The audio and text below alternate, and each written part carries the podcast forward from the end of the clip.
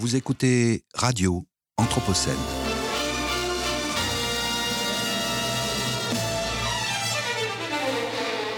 Une programmation de Radio Anthropocène avec Radio Bellevue Web et l'École urbaine de Lyon.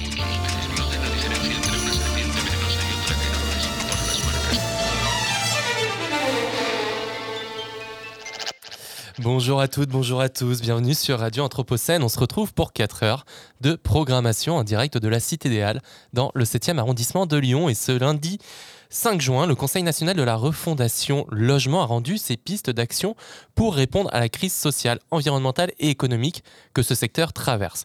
Et donc, Radio Anthropocène a décidé aujourd'hui de s'emparer de cet espace du quotidien, de l'interroger sous le prisme de la crise de l'habitabilité que pose l'Anthropocène. Et si l'Anthropocène marque la période d'une crise de l'habitabilité de la planète Terre, la crise du logement en France rend, elle, tangible l'impossibilité d'habiter sereinement et durablement un espace à soi pour de nombreuses personnes. Les résultats du Conseil national de la refondation consacré au logement seront-ils donc à la hauteur des attentes et des enjeux sociaux et écologiques contemporains? Nous essaierons de répondre à cette question avec nos invités ce soir. À 17h30 dans Regard sur l'actualité, c'est Sofia Popov, conseillère municipale déléguée au bien habité en ville à la ville de Lyon, qui sera en notre compagnie, suivi du sociologue Renaud Epstein à 18h20. À 19h, les mercredis de l'Anthropocène se pencheront sur la question de la densité en ville en compagnie de Raphaël Michaud, adjoint au maire euh, de Lyon, délégué à la ville abordable, bas carbone et désirable, et Ethan Lévy, architecte. D'ici là, vous retrouverez demain la santé avec Juliette Michel à 16h30 sur le vieillissement et le logement. À 17h, combien y a-t-il de kilomètres de route en France? Le bloc étudiant sera avec Marc Bourgeois, écologue à l'Université Lyon 1. Radio Anthropocène, c'est une production Cité Anthropocène et École urbaine de Lyon en partenariat avec Radio Bellevue Web et le soutien de la ville de Lyon. Tous nos contenus sont à retrouver sur le site radio-anthropocène.fr et en podcast sur votre plateforme préférée. Et on attaque la journée avec Lou Herman qui reçoit Élise Olmedo dans Sciences dessinées. Bonjour Lou. Bonjour. Radio Anthropocène. Format paysage, un dessin au trait, un trait en tension, entre la simplicité de l'enfance et la complexité d'un système. Un dessin en bichromie, sanguine et bleu. De loin, on dirait une pieuvre. En fait, c'est un réseau, des liens entre des lieux, entre des gens, entre des moments. Au centre, la sanguine est posée en hachures rageuses. Elles forment une masse inquiétante, dégoulinante, éclat dangereux en contrebas de murs et d'immeubles, rouges eux aussi. Un rouge que l'on retrouve comme un motif, des bâtiments en flammes, fissurés, menaçants et menacés par des gouttes qui reviennent elles aussi. D'autres lieux figurent en bleu, plus habités. Ils sont reliés entre eux et aux autres, au rouge, par des espèces de routes, des pointillés et des lignes. Entre tout ça, ça grouille. Une foule de gens, une foule de voitures, des punaises de lit. En bas du dessin, un texte manuscrit. Pattes de mouches qui ressemblent au peuple dessiné, pattes de mouches qui reprennent certains motifs, pattes de mouches qui expliquent et décryptent. Une légende. C'est une carte. La carte sensible des luttes. Bonjour à toutes et bonjour à tous et bienvenue dans Sciences dessinées sur Radio Anthropocène, l'émission qui s'intéresse à la pratique, à la valeur et aux effets du dessin dans la recherche scientifique et la production de la connaissance. Aujourd'hui, je vous propose d'écouter la rediffusion d'un épisode enregistré en juin 2022. Je recevais alors Élise Olmedo, géographe, tenante d'une approche sensible et expérientielle des questions socio-spatiales, venue nous parler de cartes sensibles et de la recherche comme création.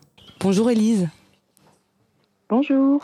Merci beaucoup d'être avec nous, malgré la distance spatiale et temporelle qui nous sépare, puisque vous nous parlez depuis le Canada. Vous êtes actuellement post-doctorante au département de géographie, aménagement et environnement de l'Université de Concordia. Alors, on va revenir plus en détail sur ce qu'est la carte sensible et le passionnant travail de, euh, création cartographique que vous avez engagé depuis quelques années. Mais avant ça, euh, je voulais vous poser la question et vous demander euh, si vous pouviez revenir sur votre parcours et sur d'où vient cette appétence pour le dessin que vous avez développée depuis, je crois, des premiers croquis anthropologiques en 2010 dans, votre travail sur l'espace habité à Marrakech jusqu'à aujourd'hui et les, les, cartes sensibles des récits de vie d'exilés rwandaises que le travail que vous menez en postdoctorat à Concordia. Euh, ben, ça a, été une pratique d'à peu près euh, une dizaine d'années, là, je dirais, peut-être un peu plus. Mais c'est venu d'un moment où, dans, au cours de mes études, j'ai passé un concours, concours des écoles du paysage en France. Et euh, il y avait une épreuve qui s'appelait expression plastique, qui n'était pas une épreuve de dessin, au sens, voilà, ils ne cherchaient pas des une approche euh, conventionnelle, mais plutôt euh, une capacité à exprimer des choses euh, créativement. Donc ça pouvait être le crayon, mais aussi voilà, on avait droit à tous les tous les outils possibles. On pouvait amener tout ce qu'on voulait. Et bah là, j'étais un petit peu embêtée parce que moi, j'avais vraiment pas pratiqué ça. Et euh, j'avais même plutôt eu euh, un blocage euh, puisque mon enseignante de maternelle m'avait appris à dessiner chaque chose. Les personnages se dessinaient comme ci, comme ça. Chaque élément était très très rigide et j'ai complètement abandonné du coup cette pratique de dessin, enfin voire presque jamais pratiqué ou très peu. Et euh, donc pour cette épreuve, euh, bah, ça m'a ça m'a en quelque sorte libérée parce que bah, j'étais obligée de m'y mettre. Et donc j'ai des amis en art appliqué qui m'ont qui m'ont aidé euh, du coup à libérer cette cette créativité. Et depuis, j'ai toujours j'ai toujours dessiné, utilisé ça vraiment comme on utiliserait la prise de notes en texte. Euh, et donc, euh, c'est cette liberté que je retiens, en tout cas que j'ai retenue euh, dans la pratique du dessin, que j'ai appliquée finalement après mon choix était d'aller de me porter plus vers la géographie parce que j'avais un intérêt déjà à cette époque-là pour la recherche. D'accord, donc on est parti donc de, la libération d'un blocage à, finalement un objet de, centralité euh, dans, votre travail. Et alors justement, euh, vu qu'on est là pour en parler, est-ce que vous pouvez commencer euh, par définir ce qu'est la cartographie sensible, qui est quand même un, objet, une pratique assez singulière? Quand, on pense à cartographie, on, s'imagine rarement bah, la nature des dessins que vous vous produisez. Et peut-être que pour la définir, vous pourriez nous expliquer en quoi elle diffère de la cartographie conventionnelle, euh, géolocalisée, qui est, plus familière euh, du, public en fait, la cartographie sensible, elle s'intéresse donc à la dimension sensible de l'espace, euh, voilà pour le dire d'un point de vue général, mais en fait, elle représente plutôt l'expérience que l'on peut faire d'un espace. Donc, elle suppose qu'il n'y a pas une représentation finalement globale ou universelle comme pourrait l'être voilà les, avec la carte euh, euclidienne, avec les coordonnées, donc un cadre en fait euh, dans lequel pourraient s'insérer toutes les données. Mais là, du coup, on suppose qu'il y a euh, des, un infini, un, infini panel de cartes possibles et donc qui correspond en fait aux expériences qu'on peut faire de l'espace. Donc c'est vraiment une différence majeure, mais il n'empêche que la carte sensible peut tout de même dialoguer avec d'autres types de cartes comme la carte géolocalisée conventionnelle. Et euh, bah, c'est ça, pour une définition un petit peu euh, rapide, euh, c'est ça. Sur quel genre de données va s'appuyer la, cartographie sensible? Bah, Du coup, plutôt des données de l'ordre du vécu. ça peut être des sensations, ça peut être des émotions, ça peut être des souvenirs.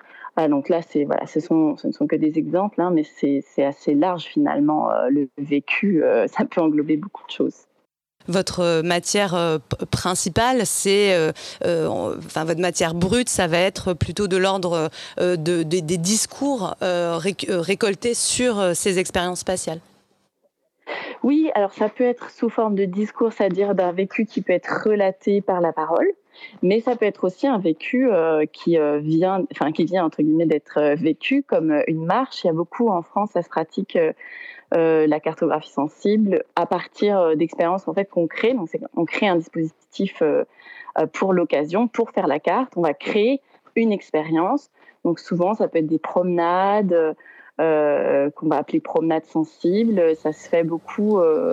ça se fait beaucoup en fait à l'école, dans l'enseignement secondaire, dans l'enseignement supérieur avec les étudiants.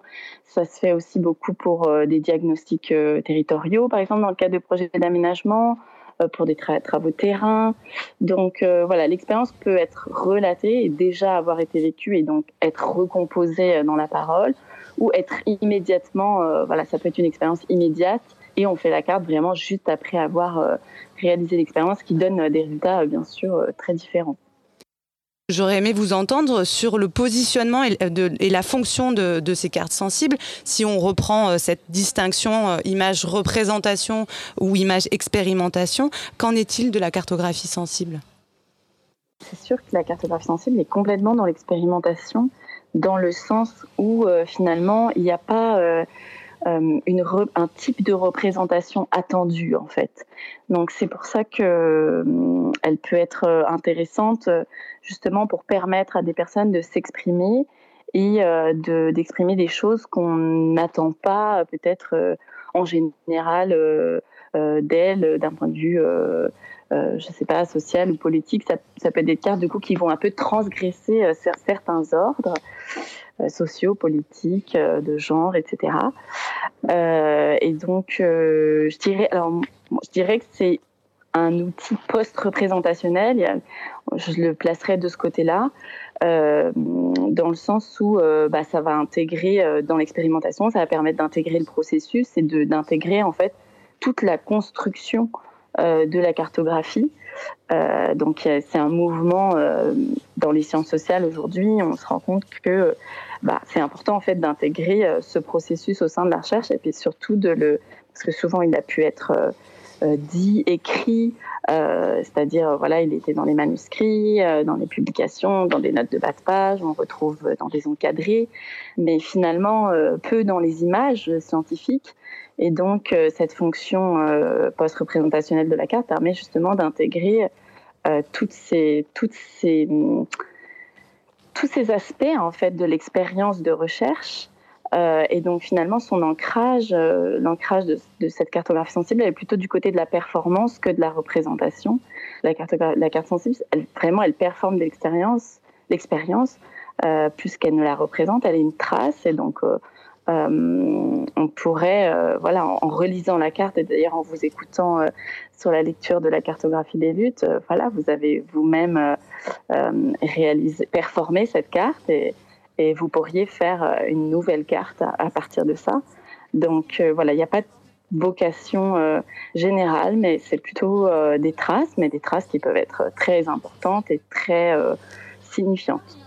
Alors, vous avez utilisé un mot que je trouve très intéressant, c'est celui de la, transgression. Et ça m'amène à, une autre question, c'est celle de, l'accueil, en fait, de, ces propositions euh, performances dessinées, euh, l'accueil de, ces cartes dans la communauté euh, académique.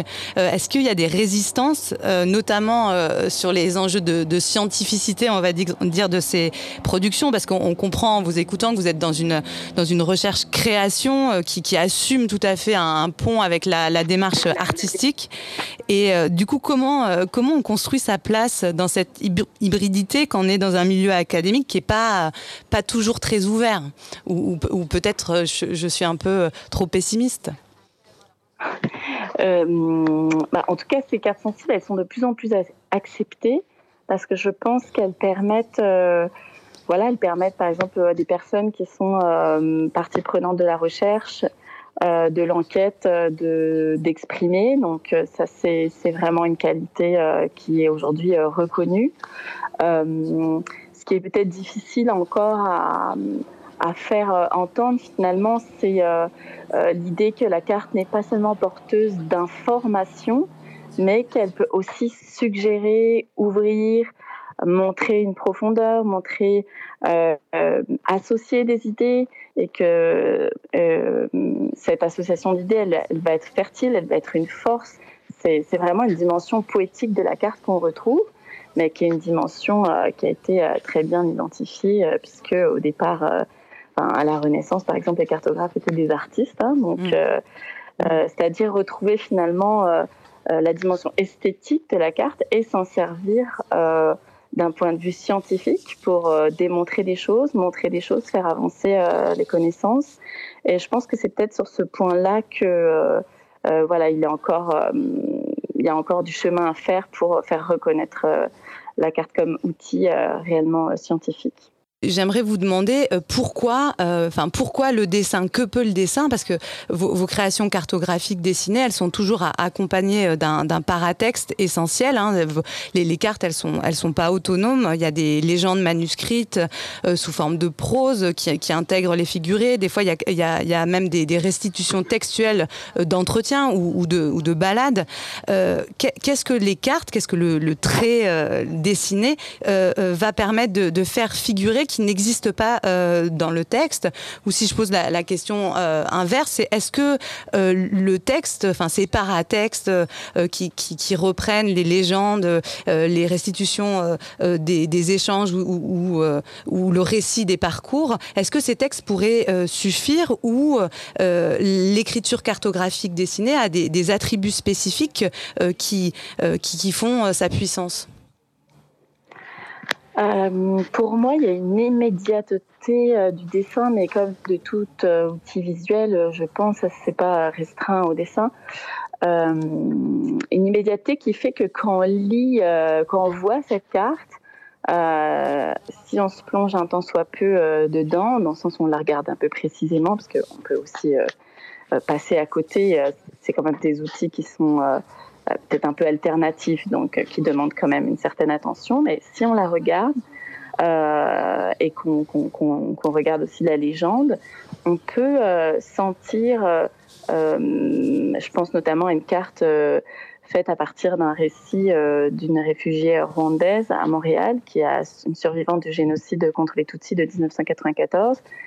Elle raconte en fait le moment où euh, du déclenchement du génocide qui est, euh, attaché euh, notamment au crash, enfin au décès du, président du Rwanda à ce moment-là, un, attentat et un crash de, de l'avion du président. Et donc elle raconte très précisément le jour où elle s'est réveillée à 6 heures du matin. Et ça a été vraiment comme une explosion. Elle, raconte toute la journée. L'explosion, en fait, dans le récit augmente. On, euh, et donc on sent vraiment la tension dans le récit. Donc on pourrait écrire un texte pour montrer cette tension, mais la carte, elle, elle montre immédiatement euh, justement cette explosion et le fait qu'elle, euh, bah, c'est comme une sorte de choc qui se répand. donc c'est cette immédiateté qui est, je trouve, intéressante et qui permet de toucher le lecteur. Et donc là, on revient à la réception, mais euh, il y a une, un intérêt dans cette cartographie pour la réception de la carte. Et euh, dans le sens où la carte n'est pas autonome, elle est produite par un auteur avec une intention euh, à destination d'un lecteur, et ce lecteur va à nouveau en fait performer la carte et pourrait euh, donner sa lecture. C'est dans ce sens que je dis que ce sont toujours des traces qui sont réactivées en fait. Alors justement, est-ce que vous pouvez nous décrire peut-être un peu plus euh, concrètement et en détail euh, bah, le processus de, construction, de, conception et euh, de, de, création de ces cartes? Est-ce qu'il y a, est qu'il y a des, étapes hein? Est-ce que vous faites des brouillons, des croquis intermédiaires qui sont partagés avec les personnes interviewées, par exemple, quand vous êtes dans, dans, dans des données de type expérience relatée Et à, quel moment intervient le dessin? Vous parlez de de l'immédiateté de la réception, mais est-ce qu'on est aussi dans une euh, spontanéité de l'écriture euh, ou alors ça vient euh, après des notes Voilà, est-ce que vous, seriez d'accord de partager un peu la, cuisine interne de, la création de ces cartes? Bah, je peux reprendre l'exemple justement de l'atlas subjectif euh, des récits rwandais. Euh, donc en fait, ce sont des, des, des, récits euh, de vie sur lesquels j'ai travaillé donc à l'université Concordia. Ils sont, ils ont été produits par l'association Page Rwanda qui représente les victimes du génocide et puis ils, sont, ils ont été archivés dans l'ensemble d'histoire orale et de récits numérisés de, de code de l'université Concordia. Euh, et donc, euh, mon travail sur ces cartes, en fait, ces cartes avaient été, ont été cartographiées à l'aide d'une application euh, qui géolocalise. Et justement, l'application montrait des limites quant à la représentation des émotions, puisque du coup, elle en venait finalement à, à, à, juste nommer dans le récit thématiquement, voilà, pointer ici, il y a une émotion ici, mais finalement sans rien dire euh, de l'émotion réellement, juste en la pointant. Et le deuxième problème, c'était que bah, ces émotions étant non verbales et l'application s'appuyant sur le texte, en fait, l'application n'était pas, les cartographes avec l'application n'étaient pas capables de réellement pouvoir les, les, cartographier puisqu'elles n'étaient pas textuelles et elles sont souvent non verbales, implicites. Ou alors non verbal, ça peut être aussi explicite, mais juste, elles ne sont pas dites. Mm. Euh, donc la carte sensible, elle va permettre de faire ressortir ça. Donc j'ai choisi par exemple des moments du récit, euh, bah, comme celui le moment dont je parlais. Euh, et puis à partir de ça, j'ai commencé à écouter euh, écouter le récit, euh, cet, extrait de récit plusieurs fois. Et donc il y a de la spontanéité dans le sens où je sais ce qui me vient et comment je ressens les choses. Euh, c'est vraiment ma carte. Mais il y a tout un travail de construction qui fait qu'il y a une distanciation par rapport euh, à ce que je ressens du récit, à ce que je lis, à ce que euh, je comprends. Et donc, il y a tout un travail d'esquisse préliminaire. Ça peut aller des fois jusqu'à 10, 15 cartes avant la carte finale. Et ces esquisses ont justement été présentées dans l'atlas subjectif sous forme d'un, pour l'instant, c'est un, livre auto-édité, euh, mais parce que elles sont, ces esquisses, elles sont traces justement du processus, elles montrent le processus, euh, et c'est bien ce qu'il s'agit de montrer, euh, c'est-à-dire voilà que c'est une lecture à un moment donné dans un contexte spécifique par une personne précise, et donc c'est ça l'intérêt aussi de la cartographie sensible, elle se présente finalement de manière moins neutre, hmm. aussi bien du côté de la production que du côté de la réception. Radio Anthropocène. Lectures Anthropocènes.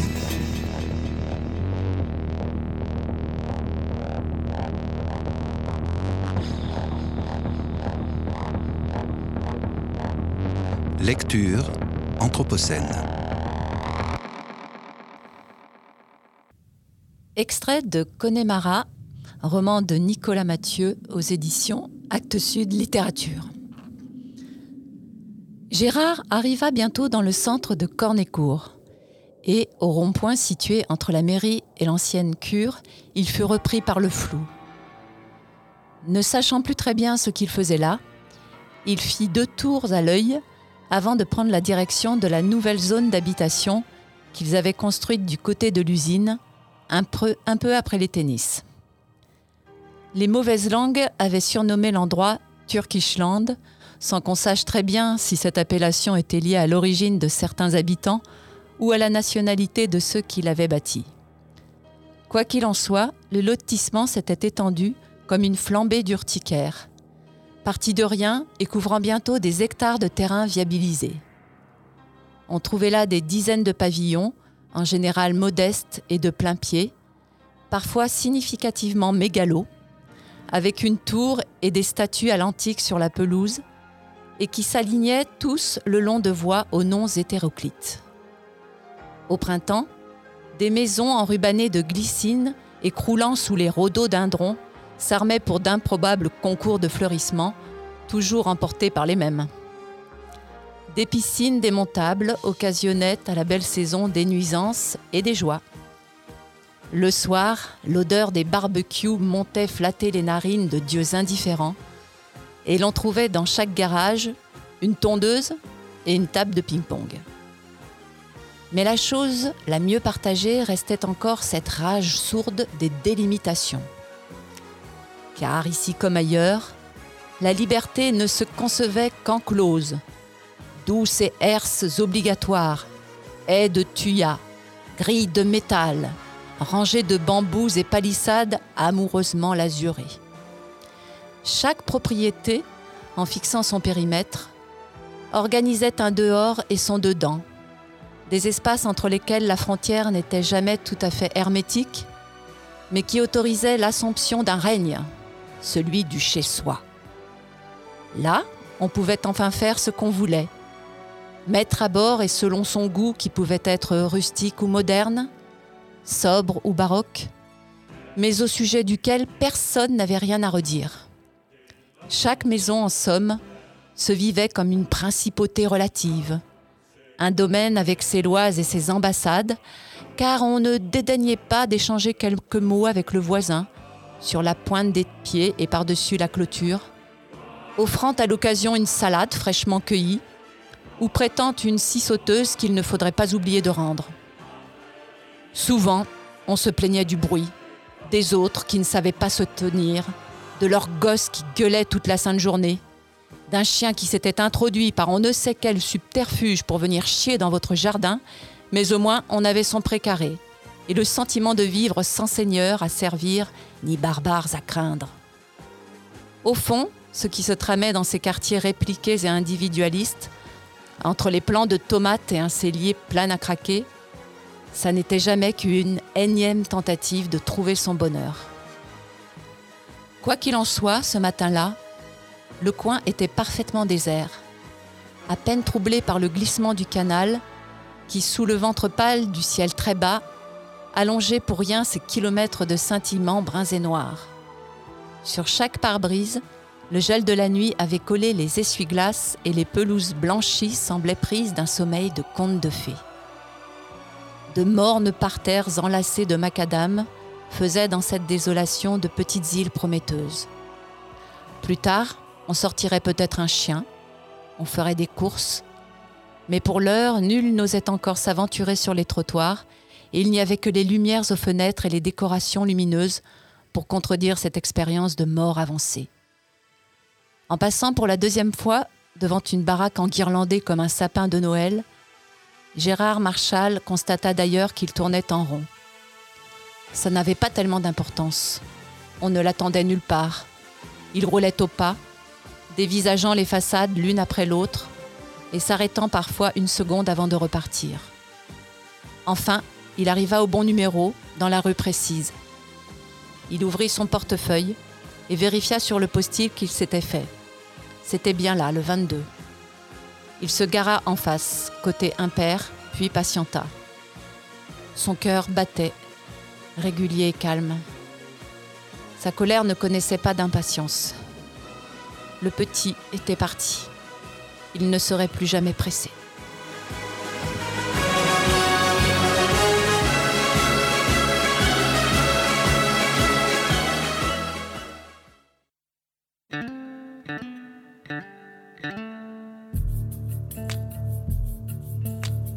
Lectures anthropocènes. Lecture anthropocène.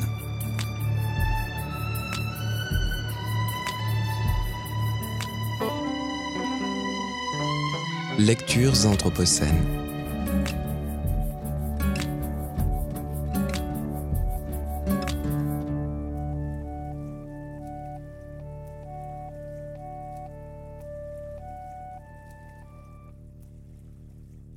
Radio Anthropocène.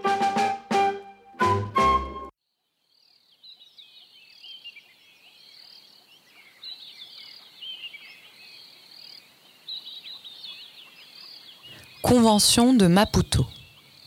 Le 11 juillet 2003 est adoptée à Maputo la nouvelle Convention africaine sur la conservation de la nature et des ressources naturelles. Elle est considérée comme une des plus vieilles conventions environnementales du monde pour avoir pris corps bien avant la tenue de la conférence de Stockholm en 1972. En effet, la Convention de Maputo révise en réalité un texte bien plus ancien, la Convention d'Alger de 1968, qui fixait déjà un cadre général international sur la conservation de la nature et des ressources naturelles en Afrique. Elle marque ainsi une sorte de renaissance de cette convention africaine post-coloniale de protection de la nature. La Convention de Maputo est considérée comme la convention mère des instruments juridiques en matière d'environnement en Afrique. Elle intègre de manière très précoce tous les aspects de la protection internationale de l'environnement et se fonde sur une vision globale de l'environnement africain.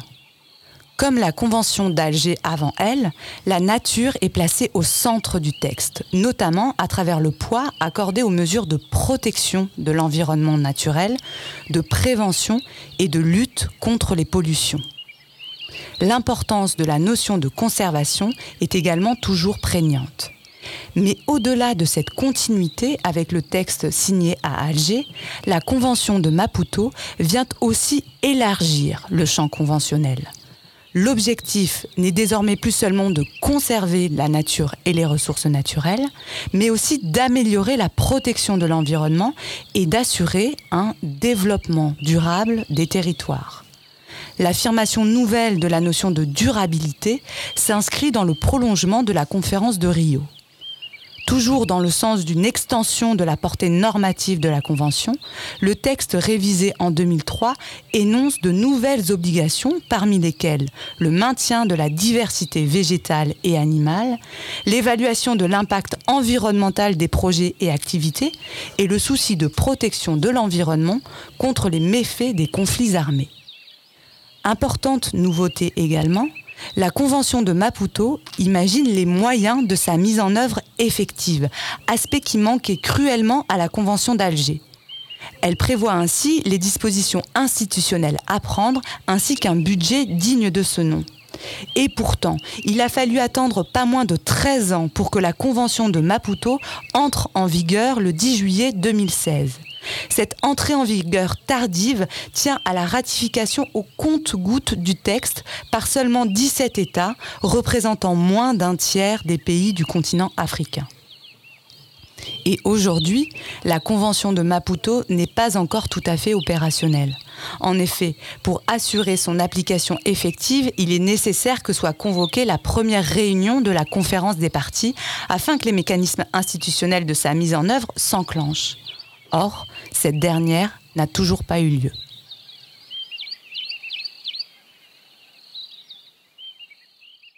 Radio Anthropocène.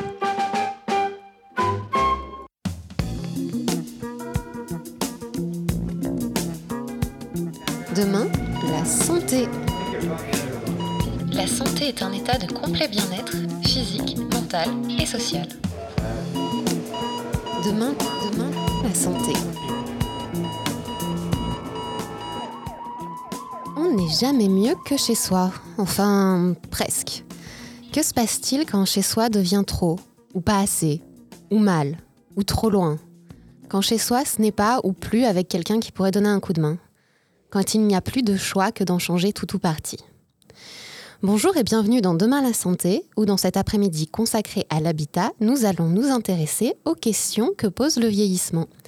Et pour cela, je suis accompagnée d'Isabelle Malon. Isabelle Malon, bonjour. Bonjour.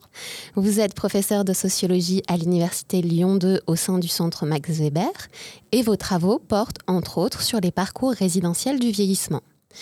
Et justement, on a tendance à se concentrer sur l'EHPAD, le fameux établissement d'hébergement pour personnes âgées dépendantes. Mais les parcours ne sont-ils pas plus divers que cela?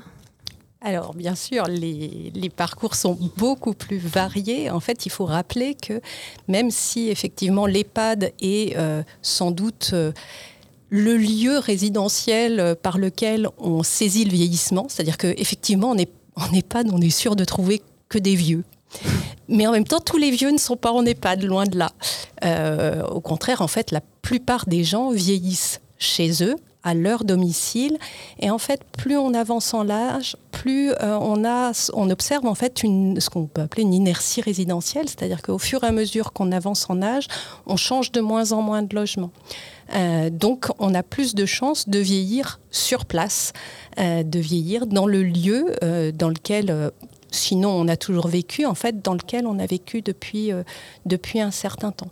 Et donc, euh, ce qu'on observe aussi, ce qu'observent très bien les, sciences sociales, c'est que au fur et à mesure qu'on avance en âge, on a tendance à euh, réduire son espace de vie dans la proximité de son domicile mais cette réduction en fait de l'espace de vie dans la proximité du domicile, elle n'est pas du tout uniforme, c'est-à-dire qu'elle se fait pas, il n'y a pas une espèce d'évolution linéaire mm-hmm. hein, qui, qui dit que bah, en fait à 60 ans, euh, en gros, on parcourt le monde parce que euh, c'est une deuxième jeunesse et il y a des travaux hein, qui montrent que la retraite a pu être un, un, moment où les gens ont pu se remettre à voyager, voire découvrir les voyages pour certaines catégories de population et donc aller loin de chez eux, que effectivement, pour un certain nombre de euh, catégories sociales, on peut avoir au moment de la retraite une double résidence, hein, et notamment on peut alterner entre une maison de famille ou une maison de retraite, mais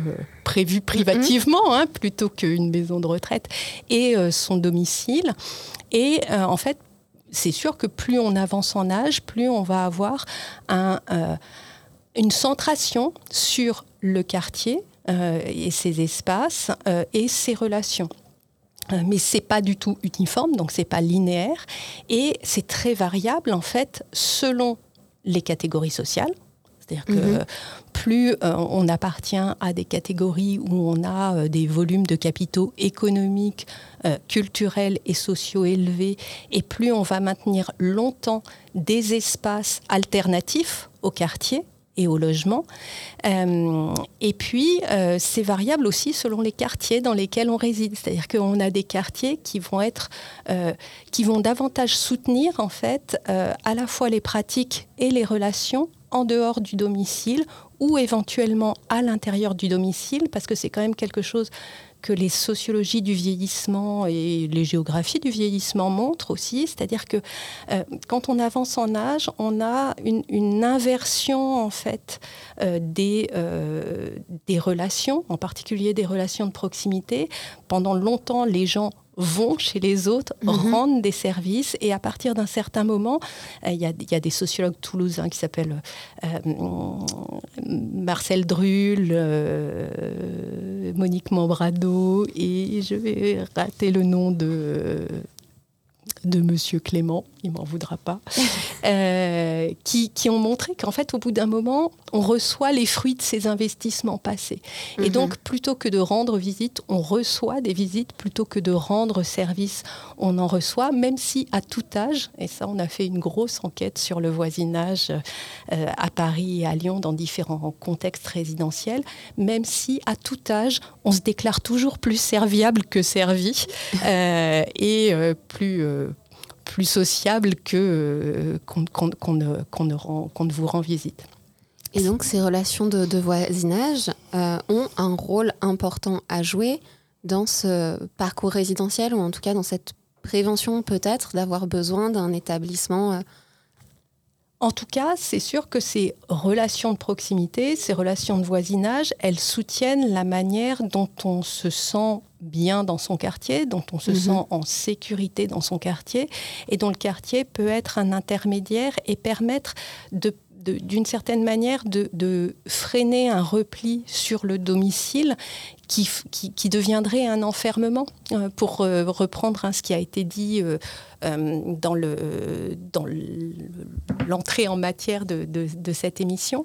le chez-soi, il peut devenir inconfortable, infréquentable, une, prison d'une certaine manière mhm. quand on y est seul, quand on n'y reçoit plus de visites.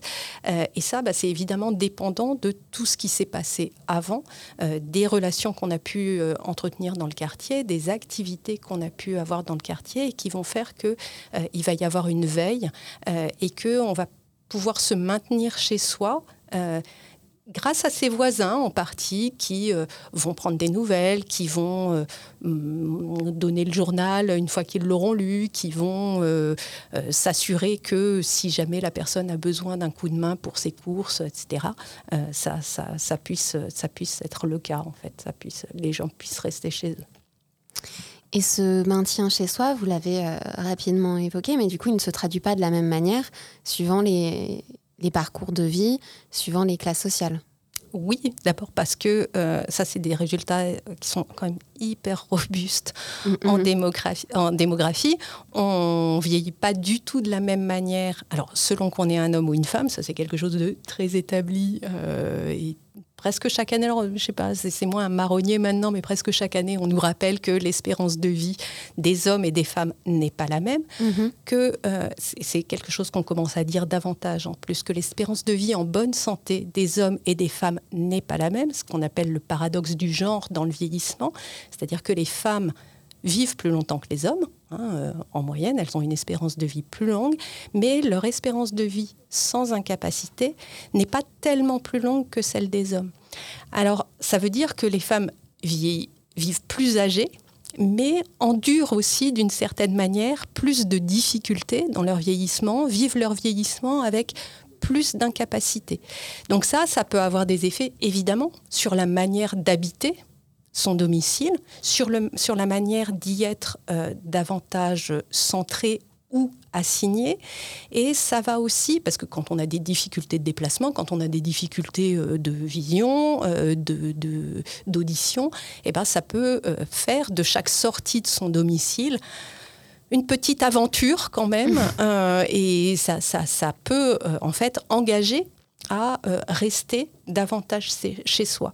Et de ce point de vue-là, euh, je pense que euh, la manière dont les hommes et les femmes avancent en âge tout au long de leur vie et investissent de manière différenciée tout au long de leur vie leur logement peut favoriser en fait ce repli sur le domicile qui peut être tout à, tout à fait un, repli euh, soutenant, hein, c'est-à-dire le domicile, c'est un espace dans lequel euh, on se déplace, qu'on connaît par cœur, euh, mhm. qui peut être soutenant aussi d'un point de vue psychologique, parce qu'on y, a, on y a choisi ses meubles, parce qu'on y a les photos de ses enfants, donc il peut être tout à fait soutenant, comme il peut être enfermant à partir du moment où on y vit seul, etc.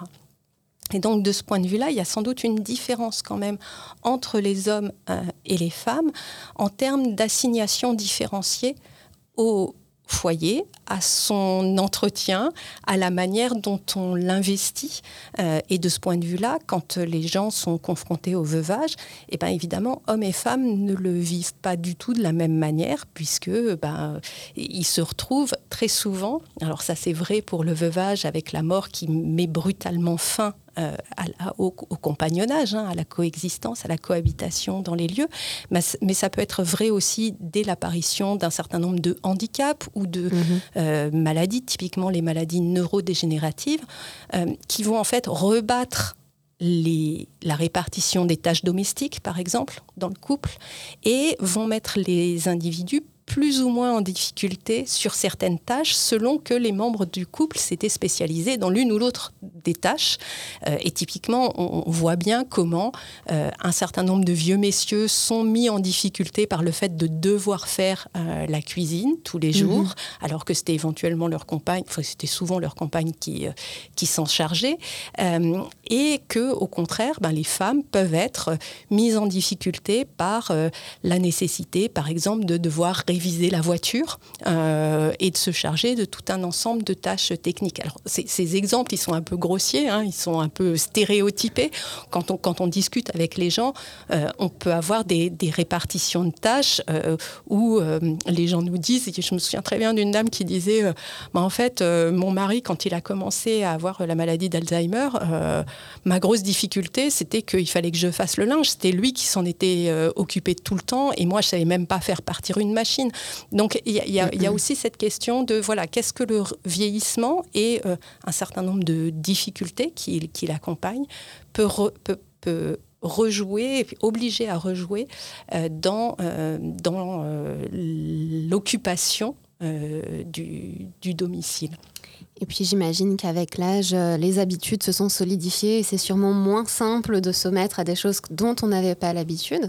Et euh, du coup, est-ce qu'on on, voit des, différences dans le ressenti bah, d'un déménagement vers un EHPAD ou vers une résidence plus adaptée en fonction de ces différents investissements qu'il y avait pu avoir du chez soi? Alors, je, pense qu'il y a forcément. Je ne suis pas sûre qu'il faille, euh, comment dire, euh, souligner de manière très forte cette idée que les habitudes se sont solidifiées, mm. euh, voilà. Euh, et c'est sûr que euh, elles se sont solidifiées et que ben, on n'efface pas 30 ans de, de, vie qui a, qui, a, qui, a, pris une forme particulière dans l'habitat comme ça. après, les, les, gens ont aussi plus ou moins de, de ressources et ce qui, ce qui rend les, les, les déménagements. Alors, soit dans les résidences autonomie, soit euh, en EHPAD, parce que les, choses peuvent se faire de manière assez différenciée selon les catégories sociales, d'une part, et euh, selon l'âge, d'autre part. Hein. On, voit bien que... Euh, j'ai dit tout à l'heure qu'en fait, ce qui caractérise le vieillissement, c'est plutôt une inertie résidentielle, c'est-à-dire plutôt des gens qui ne bougent pas. Ça ne veut pas dire que les gens ne sont pas mobiles à la retraite. On a quand même des gens qui sont mobiles au moins à trois moments de la retraite, un, moment autour de la retraite, ça c'est très bien documenté par euh, les géographes du vieillissement, je pense notamment à des études pionnières de François Scribier, euh, donc autour de la retraite avec cette idée qu'en fait on va, on va profiter de ce, temps libéré du travail, de ce temps désaliéné du travail euh, de la retraite, qui a mis beaucoup de monde dans la rue en fait mm-hmm. de, de, ce point de vue-là, parce qu'effectivement la retraite apparaît dorénavant comme un, un moment libéré du travail, on va pouvoir d'une certaine manière profiter de la vie. Donc il y a des euh, mobilités résidentielles à ce moment-là. Il y a des mobilités résidentielles beaucoup plus euh, minoritaires euh, en milieu de retraite pour justement, d'une certaine manière, auprès de catégories qui anticipent l'avancée en âge et d'éventuelles difficultés de santé ou euh, de, d'éventuelles incapacités. Et puis on a des euh, mobilités euh, résidentielles entre guillemets plutôt en fin de vie quand les gens ne parviennent pas à se maintenir chez eux. Et donc de ce point de vue-là, selon effectivement les, les, alors, selon les manières dont on a occupé son logement, mais aussi selon les manières dont on n'anticipe ou pas son vieillissement, euh, on va avoir des manières différenciées de, euh, de déménager en fait, et donc hmm. d'emménager. Euh, de fait, on a des politiques publiques qui dessinent des parcours résidentiels et qui vont d'une certaine manière distribuer les gens dans les institutions en fonction de leur capacité ou incapacité. Euh, et de ce point de vue-là, dans, les politiques publiques, on a un espèce de parcours résidentiel balisé qui est le maintien à domicile le plus longtemps possible, puis la résidence autonomie quand on a un certain nombre de, euh, sinon de difficultés, mais en tout cas d'anticipation de difficultés, euh, et puis euh, de, de, difficultés qui ne sont pas des incapacités, qui seraient euh, plutôt de l'ordre de, du ressenti de l'isolement, de la volonté de ne pas se faire, par exemple, tous les jours à manger, de pouvoir avoir un espace dans lequel rencontrer d'autres personnes plutôt que de vieillir isolé. Et puis, on a les, les EHPAD et très peu de personnes anticipent en fait de rentrer en EHPAD parce que c'est pas un simple déménagement en fait l'EHPAD. C'est un déménagement vers un espace qui est quand même très médicalisé où on est confronté à euh, des figures difficiles du vieillissement euh, notamment parce que en raison de ces politiques en fait publiques de maintien à domicile le plus longtemps possible euh, ben, l'EHPAD concentre quand même des figures de la vieillesse, qui sont des figures euh, de, la mauvaise vieillesse d'une certaine mm-hmm. manière, euh, de euh, la vieillesse pathologique, avec de très nombreuses... Enfin voilà, les, EHPAD concentrent quand même des personnes qui ont des pathologies neurodégénératives, qui, ont, qui souffrent, qui ont des pathologies de santé mentale, de, qui, qui, souffrent de dépression, qui ont des incapacités assez fortes et des handicaps assez forts. Ce qui fait que, d'une certaine manière, euh, alors que euh, les, les, institutions, tant les résidences autonomiques que les EHPAD, euh, sont des institutions qui demandent à leurs résidents de réaliser des projets, des projets de mm-hmm. vie, on, on, les met dans des, dans des injonctions qui sont des injonctions assez contradictoire en fait. Euh, c'est-à-dire que c'est compliqué de euh, faire un projet de vie quand on est en incapacité et quand on est confronté à euh, d'autres personnes qui, d'une certaine manière, figurent en, miroir des devenirs possibles du vieillissement auquel on n'a pas tellement envie de se confronter en fait. Et sur cette idée d'être mis en, en, miroir par rapport à des figures du vieillissement non désirables, est-ce que c'est quelque chose qu'on retrouve aussi dans la démarche et dans les comportements euh, de personnes qui ont été aidantes de, de, personnes de leur famille ayant des besoins particuliers euh, au cours de leur vieillesse? Alors, assez peu. Et c'est mm-hmm. très, euh, très étonnant, en fait, de, de s'apercevoir que... Alors, c'est à la fois assez peu et en fait, les gens qui, ont, qui sont aidants de leur, euh, soit de leurs conjoints âgés, soit de leurs parents euh, âgés qui ont des besoins de soins de longue durée, en fait, euh, sont, sont, des gens qui se perçoivent comme aidants et donc mm, comme mm. autonomes, comme responsables d'une certaine manière du bien-être d'autrui, ce qui conduit d'une part à négliger éventuellement ses propres besoins, à ne pas se percevoir comme euh, pouvant être potentiellement aidé. Et euh, comme ce sont des expériences qui sont des expériences difficiles, souvent, ça conduit très largement euh, les, les, personnes qui le peuvent à anticiper leur vieillissement et à l'anticiper en se disant, je ne veux pas faire vivre ça, en fait. Ni à mes enfants, ni à mon conjoint. Donc, je vais essayer de euh, déléguer un certain nombre de tâches, d'anticiper euh, un certain nombre de euh, possibilités. Mais ça, ce n'est possible que lorsque, d'une certaine manière, on a suffisamment de capital, suffisamment de capital économique, suffisamment de capital culturel, suffisamment de capital social pour pouvoir euh, anticiper, pour pouvoir anticiper par exemple la vente d'une maison pour euh, aller euh, dans une résidence-service ou dans une... alors les résidences autonomie c'est plutôt du logement social, donc c'est pas comme ça que ça se, que ça se construit. Et, en réalité, quand on pose la question à des gens qui euh, accompagnent au quotidien euh, un, conjoint âgé ou euh, un parent âgé, ils se disent assez peu qu'ils ils vont d'une certaine manière être aidés eux-mêmes. Mm. et c'est sans doute ça qui est qui est amélioré, c'est-à-dire qu'on on devrait et, qui devrait euh, être davantage travaillé euh, dans, dans, ce qu'on appelle le care, en fait, le care euh, aux, gens âgés, le care à tous les âges de la vie, c'est que en réalité, on est très souvent et aidant et aidé, mais que quand on aide, on voit pas tellement ce pourquoi on est aidé, quand on est euh, réputé euh, adulte, autonome, euh, en pleine possession de ses moyens physiques, on tend à faire disparaître en fait tous les moments où on est aidé, toutes les conditions qui font que notre autonomie peut se déployer. Et on a tendance à considérer en fait ces, ces, deux dimensions, d'abord l'autonomie et l'aide comme opposées, différenciées mais même opposées, et le fait d'être aidant et aidé comme des positions exclusives l'une de l'autre, alors qu'en réalité, dans la vie, elles se conjuguent de manière très forte.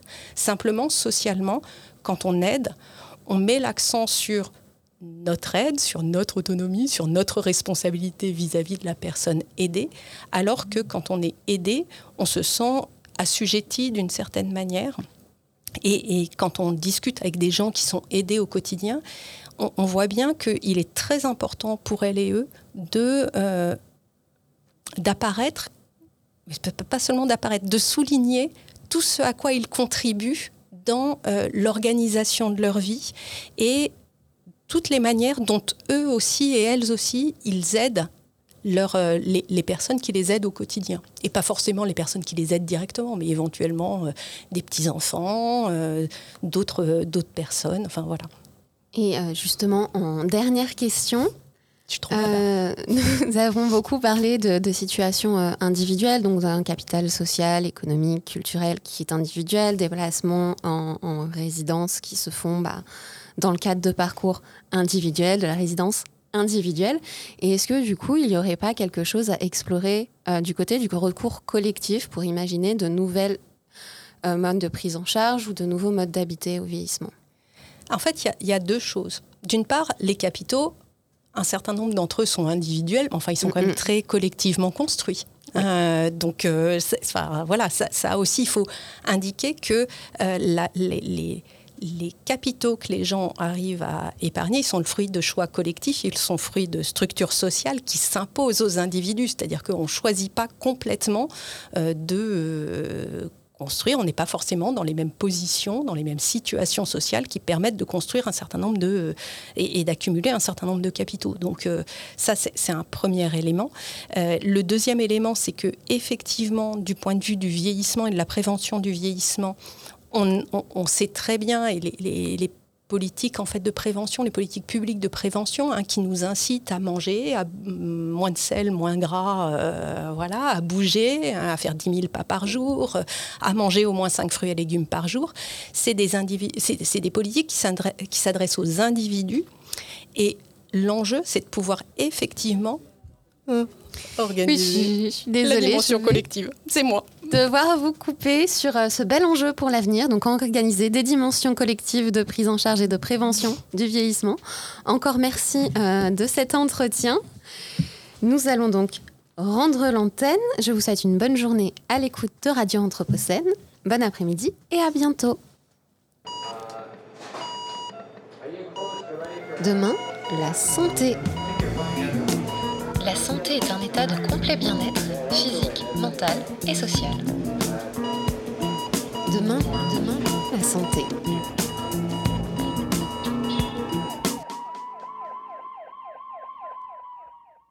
Lectures anthropocènes.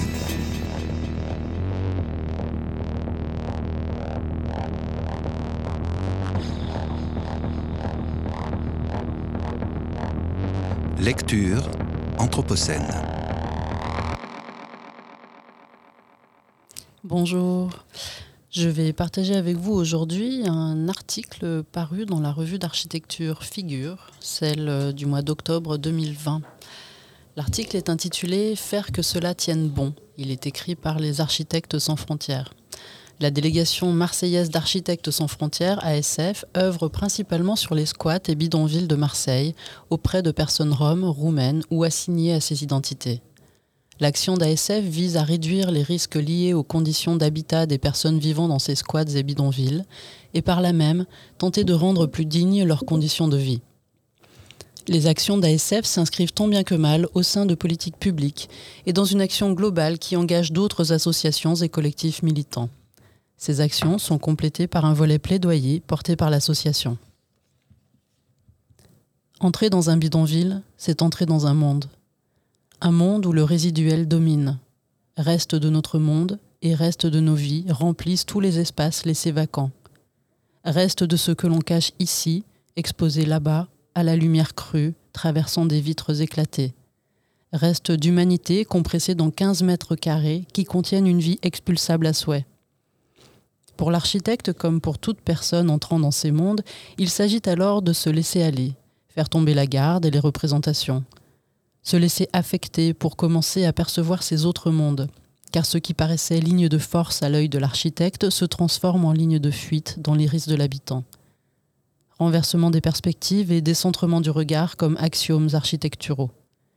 C'est donc dans ces mondes qu'ASF Marseille intervient va-et-vient, se servant de cet intervalle entre les allées et venues pour réajuster le regard, pour ramener l'habitat, même temporaire et précaire, à sa fonction première, celle du refuge.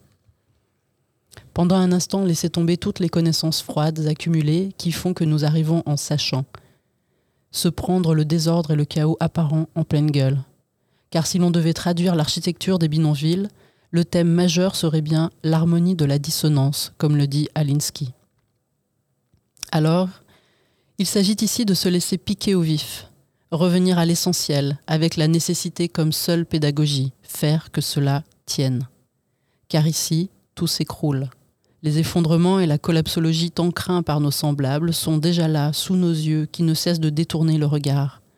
Ne pas avoir accès à l'eau courante ou à l'électricité, aux services de soins et de santé, à l'instruction publique ou même à la reconnaissance que, cela fait des années que l'on vit ici, sur le même territoire que vous, mon brave homme. Et c'est pourtant là, dans ces mondes abîmés d'une violence brute qui n'a pas le temps de s'habiller des oripeaux de nos sociétés, que jaillissent des formes architecturales cimentées par la nécessité et qui font que malgré tout, ça tient. C'est ici que l'architecte se souvient de l'essence de son métier, faire que cela tienne bon, que le refuge protège et enveloppe un peu plus que cet extérieur qui ne montre qu'hostilité et racisme. Là, la fonction d'étayage que tente d'amener ASF prend tout son sens. Soutenir et étayer un monde qui s'effondre. Réduire les risques à la manière de ces éducateurs et usagers de drogue travaillant sur l'autosupport. Raffermir les formes sociales et architecturales en présence sans juger de leur pertinence transformer plutôt que déplorer et se lamenter. faire avec et partir de là. Décentrer le regard et se laisser destituer quelques instants. Et si les sachants, c'était eux Ici, c'est misère, disent-ils. Ne nous voilons pas la face. Les conditions d'existence des habitants des bidonvilles où intervient ASF Marseille sont indignes d'une vie humaine. Esthétiser ces forces de vie, ce n'est pas leur rendre hommage. Rappeler qu'elles sont guidées par les lois de la survie dans la jungle urbaine et que de ces forces peut jaillir de la beauté et de la puissance, c'est évident. Rien à glorifier ici. Tout au plus, l'architecte peut se montrer humble face à cela. En prendre la mesure et quelques esquisses, voilà qui n'est déjà pas mal une architecture du moindre geste qui préfère les réajustements au grand chef-d'œuvre d'une installation en OSB qui risque d'être détruite à la prochaine expulsion. Une architecture qui ne cherche pas à prendre de la hauteur, mais au contraire, qui sait se mettre à hauteur des hommes et des femmes en épousant un instant leur regard. L'expertise architecturale subordonnée à la puissance des usages des habitants. Face à ces formes architecturales éternellement inachevées, L'architecte, dans un geste déférent, se doit alors de simplement compléter pour que cet habitat puisse perdurer et exister davantage. À ASF Marseille comme ailleurs, nos ratés sont nombreux, et c'est au galop que reviennent nos vieilles habitudes et nos habitudes de classe, nos manières de nous représenter le monde, ce qui serait de l'ordre de la dignité, ce qui, ce qui relèverait du propre ou du sale, ou de ce qu'il faudrait pour qu'un bidonville soit habitable, qu'une cabane soit belle ou qu'un espace soit viable. Comme ailleurs, en matière d'architecture et de construction, les chemins de nos déconstructions semblent encore longs et sinueux. Mais la route a l'air belle. Il est temps d'y aller, non?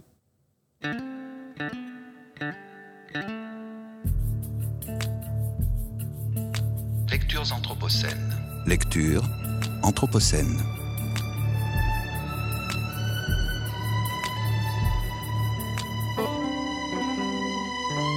Lectures anthropocènes.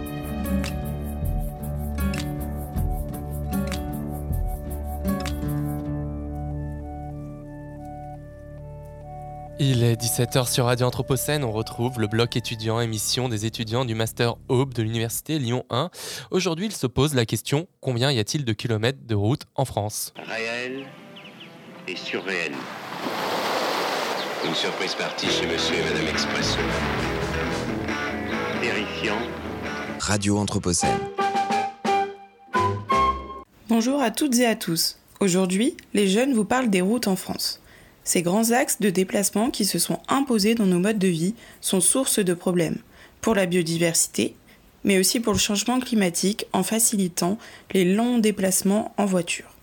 On s'est donc demandé si les étudiants de notre campus à la Doua avaient des idées sur leur nombre. Selon vous, euh, combien il y a de kilomètres d'autoroute sur le territoire français? Ah là là, beaucoup trop. Euh, je dirais peut-être 20 000, 20 000 kilomètres. Pour moi, il y en a 2000. Moi, je dirais 3000. 4000.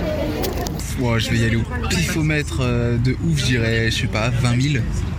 J'ai l'impression que je vais donner un ordre de grandeur beaucoup trop gros, mais je dirais 30 000.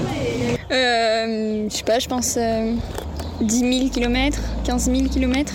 Oui, en plus, euh, ils font des détours et tout, il y en a partout, je dirais 35 000. Moi, je dis 2000. 3500 euh, Je vais arrondir, je dirais 4000 parce que. Ça se il n'y a pas du tout.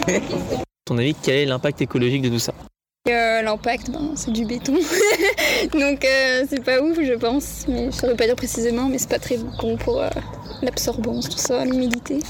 Eh bien, on remercie les étudiants pour leurs réponses. Mais malheureusement, personne n'a gagné au juste prix. Mais ils étaient pas loin. Et si on alignait toutes les autoroutes de France? On pourrait aller très loin. Et oui, les autoroutes prennent une grande place dans notre paysage, elles représentent plus de 11 600 km de long. C'est la distance entre Paris et Buenos Aires en Argentine. Mais en France, on n'emprunte pas que des autoroutes, au contraire. Toutes les routes cumulées de France, c'est plus d'un million cent mille kilomètres de routes. Et avec ça, on peut aller beaucoup plus loin que l'Amérique du Sud. En réalité, on peut même faire le tour de la planète, et ça plus de 27 fois. Les routes nous permettent d'aller où l'on veut. Comme on dit, toutes les routes mènent à Rome. Mais avec un réseau routier aussi développé et aussi dense, ces routes peuvent poser quelques problèmes sur notre environnement. Dans un premier temps, un paysage fractionné par autant de routes a forcément un impact sur les habitats. Et oui, malheureusement, ce qui nous permet d'aller d'un point A à un point B coupe et détruit en partie les milieux de vie de nombreuses espèces. Par leur mise en place dans un premier temps, les travaux détruisent tout sur leur passage pour laisser place une longue coulée d'asphalte.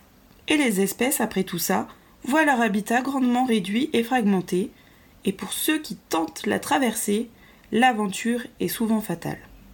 Depuis quelques années, on voit apparaître au-dessus de nos autoroutes des ponts boisés pour permettre aux animaux de traverser les voies à des points précis. Un bon pas en avant. Mais ces dispositifs ne sont pas encore assez fréquents et ne règlent pas totalement le problème pour toutes les espèces. Après leur construction, l'entretien et la réparation de ces routes coûtent cher à l'environnement.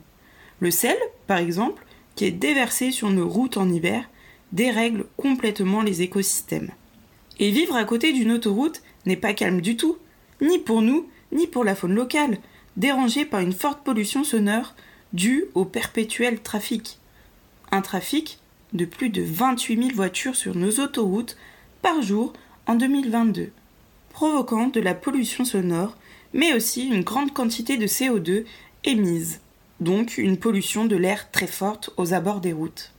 Et un petit chiffre clé, nos véhicules représentent 16% des émissions de gaz à effet de serre au niveau national.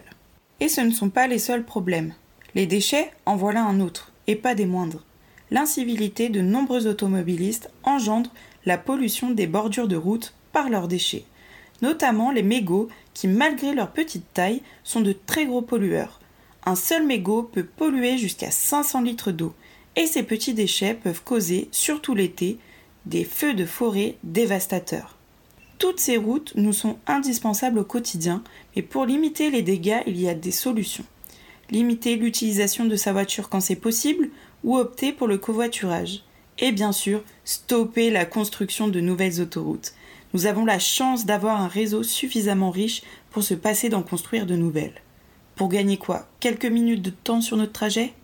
C'est le cas du projet d'autoroute entre Toulouse et Castres, un projet qui a rassemblé entre 5000 et 8000 manifestants opposé à la construction du tracé.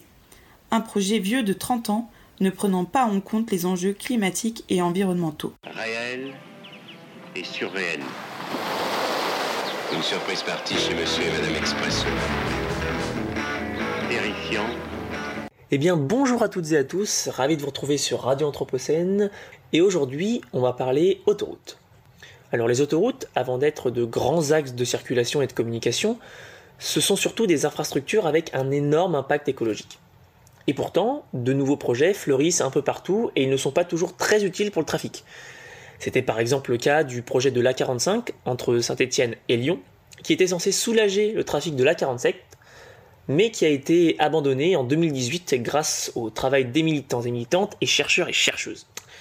Euh, ces chercheurs et chercheuses sont notamment des biologistes et des écologues, puisque ces infrastructures ont des conséquences euh, dramatiques, notamment pour la biodiversité et l'état des écosystèmes.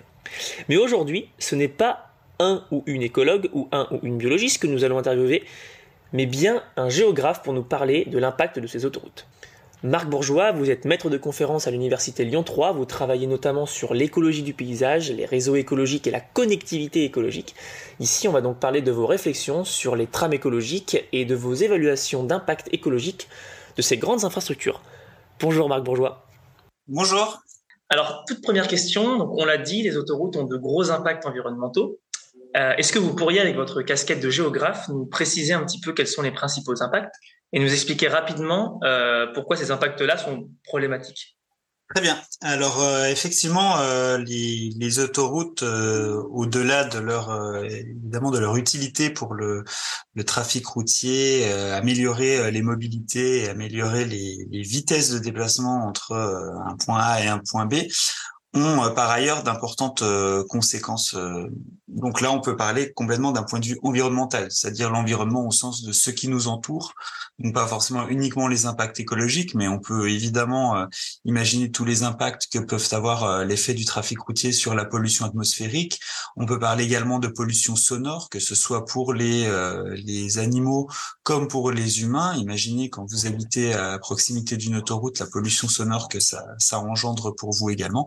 Et bien sûr, tous les impacts qui sont liés directement aux perturbations des flux écologiques dans le paysage, donc aux perturbations des déplacements potentiels des espèces dans un paysage qui souvent ne sont plus possibles lorsqu'on construit un élément aussi fragmentant qu'une autoroute. Alors, euh, bon, au niveau des, effectivement, au niveau des pollutions euh, sonores, ça, ça a un impact sur le bien-être des espèces et des individus. De toute façon, ça peut perturber les processus de, de reproduction, par exemple, ou simplement engendrer un effet d'évitement qui fait que du coup, on aura beaucoup moins de, de, on va dire, de biodiversité présente autour d'un, d'un tracé d'autoroute. Mais euh, pour la pollution euh, atmosphérique, le, on va dire la, la répartition des polluants est, est présente quand on est relativement proche d'un axe de transport, mais euh, disparaissent beaucoup plus lorsqu'on s'en éloigne de quelques de quelques centaines de mètres. Donc dans l'environnement immédiat, évidemment, on parle pas de l'ensemble des polluants qui remontent dans l'atmosphère et qui quelque part participent au réchauffement climatique global, mais d'un point de vue micro local, euh, les impacts sont vraiment très très localisés. Par contre, au niveau des effets sur les, les déplacements euh, des espèces, là c'est beaucoup plus problématique puisque en effet euh, l'infrastructure de transport va avoir un effet de coupure. Donc cet effet de coupure va engendrer des ruptures de continuité écologique et donc empêcher euh, les déplacements, empêcher le déplacement des espèces dans le paysage. Alors pourquoi le maintien de la connectivité écologique euh, des espèces animales est importante? Bah, Tout simplement parce que leurs habitats doivent être connectés pour que les espèces puissent, puissent euh, se disperser et donc, lorsqu'elles arrivent à maturité, pouvoir se déplacer entre la tâche d'habitat où elles sont nées et la tâche d'habitat où elles qu'elles vont coloniser plus tard. Donc elles colonisent de nouvelles tâches d'habitat pour euh, des questions de ressources, pour que tout le monde ne vive pas au même endroit, bien évidemment, pour qu'il y ait suffisamment de nourriture, mais également pour favoriser le brassage génétique des populations et euh, renforcer les organismes des individus à plus ou moins euh, long terme. Et donc, en fait, quand on se, si on casse ce processus de connectivité écologique, ben, on peut avoir euh, des, euh, des problèmes sur des tâches d'habitat où on a des espèces qui deviennent trop nombreuses et qui, du coup, se font trop fortement concurrence un brassage génétique qui n'est pas assuré. Et donc, en fait, à terme, euh, ces problématiques de rupture de connectivité peuvent engendrer un déclin euh, de certaines espèces, voire une, disparition si, si le processus euh, s'aggrave, puisque les tâches ne seraient plus suffisamment alimentées par, par des individus. et donc, on imagine à cause de ces impacts qu'avant de construire une telle infrastructure, il y a des études d'impact. Et donc, quand on est géographe, comment on peut prédire ces impacts et de quels outils on dispose pour cela? Alors justement, euh, la, petite euh, différence euh, de, des géographes par rapport aux écologues, c'est que on va travailler, nous quand on est géographe, à des échelles spatiales beaucoup plus larges que que les échelles auxquelles les écologues travaillent, pour plusieurs raisons sur lesquelles les écologues travaillent. Excusez-moi. pour plusieurs raisons. D'abord, quand on veut faire une étude d'impact sur, par exemple, un individu, enfin un organisme, une espèce, on va dire, une espèce en particulier. Je sais pas, euh, le cas de l'autoroute A45, par exemple, euh, coupait euh, pas mal de, mares. Donc, si on travaille, je sais pas, sur une espèce, je sais pas, mettons le triton, par exemple, euh, sur une espèce de triton, eh ben, on va devoir faire une étude spécifique avec un protocole à respecter, euh, des points d'observation. Alors, différentes méthodes. Hein. Des fois, c'est des observations, des fois, c'est des captures, marquages, recaptures. Euh, voilà. Après, ça peut être des analyses génétiques, mais euh, toutes ces analyses ont forcément un coût euh, humain et financier, nécessitent du temps et, souvent ne peuvent être mises en place que sur des petites zones, une mare en particulier euh, ou un réseau de mares, mais pas forcément à l'échelle d'un d'un d'une agglomération où là, par exemple, si on parle entre Lyon et Saint-Étienne, d'une zone qui est quand même assez vaste, qui peut aller jusqu'à 60 km de côté. Donc, on n'a pas forcément les moyens de faire des études aussi approfondies sur de telles zones. C'est pour ça que quand on est euh, géographe, euh, comme moi, on peut travailler sur des questions plutôt de modélisation. C'est-à-dire qu'on va essayer de représenter euh, les habitats potentiels des individus dans le paysage. Alors évidemment, ça n'est que du potentiel. C'est-à-dire qu'on n'a pas toujours, c'est le cas parfois, mais on n'a pas toujours des données relatives aux espèces pour vérifier qu'il y a effectivement une espèce présente dans tel ou tel endroit. Mais néanmoins, euh, bien que ce soit un peu moins précis écologiquement parlant, ça permet quand même de travailler sur des zones d'études plus vastes et surtout de faire de la prospective, c'est-à-dire de l'évaluation d'impact. Et si on fait ça, qu'est-ce qui se passerait potentiellement? Et si on fait ça, qu'est-ce qui pourrait se passer? Même si on n'a pas des résultats très précis puisqu'on ne cherche jamais à être prédictif de toute façon, mais on peut quand même avoir des orientations, notamment en termes de choix de scénario. Si par exemple pour une autoroute, on essaie de choisir un scénario qui serait plus ou moins bon, ou qu'on essaie de mettre en place des mesures de compensation comme des passages à faune par exemple. Donc euh, très très rapidement, euh, quand on fait de la modélisation, comment l'outil modélisation fonctionne? Comment on peut justement ben, modéliser un petit peu un impact? Alors, il existe euh, pas mal de modèles de, simulation. Hein. Certains modèles sont individus centrés simulent les déplacements directement des espèces dans le paysage. Mais là, c'est beaucoup plus poussé puisqu'il faut avoir vraiment un grand nombre d'informations concernant les, espèces en question. Euh, et les, des modèles plus courants sont des modèles qui donc euh, vont permettre de modéliser les réseaux écologiques. Donc il en existe plusieurs, euh, notamment en France. Il y en a un qui s'est développé au laboratoire Théma de Besançon qui s'appelle Graphab, avec lequel je, je travaille encore aujourd'hui, et qui permet de représenter les réseaux écologiques sous forme de graphes. Donc on a des lieux d'habitat qu'on appelle des tâches d'habitat d'une espèce. Ça forme donc les nœuds du graphe et des liens qui relient ces nœuds qui peuvent, qui montrent les déplacements potentiels des espèces dans le paysage à l'aide des déplacements de moindre coût, c'est-à-dire avec des endroits qui sont plus ou moins euh, facilement euh, traversables par une espèce. Par exemple, une rivière va être plus difficile à traverser qu'une prairie, donc on va avoir des chemins un peu tortueux entre ces tâches d'habitat. Et donc ça va nous faire un graphe, et ce graphe va nous permettre de calculer un certain nombre d'indices qu'on appelle des métriques de connectivité, qui permettent de mesurer l'état de la connectivité à l'instant donné.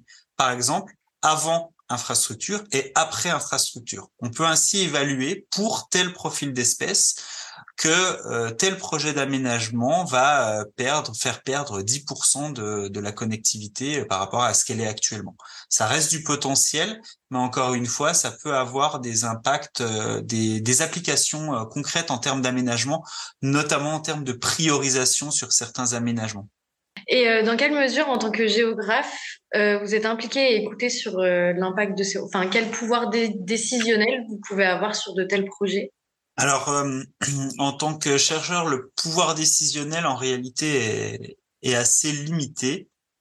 on va dire qu'on a plutôt un pouvoir de sensibilisation au grand public d'abord et par percolation, on va dire, pas sur les élus et in fine les politiques. Pour donner un exemple, dans le cadre effectivement que vous parliez du projet A45, le projet A45 était euh, était déjà bien bien amorcé avant que avant qu'on travaille dessus et euh, il y avait déjà beaucoup de travaux qui étaient faits, notamment en, géographie sociale. Il y avait aussi des études d'impact qui avaient été faites par des bureaux d'études, euh, des frises également qui avaient été faites par des écologues qui montraient les espèces présentes le long du tracé d'autoroute. Et moi, ce que j'ai voulu apporter en tant que géographe, c'est justement cet aspect euh, réseau écologique, montrer que l'autoroute n'allait pas seulement détruire une mare ici où il y avait peut-être une espèce remarquable, mais que ça pouvait avoir des impacts à des endroits beaucoup plus diffus dans le paysage, à plusieurs dizaines de kilomètres de l'autoroute parfois. Même si ces impacts restaient potentiels, sans avoir fait de relevé de terrain, ces impacts méritaient néanmoins d'être mis en valeur. Et donc l'idée c'était de montrer des cartes en fait euh, aux euh, gens qui étaient mobilisés contre l'autoroute. Et donc on a fait une journée en 2018 euh, à la Talaudière vers Saint-Étienne pour justement présenter des posters. Alors on leur a présenté également des posters donc sur la connectivité écologique, mais également sur les mobilités, le trafic routier, les zones à urbaniser, les projections d'urbanisation pour montrer qu'il y avait quand même un réel besoin de mobilité dans cette zone entre Lyon et Saint-Étienne avec une population qui, euh, qui augmentait et essayer de discuter ensemble de, de, solutions. Et donc, en complément, de montrer ces cartes dont je vous parlais sur les impacts potentiels euh, écologiques de, de l'autoroute. Et donc, en termes de, de levier d'action, finalement, en tant que scientifique, on n'a pas grand-chose. Par contre, euh, en présentant ce genre de résultats, on peut être écouté par certains élus, par certains politiques. Il y avait d'ailleurs des élus lors de cette journée. L'inconvénient, en revanche, c'était que c'était des élus qui étaient plutôt engagés contre le projet d'autoroute, donc ça allait plutôt évidemment dans leur sens. Euh, mais euh, néanmoins, euh, ce, les travaux des scientifiques donnent néanmoins une certaine. Euh, enfin, les élus aiment bien s'appuyer sur des travaux scientifiques pour leur donner une certaine crédibilité. Et inversement, en tant que scientifique, on aime bien aussi que nos travaux euh, soient, euh, on va pas dire euh, validés, mais du moins euh, regardés, analysés par les responsables politiques pour également asseoir une certaine légitimité sur notre travail pour montrer aussi qu'on raconte pas n'importe quoi et qu'on fait pas des choses qui sont totalement hors sol. Donc c'est vraiment un échange qui est permanent entre les différentes sphères, hein, les sphères opérationnelles, les praticiens, les gestionnaires paysagers de l'aménagement, les scientifiques et euh, les politiques. Donc vous pensez à titre personnel que euh, des études géographiques et socio-environnementales peuvent avoir un impact quand même sur la mobilisation euh, environnementale? Tout à fait. Ça, peut, ça, sert de support à la mobilisation environnementale et euh, à chaque mobilisation environnementale, les personnes qui sont engagées euh, en général contre des grands projets euh, environnementaux aiment s'appuyer sur des études scientifiques pour légitimer leur combat et leurs propos. Alors évidemment, les études scientifiques, euh, on peut, euh, si on parle ne serait-ce que des cartes, ne serait-ce que par rapport aux cartes que j'ai faites, on peut leur faire montrer différentes choses selon comment on les oriente. Rien qu'en variant la sémiologie graphique et cartographique, en tirant des échelles plus vers le rouge ou vers le marron pour montrer des effets négatifs, euh, en minimisant les impacts, en utilisant des systèmes de maximum au lieu de représenter des moyennes, on peut jouer là-dessus, on peut jouer sur la communication. C'est le cas euh, dans beaucoup d'études scientifiques sur la manière de présenter les résultats. Donc évidemment, selon la personne qui va essayer de s'approprier les résultats scientifiques, selon ses volontés, qu'elles soient politiques ou qu'elles soient, euh, on va dire, euh, oui, selon les volontés politiques, hein, qu'elles soient entre guillemets dans, dans un camp ou dans un autre, on va avoir différents usages qui vont être faits de ces euh, de ces travaux scientifiques. Et donc après, c'est à nous scientifiques de vérifier quand même qu'on n'a pas une déformation de notre propos qui euh, qui est qui est effectué par les personnes qui s'en emparent. Mais néanmoins, euh, je trouve qu'il est toujours pertinent de pouvoir produire des travaux scientifiques qui soient utiles à l'action dans des dispositifs donc de recherche-action pour pouvoir euh, essayer de de de contribuer modestement sans doute, mais à, à, l'avancée ou au moins à la prise en compte de, des impacts on va dire environnementaux au sens large, pouvoir essayer de d'avoir une position scientifique qui permette de, de, crédibiliser ces mouvements. Eh ben super, merci beaucoup euh, Marc Bourgeois d'avoir répondu à nos questions. On rappelle que vous êtes géographe et maître de conférence à l'Université Lyon 3. Eh ben merci beaucoup. La recherche-action proposée par Marc Bourgeois est-elle en accord avec ce que pensent les collectifs? C'est ce que nous allons voir tout de suite avec Chloé. Réel et surréel. Une surprise partie chez Monsieur et Madame Expresso. Ces routes qui parsèment nos paysages ne sont pas sans impact négatif.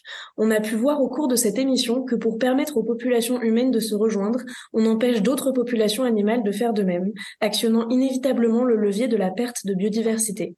Si les scientifiques s'emparent de ce sujet, des militants et militantes le font aussi, et le lien entre les deux paraît très important comme Marc Bourgeois a pu le souligner. D'ailleurs, ça se passe en ce moment puisqu'il y a quelques semaines, de grands week-ends de mobilisation ont eu lieu contre de nouveaux projets routiers. On pense à l'A69 entre Castres et Toulouse, mais aussi à l'A133 et A134, appelé également contournement est de Rouen. Ces mobilisations sous la bannière des soulèvements de la Terre avaient un objectif clair, mettre des bâtons dans les routes au sens clair comme au sens figuré. C'est pour revenir sur ces actions citoyennes que nous accueillons aujourd'hui Guillaume Grima, qui est porte-parole du collectif contre l'A133 A134 près de Rouen. Bonjour Guillaume Grima. Bonjour. Alors, qu'est-ce qu'on y fait dans ces mobilisations? Quels sont les moyens d'action mis en place pour lutter contre ces projets de construction de routes? Notre collectif est composé de différentes associations, que ce soit des associations, je suis issu d'une association environnementale de protection sur la question du climat, il y a aussi des associations de riverains, il y a des mairies, il y a des, hum, des partis politiques et des syndicats. C'est donc un ensemble d'acteurs qui a décidé d'organiser cette lutte citoyenne à travers trois grands axes.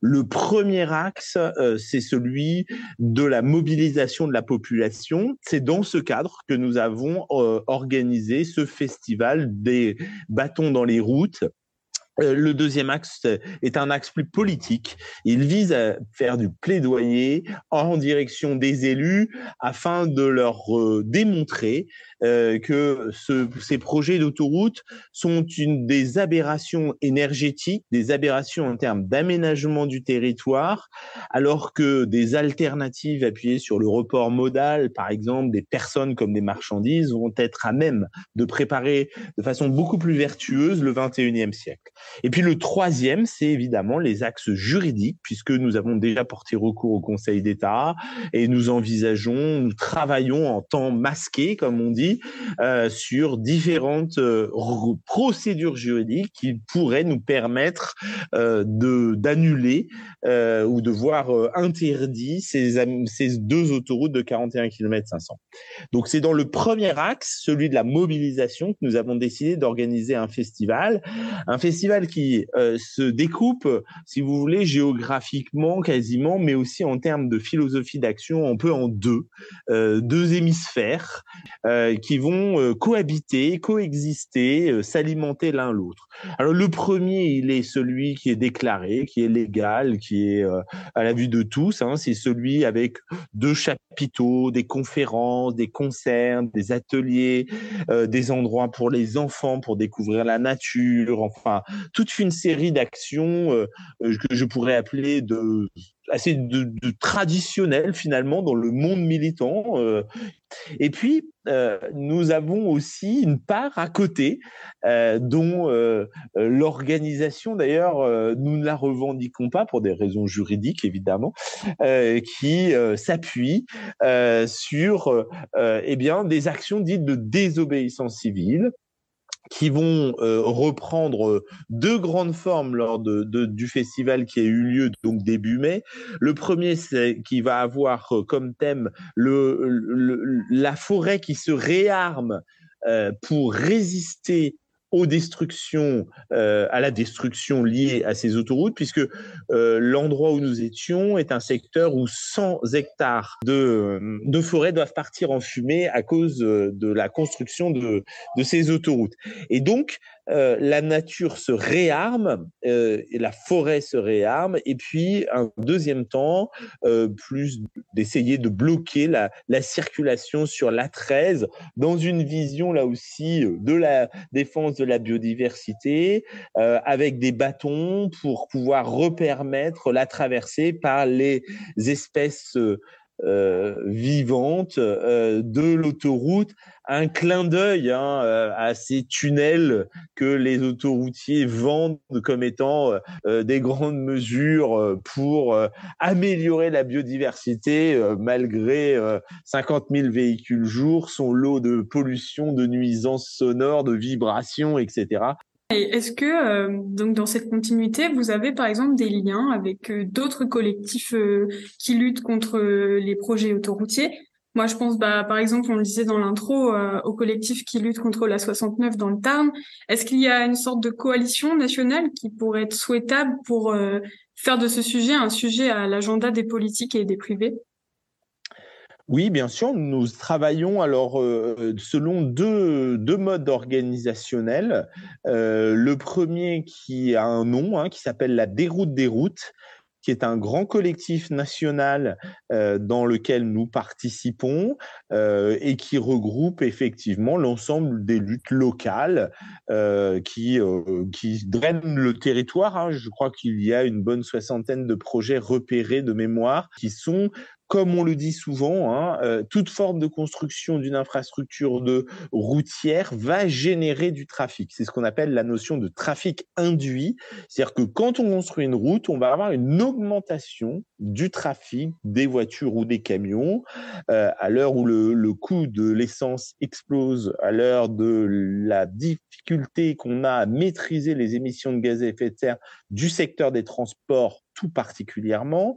Euh, construire plus de routes, c'est générer plus de trafic. C'est euh, un, non-sens historique euh, en 2023 que de dépenser de l'argent, de dépenser du foncier, de la nature pour construire des infrastructures routières. Et puis, il y a d'autres cadres, un autre cadre national, donc avec le réseau Action Climat, qui est une ONG qui travaille sur les questions du climat. Et nous, on est aussi au travail avec France Nature Environnement, FNE, euh, pour euh, justement travailler sur les aspects euh, juridiques, économiques, de tous ces contrats de concession, parce que c'est aussi une grosse épine dans le pied du gouvernement, mais aussi des, des pro-routiers. C'est ces concessions un véritable scandale financier euh, parce qu'elle rapporte énormément de profits euh, sur, euh, sur le dos de nos concitoyens qui, circulent. Et donc, si l'on souhaite se mobiliser contre le projet, ou comment on peut le faire? Comment on peut rejoindre votre collectif ou un collectif près de chez nous? Alors, écoutez, c'est très simple. Euh, vous, vous tapez collectif non à la 133 134 dans un moteur de recherche quelconque.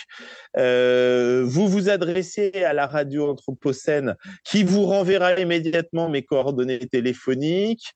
Euh, vous nous trouvez sur les réseaux sociaux.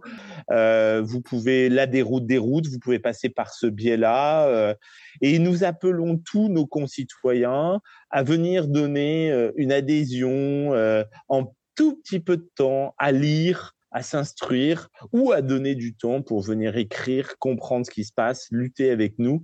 Euh, je crois que c'est aussi une évolution là qu'on qu vit actuellement, c'est-à-dire que on a vraiment une mobilisation importante de la population, des scientifiques sur des bases scientifiques et rationnelles, pas trop politicards de la politique. Euh, voilà, les gens y viennent pour euh, les, futures élections, si je peux me permettre ce petit raccourci. Je voudrais pas dire trop de mal de la classe politique en général, mais c'est quand même un vieux réflexe, un vieux défaut dont il ferait bien de se débarrasser. Mais en tout cas, sur ces luttes, il y a vraiment quelque chose euh, de scientifique, de novateur, euh, de citoyen euh, qui est très intéressant.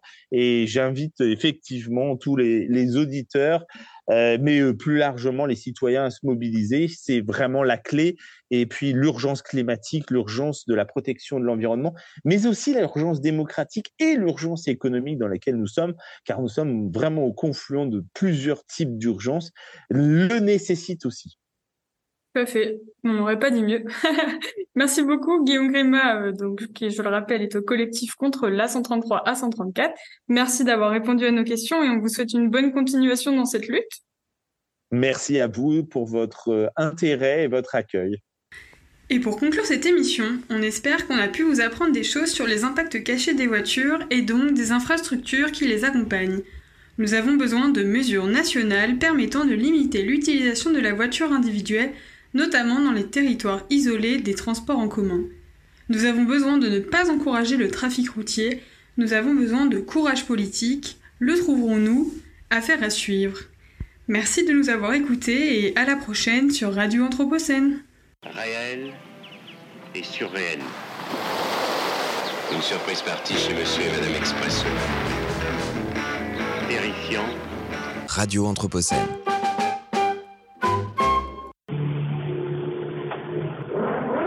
Regard sur l'actu. Regard sur l'actualité à l'aune de l'Anthropocène. Regard sur l'actu. Tant qu'il y a d'un côté des manifestants de l'autre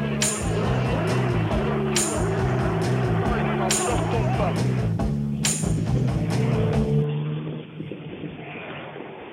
Bonjour à toutes, bonjour à tous. Il est 17h30 sur Radio Anthropocène. Les restaurateurs et hôteliers des Pyrénées-Orientales sont unanimes. Il y aura de l'eau pour le pastis cet été. Ouf, me voilà rassuré. Et moi qui m'inquiétais des sécheresses menaçant les cultures, de l'approvisionnement en eau potable pour les populations, de l'assèchement des nappes phréatiques remettant en question le modèle agricole sur plusieurs décennies, de la multiplication des feux de forêt ou encore du risque d'orage intense. Mais quel pessimiste j'ai été. Comme le dit Brice Sanac, président de l'Union des métiers de l'industrie hôtelière des Pyrénées-Orientales, c'est sûrement à cause du bashing qu'a subi sa région dans les médias.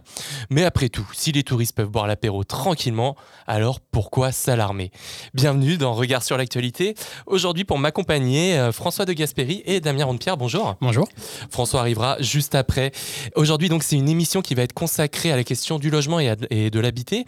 À 18h20, nous serons avec Renaud Epstein, professeur de sociologie à Sciences Po Saint-Germain-en-Laye. Mais tout de suite, c'est Street Actu avec Sophia Popov. Street Actu. Street Actu.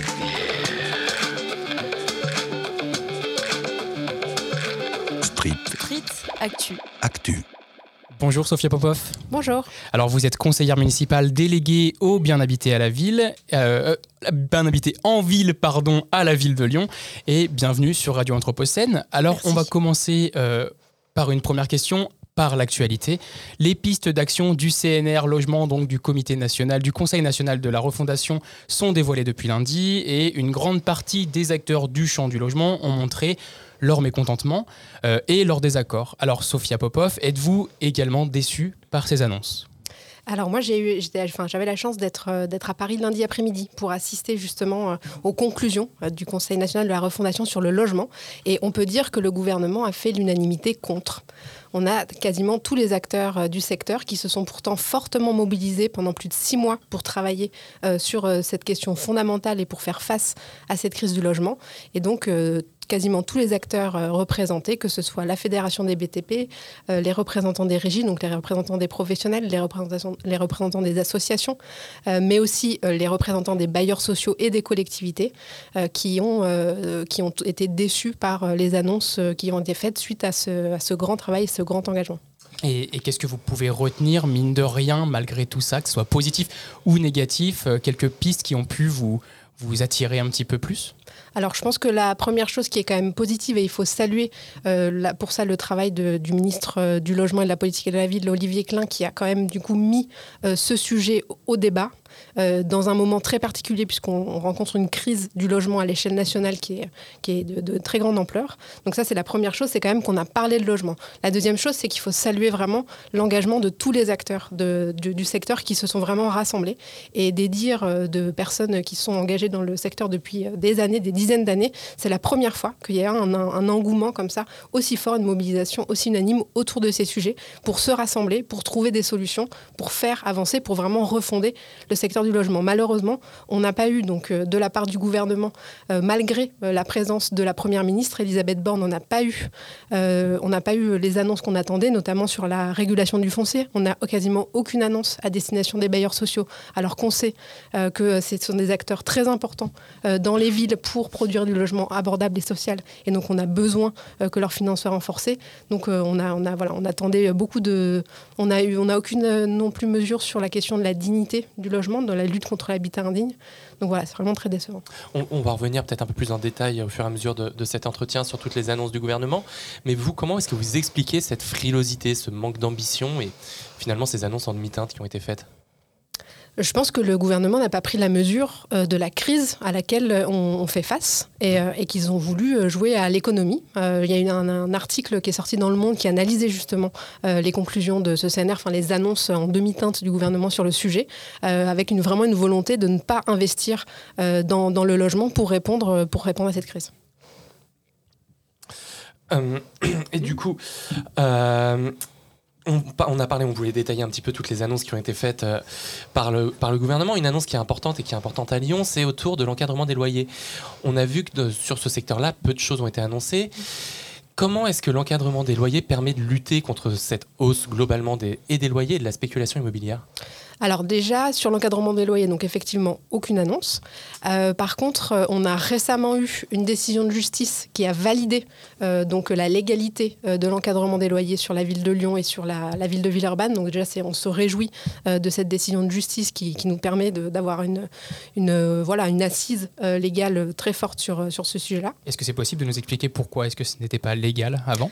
Alors c'était légal, mais il y a des acteurs du secteur, notamment l'UNIS et la FNIM, euh, qui représente un certain nombre de professionnels de l'immobilier euh, qui n'étaient pas en accord euh, avec, avec ce dispositif et qui l'avaient attaqué en justice. Mais ils avaient en effet tort puisque le Conseil d'État a, approuvé la légalité de notre dispositif. Et, quelles ont été les raisons? C'était majoritairement une, une case d'un marché du logement, l'idée d'une régulation d'un système d'un système économique enfin, Pour quelles raisons est-ce qu'ils est étaient contre cette régulation des loyers Ça, ils seraient mieux placés pour, euh, pour répondre euh, de, de leurs intentions.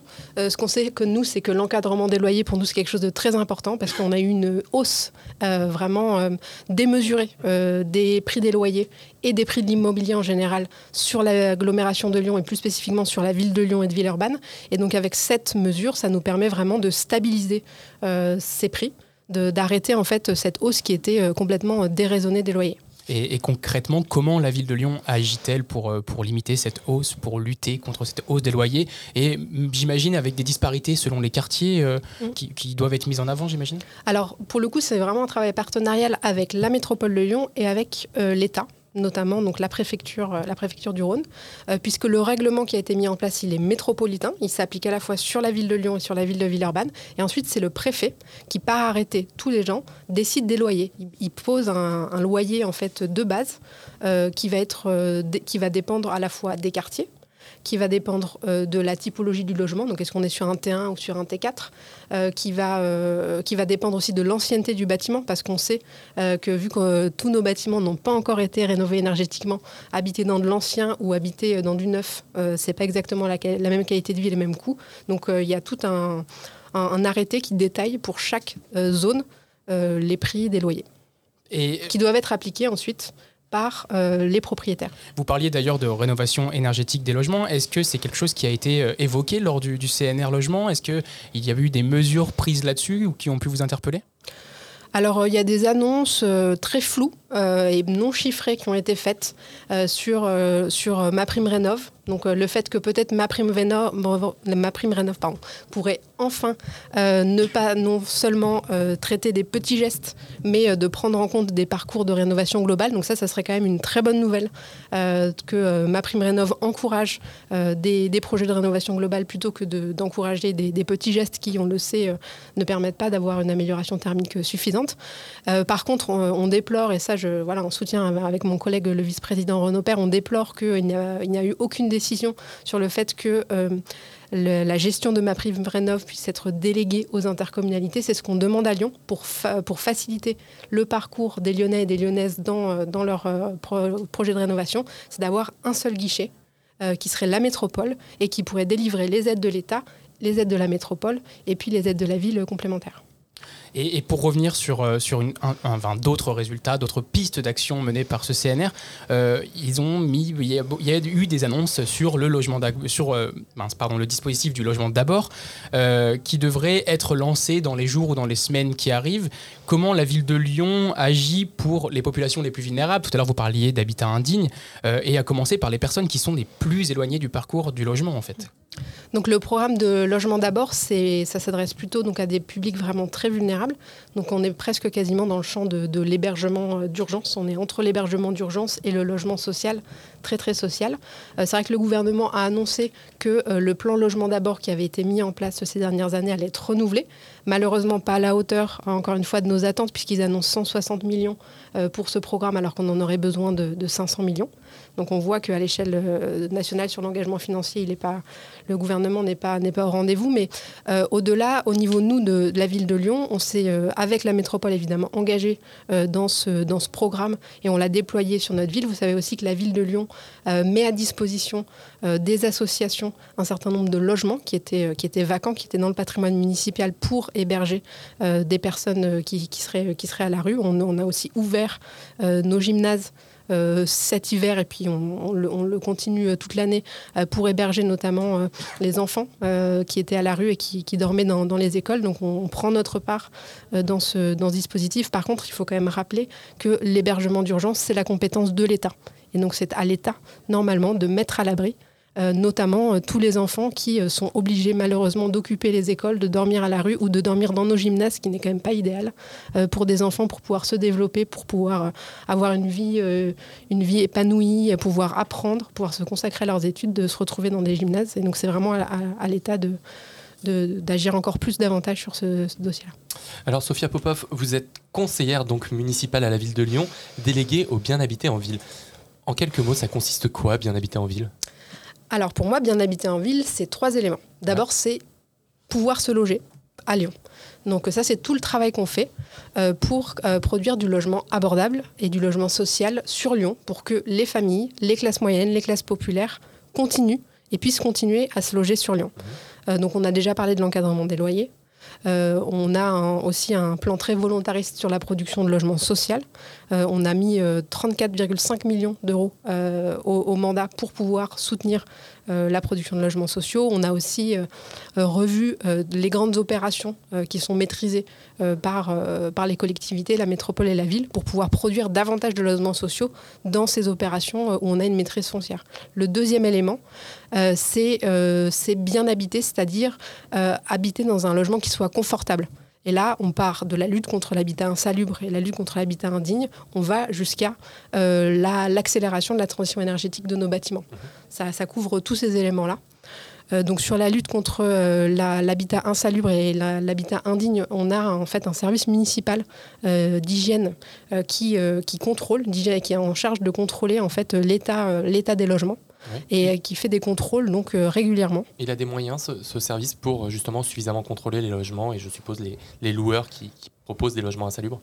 Ben, alors nous on y met les moyens, on, y met les moyens. On a des agents qui, voilà, une dizaine d'agents qui travaillent dans ce service et qui sur sur interpellation euh, soit des mairies d'arrondissement, soit des agents du service logement, soit des, citoyens eux-mêmes euh, vont sur le terrain mhm. et ils peuvent, ils vont contrôler. Après, malheureusement, comme, comme sur toute la région et notamment dans, aussi dans toutes les collectivités de France, on a des problématiques de recrutement.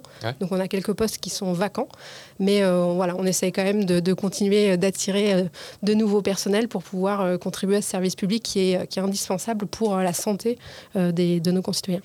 Et, pour continuer, donc il y avait un troisième euh, axe sur le bien habité. Je me suis perdue, tout à fait. Donc euh, le bien habité, c'est vraiment euh, vivre donc dans un dans un, logement qui est confortable. Aussi, donc on a déjà parlé sur les questions de rénovation énergétique qui sont extrêmement importantes. Et le troisième axe, c'est le pouvoir d'habiter, mhm. parce que le logement, ça reste quand même très largement une histoire de droit privé. Donc c'est, il y a beaucoup de choses qui se jouent en fait dans la relation entre un propriétaire et son locataire et malheureusement, les collectivités ne peuvent pas rentrer euh, dans cette, euh, dans cette euh, relation. Donc nous, en tant que collectivité, on met à disposition des locataires notamment des outils l'encadrement des loyers, on en a parlé notamment, ou alors on a notre service d'hygiène qui peut venir contrôler l'état de salubrité ou l'état de, dignité du logement, mais il faut vraiment que ce soit les, les, locataires qui ensuite se saisissent de ces outils et fassent recours à ces outils euh, face à leurs propriétaires. Donc ça, c'est vraiment quelque chose sur lequel on veut travailler encore davantage pour euh, faire la, promotion communiquée sur les droits qui existent et ensuite travailler avec les associations qui accompagnent les locataires pour que les locataires se sentent, se sentent légitimes finalement à, faire des recours. sur l'encadrement des loyers, par exemple, on sait que sur, sur la métropole, depuis qu'il a été mis en place, il y a très très peu de recours de locataires, probablement parce que comme on est dans une relation asymétrique quand on est entre un propriétaire et un locataire, euh, certains pourraient avoir peur euh, d'avoir des répercussions sur leur bail à long terme. Et donc, euh, c'est vraiment un travail, ça, qu'il faut qu'il faut qu'on engage et qu'il faut qu'on renforce pour accompagner les Lyonnais et les Lyonnaises dans cette direction. Et comment réussissez-vous à, accorder euh, à, la part du, logement d'autres modalités de la vie quotidienne, euh, telles que les mobilités, le travail, la consommation, etc., qui s'ancrent plutôt dans, une, dans des modes d'habiter plus, plus globaux et d'éviter une, politique qui serait euh, en silo de, Comment est-ce que vous faites comme pour, pour aller pour tendre vers cette logique assez globale, assez pluri, pluridimensionnelle de, de l'habiter? Alors déjà, moi je suis conseillère déléguée, donc bien habiter en ville. J'ai repris la délégation habitat et logement qui était avant qui était avant mise en œuvre par Raphaël Michaud, qui est notre adjoint à l'urbanisme. En fait, déjà, la première chose, c'est qu'on travaille en équipe. On travaille en équipe avec Raphaël Michaud qui a gardé dans sa délégation l'urbanisme. On travaille avec nos collègues aussi, euh, Valentin Lungenstrass, euh, notamment sur les espaces publics, ou Gauthier Chapuis euh, sur les questions de végétalisation. Donc vraiment, à, la ville de Lyon, on travaille de façon très collaborative et chaque projet va être regardé en fonction des différents prismes. Je me permets juste de vous interrompre une petite seconde, Raphaël Michaud, qui sera dans les mercredis de l'Anthropocène à 19h sur Radio Anthropocène. C'est ça. Et je vous laisse continuer, excusez-moi. Et, euh, et, donc, euh, on va travailler donc, euh, sur les projets. On va travailler en équipe de façon pluridisciplinaire et chacun va apporter son regard, sa spécificité autour de ces projets-là. vous, un, le, deux, pardon, le, deuxième élément, enfin non, le premier élément dont vous parliez, c'était de pouvoir habiter, notamment avec des enjeux économiques, j'imagine, se développe à Lyon le bail réel solidaire euh, depuis quelques temps. Les premiers logements vont sortir de terre ou sont sortis de terre depuis peu. Euh, d'autres vont arriver dans les deux, trois années qui vont arriver. Dans le CNR logement, le gouvernement prévoit d'amplifier et d'élargir ce dispositif. Mm. Alors, euh, qui vise. Est-ce que vous pouvez d'ailleurs nous expliquer ce qu'est ce dispositif pour qu'on puisse après échanger là-dessus? Oui, bien sûr. Donc, le bail réel solidaire, c'est un outil qui permet de séparer le foncier de, euh, de l'immobilier. Donc, c'est-à-dire qu'un ménage va acquérir, on va dire, les murs de la maison, mais ils vont pas acquérir le sol. Et donc, ça permet à Lyon, dans des zones tendues où les prix de l'immobilier, on l'a dit, ont complètement explosé, euh, de pouvoir acquérir des biens à moitié prix. Et est-ce seulement quelque chose, un, dispositif qui permet de, bloquer des prix ou est-ce aussi quelque chose qui permettrait de, de, lutter contre la spéculation immobilière, contre la hausse des prix dans certains quartiers, j'imagine. Enfin, j'ai vu un, des dispositifs se développe dans le 7e arrondissement. Est-ce que c'est aussi là une possibilité de limiter cette spéculation immobilière dans un 7e arrondissement qui a énormément augmenté? Oui. Alors, euh, tout à fait, vous avez raison. Le bail réel solidaire, comme on garde une maîtrise foncière, donc le foncier, le sol, reste propriété de la collectivité, on va pouvoir du coup euh, maîtriser en fait les prix euh, sur le long terme. Et euh, aussi le ménage qui, achète grâce à ce dispositif, euh, il ne va pas pouvoir revendre. en faisant une culbute de x2 par exemple, en vendant deux fois plus cher que ce qu'il n'a acheté, il va, il va pouvoir vendre uniquement son bien s'il souhaite le vendre. Il n'est pas obligé évidemment de le vendre, mais il peut rester là autant qu'il veut. Mais s'il souhaite le vendre, ça va, être, ça va être encadré. Donc ça, ça permet de garantir les prix. Moi, je dirais que le bail réel solidaire, ça va encore plus loin. ça nous permet de réinterroger notre rapport à la propriété. Euh, ça nous permet euh, de, décorréler, en fait, d'avoir un rapport à la propriété qui est différent et donc, euh, d'imaginer peut-être à, plus, à plus long terme des façons d'habiter qui soient beaucoup plus collectives et, où on ne serait pas obligé d'avoir chacun chez soi être propriétaire de tout, son logement, de pouvoir peut-être partager plus d'espace en commun. Là, avec le bail réel solidaire, on partage euh, le sol finalement, euh, mais, de pouvoir partager des espaces communs, partager une chambre supplémentaire. Et pour moi, le bail réel solidaire, ça, fait écho un petit peu aussi au, au projet d'habitat participatif et coopératif qui se développe sur notre territoire et qui, en ce sens-là, vraiment repense notre rapport à la propriété. Je pense qu'en France, avec un droit à la propriété qui est constitutionnalisé, qui est peut-être une des seules choses qui est sacrée dans notre constitution, euh, je pense qu'il est important euh, peut-être de se, de se re-questionner un peu sur notre rapport à la propriété. Mais justement, si ça réinterroge euh, la vision qu'on pourrait avoir du droit à la propriété, je voudrais que vous entende sur, la, sur un tweet que vous avez fait récemment, justement, au suite du, à la suite du CNR Logement.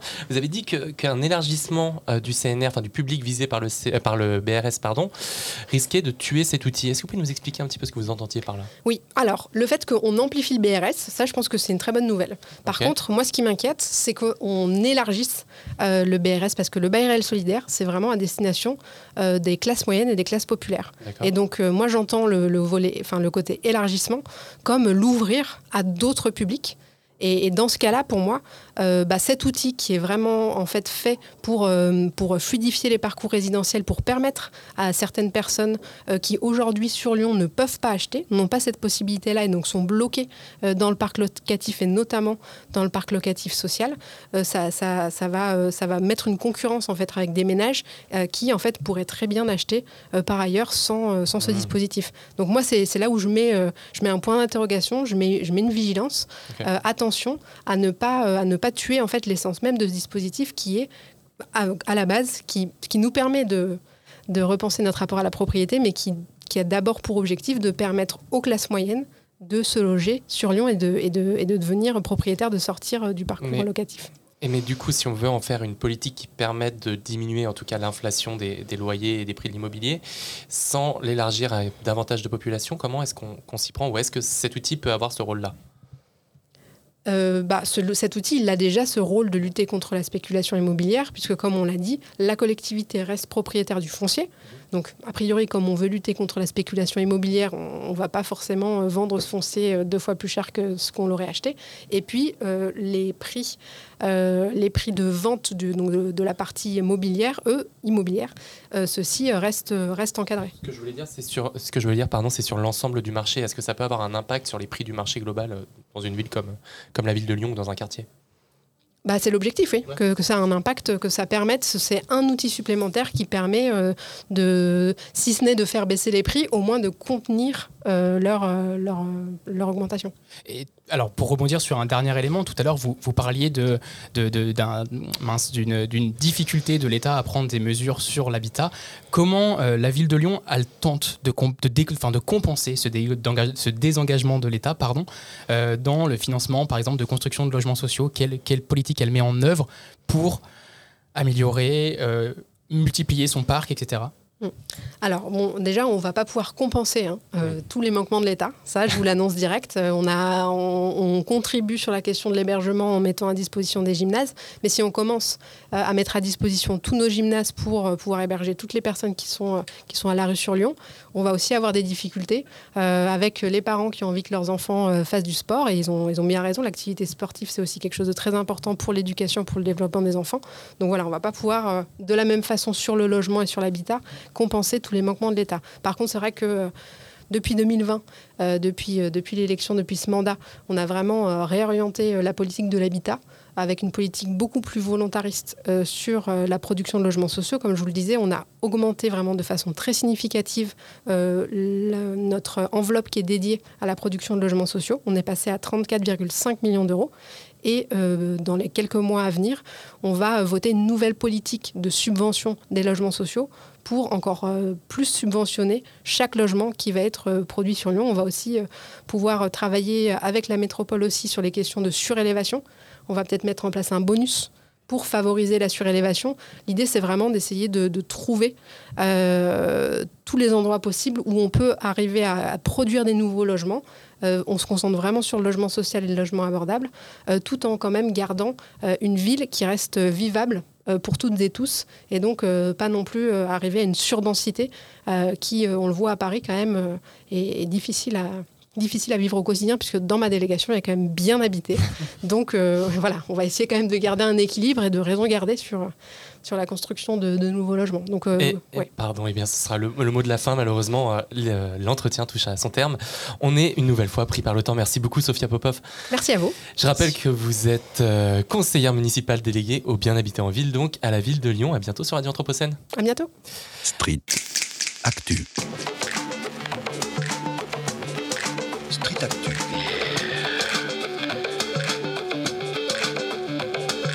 Street Street Actu. Actu.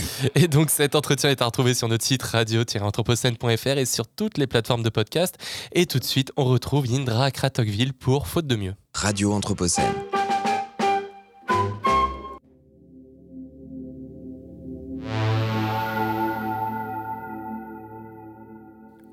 Il nous arrive parfois d'en constater l'existence le long des axes routiers ordinaires, mais c'est tout particulièrement lorsqu'on plonge un jour au fond d'une impasse d'un lotissement pavillonnaire que l'on apprécie très sincèrement à la fois le concept et la mise en œuvre de ce que nous appelons une zone de retournement.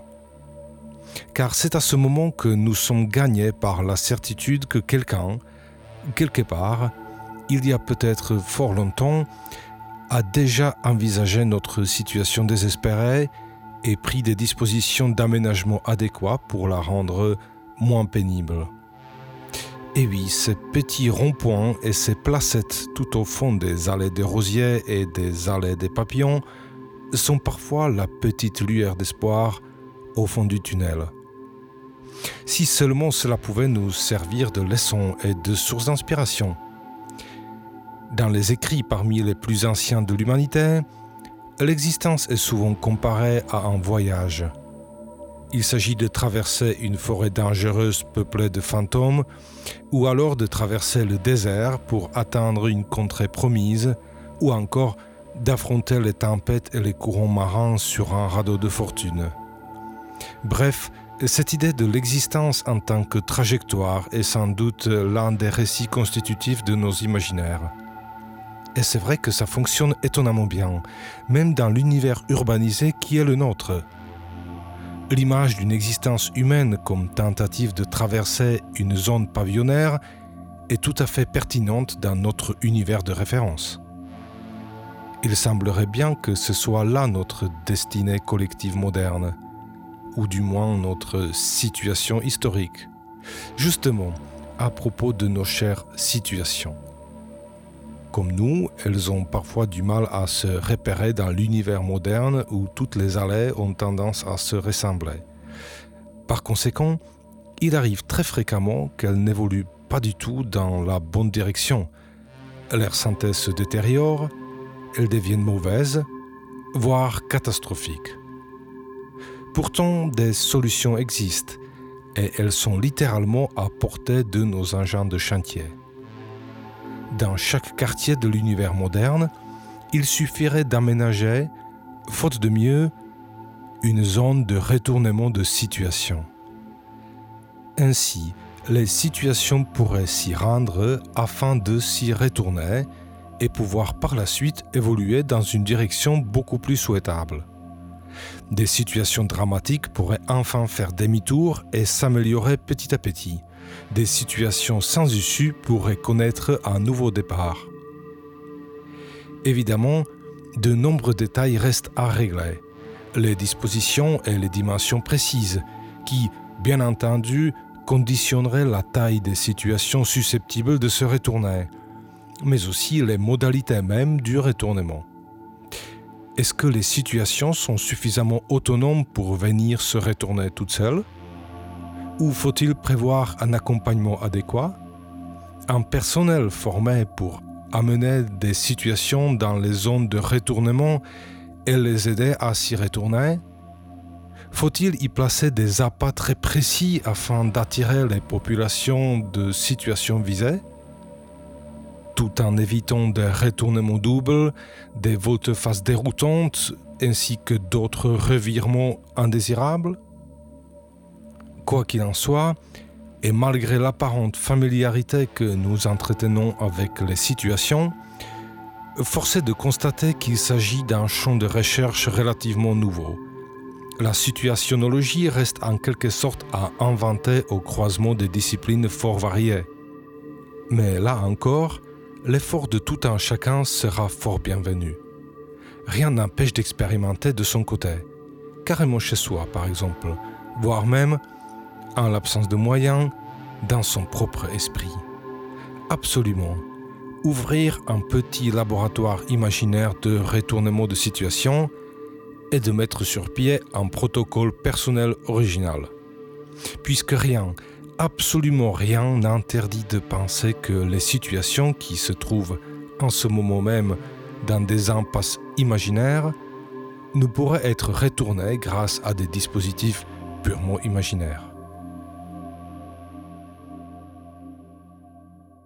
Radio Anthropocène. Regard sur l'actu. Regard sur l'actu. English first arrived in India in the early 1600s. It coexisted alongside many Indian languages like Regard sur l'actu. So now I'm in studio. L'actu. Comment allez-vous Il est 18h sur Radio Anthropocène, on retrouve le journal de la rédaction. Regard sur l'actualité.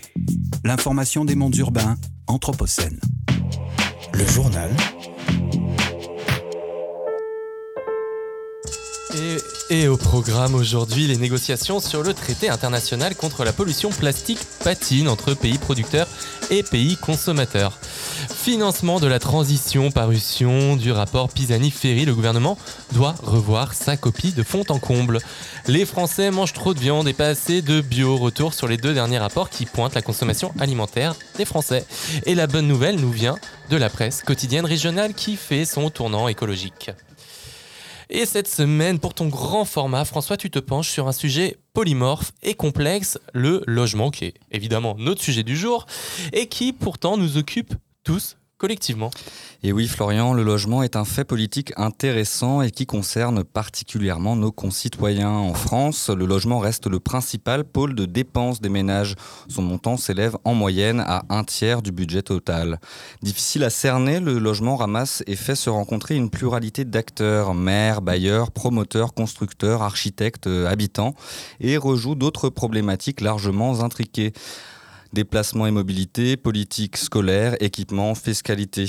La fabrique de la ville est donc un champ complexe et il convient de prendre un peu de temps pour cerner ce secteur qui, comme dans le célèbre jeu des Sims, tend à façonner les paysages d'un nombre croissant d'habitants de la planète. Et le premier enjeu, c'est évidemment le droit au logement, soit le fait de donner un toit à toutes et tous. Oui, d'autant qu'on se rappelle de la déclaration du président de la République lors de ses vœux de 2018. Je veux que nous puissions apporter un toit à toutes celles et ceux qui sont aujourd'hui sans abri.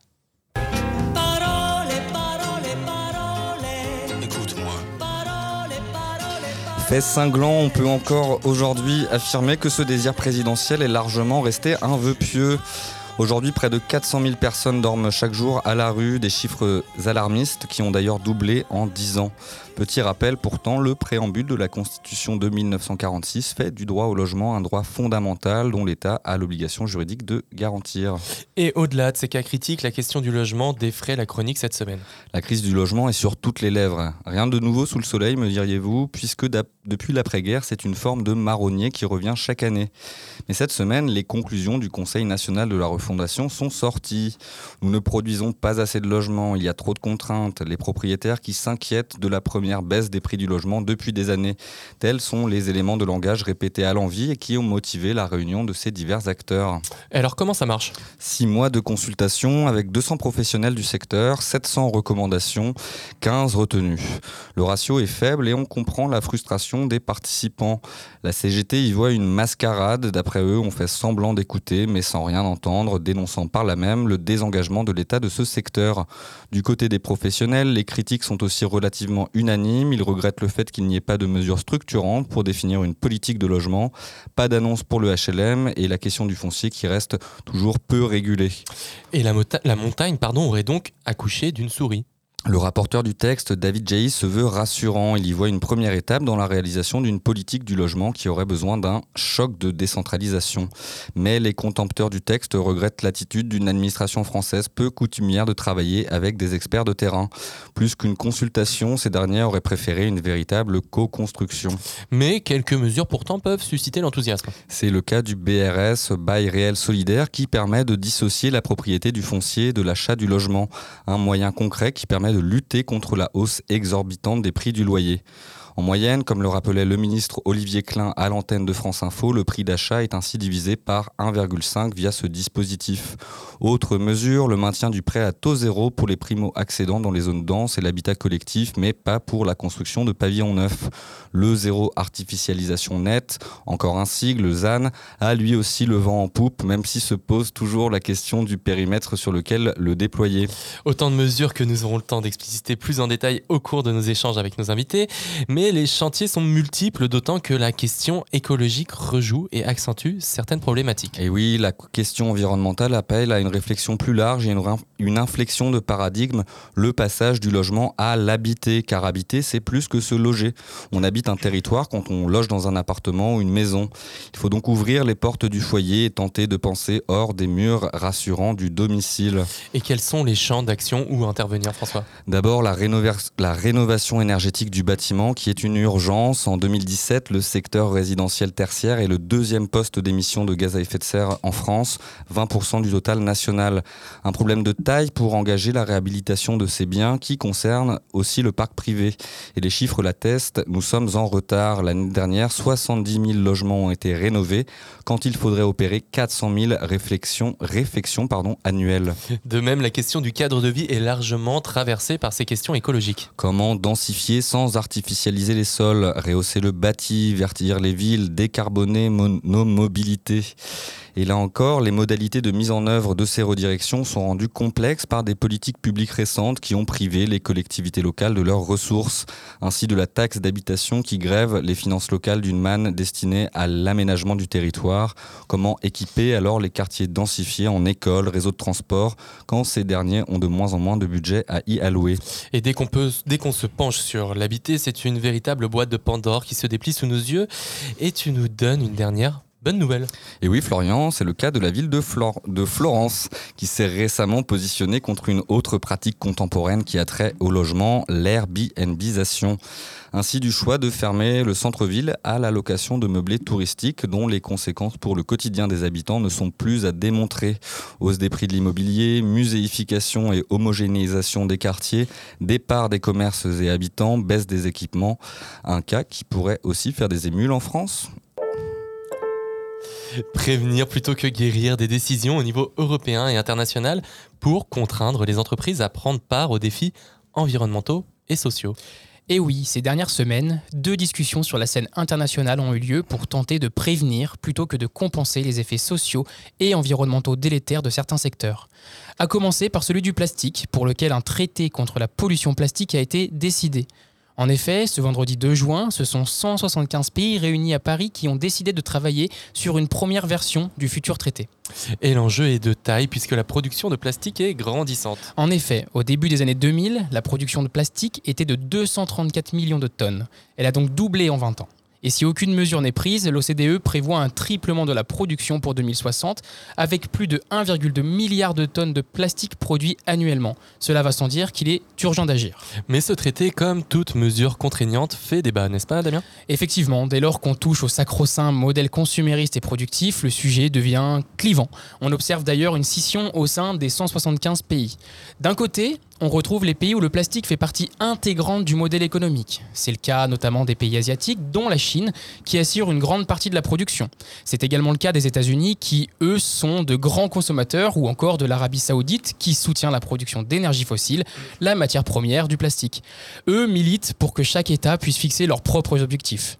Quand d'autres, les pays de l'Union européenne, d'Afrique et d'Amérique latine, militent pour des objectifs globaux visant à réduire la production et l'usage à l'échelle planétaire le rappelle Henri Bourgeois-Costa, expert de la, fondation, de la fondation Tara Océan. On touche là à nos modèles de société et à la question de la sobriété, mais la science est claire, nous ne mettrons jamais fin à la pollution plastique sans réduire sa production. Autre sujet clivant dont tu voulais nous parler, celui de la loi européenne sur le devoir de vigilance. Oui, c'est selon Manon Aubry, députée européenne pour le groupe de la gauche, la première fois où elle observe un lobbying aussi important contre une directive. Et pour cause, d'après elle, le Parlement européen prend enfin ses responsabilités face à l'impunité des multinationales dix ans après le drame du Rana Plaza. Et qu'entend faire ce texte plus concrètement Alors voté par une large majorité de députés européens, ce texte vise à forcer les grandes entreprises à limiter leurs atteintes à l'environnement et les violations des droits sociaux dont elles sont notamment responsables à l'étranger. Par ce texte, les entreprises de plus de 250 salariés, pesant plus de 40 millions d'euros de chiffre d'affaires en Europe et 150 millions à l'international, deviendront juridiquement responsables des violations des droits humains et des dommages environnementaux causés sur leur ligne de production. Et dans le cas où les entreprises ne respecteraient pas ces obligations? Ils feront l'objet de lourdes amendes pouvant aller jusqu'à 5% de leur chiffre d'affaires net mondial. Les entreprises de pays hors Union pourraient se voir exclues des marchés publics européens. Mais ces risques de sanctions sont ceux issus du Parlement européen et rien n'indique clairement qu'ils soient votés en l'état, puisque ce texte n'est pas la version définitive et qui doit encore être soumis à l'arbitrage du Conseil européen. Affaire à suivre. En bref, cette semaine. C'est officiel, la première mine de lithium du Portugal va ouvrir. C'est un avis de l'agence portugaise pour la protection de l'environnement qui l'a autorisé la semaine passée en contrepartie de garanties environnementales. Un geste fort pour les Lusitaniens qui possèdent les plus grandes réserves européennes de ce métal crucial pour la transition énergétique et la construction des batteries. Un moyen pour l'Union européenne de réduire sa dépendance aux importations vis-à-vis de la Chine notamment. D'autres projets d'ouverture de mines et de raffineries pour le traité sont d'ailleurs en cours d'étude. L'importance de visibiliser la toxicité toxicité pardon, des PFAS pour les personnes contaminées. Des géants de l'industrie chimique sont mis en accusation pour les risques qu'ils font courir sur les populations. Récemment, des riverains, associations et syndicats ont décidé d'attaquer le groupe chimique Arkema, situé à Pierre-Bénite par rapport au rejet massif de PFAS dans le Rhône. Certains requérants seraient ainsi touchés par des troubles de la thyroïde et des cancers pédiatriques. Ils demandent qu'une campagne de mesure de la contamination soit réalisée afin d'objectiver les risques pour les riverains et pour légiférer en conséquence. Adios. Une avalanche juridique et écologique sur les stations de ski de la Maurienne. Les perspectives de développement des stations de ski de la Maurienne prennent un coup d'arrêt. Le mardi 30 mai 2023, le tribunal administratif de Grenoble a rendu une décision inédite en annulant le SCOT, le schéma de cohérence territoriale de la vallée, qui datait pourtant de 2020. Cette décision fait suite à un recours porté par différentes associations environnementales et locales. En cause, l'extension du domaine skiable sur des sites encore vierges, la création de nouveaux lits et d'autres aménagements dans le but d'accroître l'attractivité des stations. Pour les associations, cette victoire rappelle l'irrationalité de ces projets face au changement climatique et leur incompatibilité avec les enjeux du 21e siècle. Matignon pensait confier un rapport sur la transition écologique à un économiste en droite ligne avec ses positions, et dont les résultats ne dérangeraient sans doute pas trop le gouvernement. Sauf que, bah, sauf que même Jean Pisani-Ferry, soutien d'Emmanuel Macron de la première heure, quand il se penche un peu sérieusement sur le sujet, eh bien, il se voit obligé de dénoncer l'inaction du gouvernement et de proposer des solutions qui vont complètement à l'encontre des postures macronistes. Les ministres n'ont probablement plus qu'à dénoncer une nouvelle œuvre éco-terroriste. Il va nous falloir faire en 10 ans ce que nous avons eu de la peine à faire en 30 ans. L'accélération est brutale. Le rapport publié le 22 mai dernier n'y va pas par quatre chemins. La politique environnementale de la France est à revoir, il faut accélérer et vite. Réalisé avec l'inspectrice générale des finances Selma Mahfouz, rapporteuse de la mission, les auteurs chiffrent le coût de l'adaptation aux objectifs environnementaux que la France s'est donné à travers les accords de Paris. De 250 à 300 milliards d'euros de dettes en plus en 2030 et jusqu'à 34 milliards d'investissements publics supplémentaires par an. N'en déplaise à Gabriel Attal, ministre des Comptes publics, ou à Bruno Le Maire, ministre de l'économie et des finances, il va falloir faire de la dette. Gabriel Attal a en effet précisé que la France ne pouvait pas se permettre de créer plus de dettes pour financer la transition, et Bruno Le Maire que le rôle de l'État était de baisser les impôts et non de les augmenter. Et là encore, le gouvernement tombe dans son propre jeu de la probité économique, que ce soit les experts du GIEC ou l'économiste Jean Pisani-Ferry. Un même constat s'impose, ne rien faire nous coûtera beaucoup plus cher que d'enclencher un plan massif d'investissement dans l'adaptation et la réduction des émissions de gaz à effet de serre. Et ce n'est pas le seul point sur lequel le gouvernement est en désaccord avec le rapport pardon est en désaccord avec le gouvernement. Sans justice sociale, la transition n'a aucune chance d'aboutir. Jean Pisani-Ferry milite pour un impôt sur le patrimoine des plus riches, c'est-à-dire de taxer le capital. Voilà un nouveau tabou qui tombe. Le rapport propose de taxer les 10% des Français les plus riches à hauteur de 5% de leur patrimoine. Et plus encore, les rapporteurs soulignent que ni l'innovation technologique ni les marchés sont en capacité de résoudre l'équation climatique et que seule l'action volontariste de l'État peut y parvenir. Finances climatiques, les investissements dans le solaire vont dépasser cette année ceux dans le pétrole. C'est ce qu'estime l'Agence internationale de l'énergie qui y voit un tournant majeur. Aujourd'hui, pour 1 euro investi dans le pétrole, 1,7 euro l'est dans les énergies décarbonées. Ces investissements devraient atteindre 1700 milliards de dollars en 2023, soit une hausse de 25% en deux ans. Et comme tout changement majeur, il faut le questionner. Oui, car les investissements dans le pétrole continuent eux aussi de croître, certes moins vite, mais nous éloignent toujours plus de la neutralité carbone. Un peu plus de 1000 milliards de dollars sont encore dirigés vers des énergies carbonées, un niveau deux fois plus élevé que les recommandations pour 2030 du scénario net zéro de l'Agence internationale de l'énergie. Les Français mangent trop de viande et pas assez de produits biologiques, c'est ce qui ressort de deux rapports publiés récemment. Le premier est issu de la Cour des comptes. Il pointe la nécessité de définir et rendre publique une stratégie de réduction du nombre de vaches élevées dans les exploitations agricoles.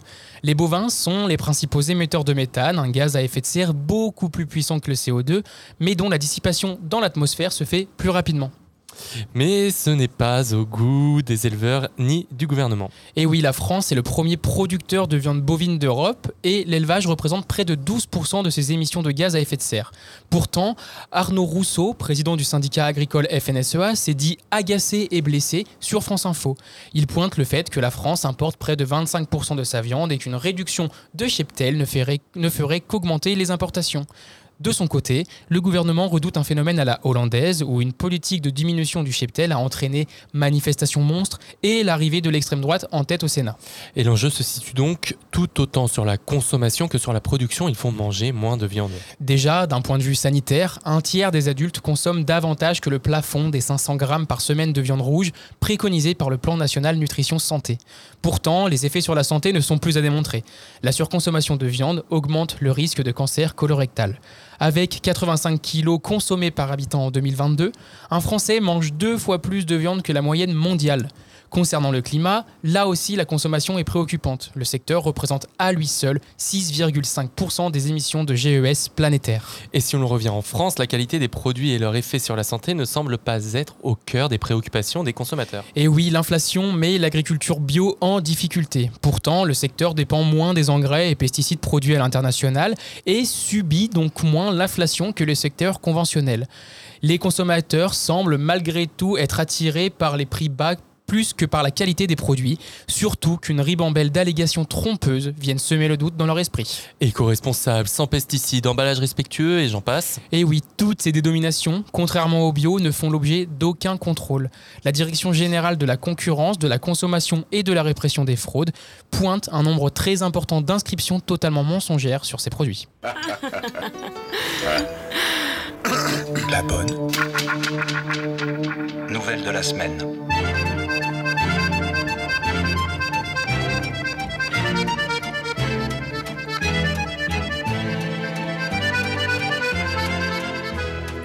Bonne nouvelle, Radio Anthropocène trouve de plus en plus d'amis qui se saisissent des enjeux climatiques pour informer et documenter ses effets qui menacent l'habitabilité, je vais y arriver aujourd'hui, de la planète.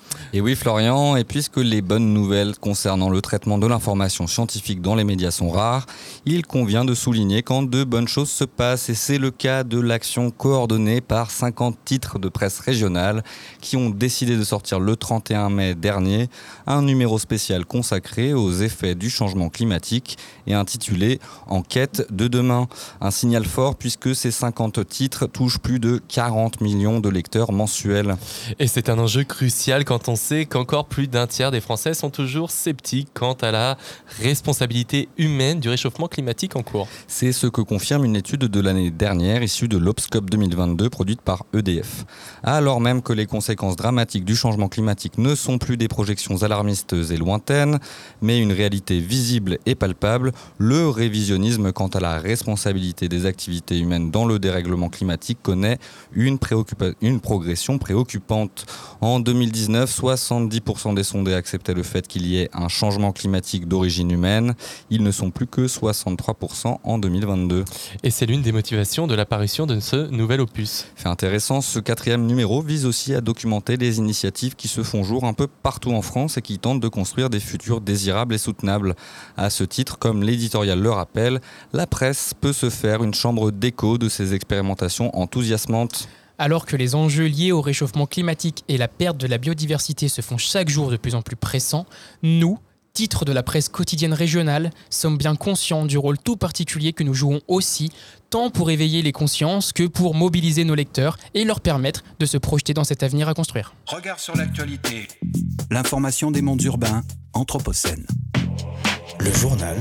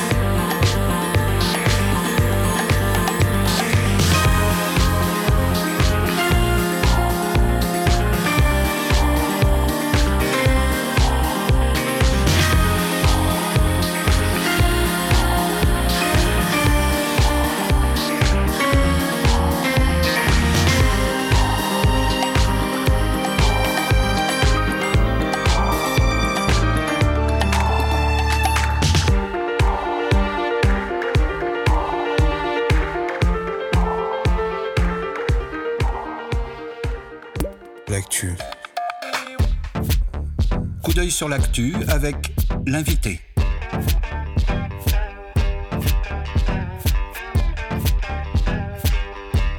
Coup d'œil sur l'actu avec l'invité. L'invité des regards.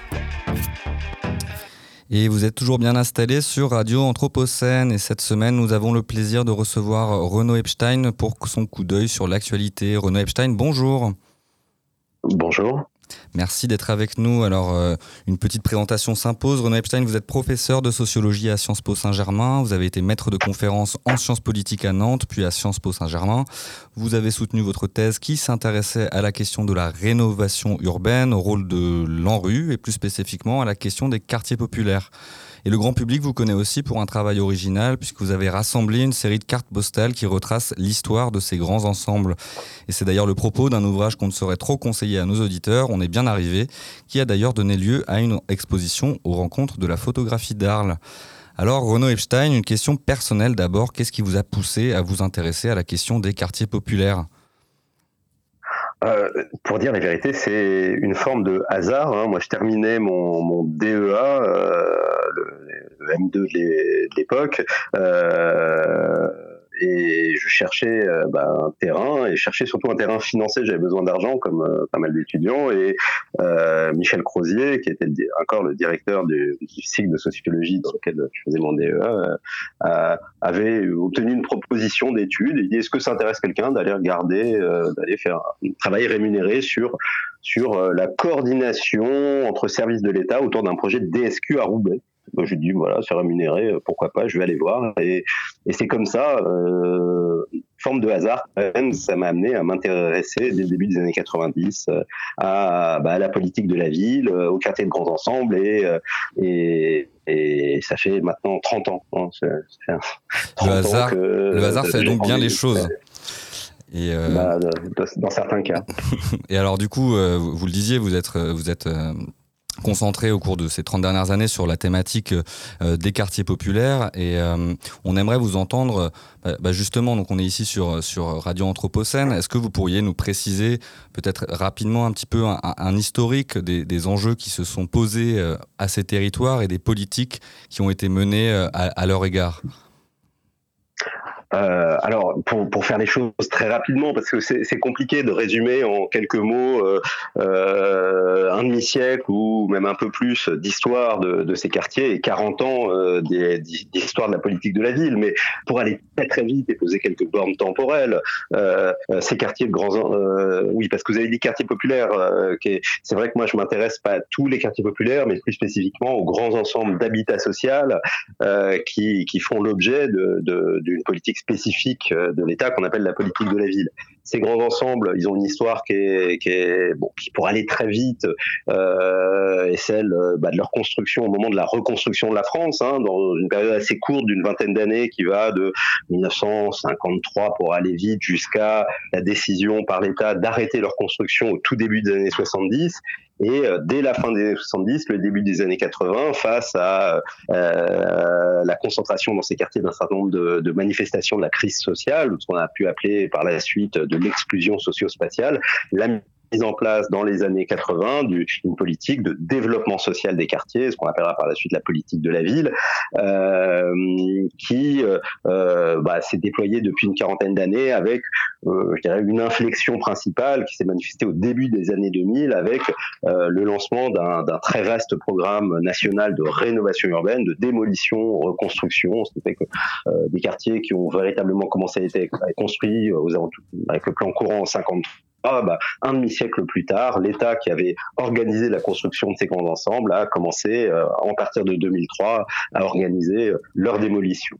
Et euh, si on voulait aller jusqu'au bout de l'histoire, moi je pense à dire que depuis 2003 on est là-dedans, et puis depuis une dizaine d'années on est dans une nouvelle phase qui est du point de vue des politiques qui sont menées, c'est un peu l'approlongement de, la période précédente, mais du point de vue de l'affichage politique, on est dans depuis depuis les gilets jaunes, depuis avant le, le, succès de la thématique de la France périphérique, euh, ben dans une, grande difficulté pour le pour le pouvoir politique à bah, afficher une, ambition pour ces quartiers, voire même à afficher euh, une politique pour pour ces quartiers, avec toujours aussi cette crainte, crainte en disant que on met en place une politique spécifique euh, en direction de quartiers qui concentrent toutes les difficultés sociales, la crainte de susciter le ressentiment euh, de cette euh, autre France euh, plus éloignée des métropoles, la France des, sous-préfectures, la France du rural, qui euh, est désormais convaincue qu'on en met des milliards pour les banlieues pendant que euh, d'autres territoires souffrent et ne bénéficient d'aucune attention de, de l'État. Voilà pour un résumé bien trop sommaire de, l'histoire de la politique de la ville. Et pour revenir sur ces, sur ces évolutions récentes, qu'elles soient politiques, euh, économiques, environnementales, euh, est-ce que la transition, ou plutôt l'entrée dans cette ère qu'est l'Anthropocène, a pu faire évoluer euh, ces différentes politiques qui sont menées depuis presque 40 ans, ou euh, à minima viennent poser les enjeux de manière un peu bah, différente, différenciée par rapport à ce qu'on connaissait avant jusqu'à 2003-2010 alors j'aurais aimé pouvoir vous répondre positivement, euh, dire qu'il y, y, y, a eu une évolution euh, en la matière. Euh, D'un point de vue discursif, ça fait un moment hein, que euh, ces enjeux sont, sont posés sur l'agenda de la politique de la ville. J'en veux pour preuve la loi Borloo, la loi de 2003 qui a lancé le programme de rénovation urbaine. Euh, la loi dit on, on mobilise euh, des milliards d'euros pour organiser la démolition reconstruction autour de deux objectifs. Et les deux objectifs qui sont annoncés de mémoire dès l'article premier de la loi, c'est mixité sociale et développement durable. Euh, de fait, depuis 2003, la mixité sociale a été l'objectif central de ces politiques. Les résultats ne sont pas au rendez-vous, mais c'était bien en tout cas l'objectif. L'objectif de développement durable a été quasiment, quasiment oublié. Et plus récemment, euh, comme toutes les politiques publiques, euh, la politique de rénovation urbaine et la politique de la ville euh, intègrent au stade des discours des rappels sur la, la, les enjeux, alors désormais plus du développement durable, mais de la transition écologique, mais et il y a toute une série d'opérations, de, petits programmes qui sont euh, lancés dans cette perspective. Il y a eu un programme par exemple qui s'appelle Quartier fertile en direction de ces quartiers en rénovation urbaine, visant à promouvoir l'agriculture urbaine dans ces quartiers. Il y a euh, une série dans les opérations de rénovation urbaine, une série de, euh, préoccupations sur la rénovation énergétique et thermique des bâtiments, mais euh, on est sur un léger verdissement de politiques qui sont construits autour d'autres référentiels anciens, conçus dès les années 90 et mis en place depuis les années 2000, sans véritable inflexion, sans véritable rupture qui serait à la hauteur des enjeux. De ce point, c'est d'autant plus regrettable, me semble-t-il, que euh, il y a un enjeu absolument massif de rénovation euh, thermique dans, dans l'habitat. Hein, que on le voit, il y a une, des programmes qui sont mis en place en la matière, mais qui peinent à, à s'opérationnaliser. Hein, pour dire les choses très clairement, faire de la rénovation thermique dans le pavillonnaire, faire de la rénovation thermique dans, dans l'habitat privé, dans des copropriétés privées, on ne sait pas faire. Euh, on n'y arrive pas, en tout cas on s'en tient aujourd'hui à des opérations euh, en nombre très très limité et que à bien des égards les quartiers de grands ensembles sont les quartiers sur lesquels euh, la rénovation, une politique de grande ampleur de rénovation serait la plus simple à mettre en œuvre. Hein. On a un habitat qui a été construit de façon standardisée, industrialisée il serait possible euh, assez facilement de mettre en place là euh, un programme là aussi avec une dimension industrielle et standardisée de, de rénovation euh, énergétique, d'autant plus que on n'a pas des problèmes qu'on a dans l'habitat privé de faire se mettre d'accord des, des, dizaines de copropriétaires. Là, vous avez des bailleurs sociaux dont le métier c'est d'emprunter sur 20, 30, 40 ans euh, pour conduire des opérations. C'est leur cœur de métier. Ils seraient capables euh, de, de, changer d'échelle et d'organiser d'organiser cette cette rénovation massive de centaines de milliers, voire de millions de logements. Euh, mais euh, et d'ailleurs, il ne demande que qu'à le faire, mais il ne vous aura pas, pas échappé que l'actualité de l'annonce du, du, plan logement par Elisabeth Borne euh, à Pontière nous rappelle que bah, ce n'est pas aujourd'hui euh, une priorité gouvernementale. On y, on y reviendra euh, un peu plus tard dans, dans cet échange. Renaud Ibsen, vous vous êtes intéressé pour votre travail de thèse, on le disait, à, à, à cette question de la rénovation urbaine et avec, avec, si je me trompe pas, le, le rôle de l'Agence nationale de la rénovation urbaine et la question de la, démolition et de la reconstruction. Euh, on, en parlait aussi. On, sait que de plus en plus, euh, un impératif euh, notamment liées à la question écologique, tendraient à, faire avec l'existant, à réhabiliter des espaces bâtis, notamment pour les espaces centraux. Qu'en est-il des, dynamiques actuelles qui concerneraient ces, quartiers dits populaires, des espaces de la politique de la ville? Est-ce que c'est toujours la démolition-reconstruction qui est à l'œuvre ou est-ce que la volonté de réhabiliter le bâti est, aussi une dynamique qui se fait jour? Euh, non, non, on est toujours dans une logique de démolition. Alors, qui est euh, moins euh, dogmatique que ce qui a pu être pendant la première décennie 2010, pendant le premier programme national de rénovation urbaine, où alors là, l'Agence nationale de rénovation urbaine avait une doctrine hein, qui était la démolition et des démolitions massive et en plus à une époque où les techniques même de, démolition étaient euh, pour le moins euh, brutales problématiques d'un point de vue environnemental. Hein. On faisait tout imploser, euh, voilà. Euh, avec le nouveau programme de renouvellement urbain qui a été lancé en 2014, euh, l'injonction à la démolition massive est moins forte, mais ça demeure euh, le cœur du référentiel de l'Agence nationale de la rénovation urbaine et de tous les acteurs de, de, de, cette de cette politique. Euh, donc non, aujourd'hui, on n'a pas, pas basculé, alors même que commence enfin à se faire euh, entendre un certain nombre de voix qui alertent sur, euh, bah, sur d'abord sur sur le, bilan carbone de ces opérations de démolition et de reconstruction derrière. Hein. C'est digne d'une Coupe du Monde au Qatar cette affaire.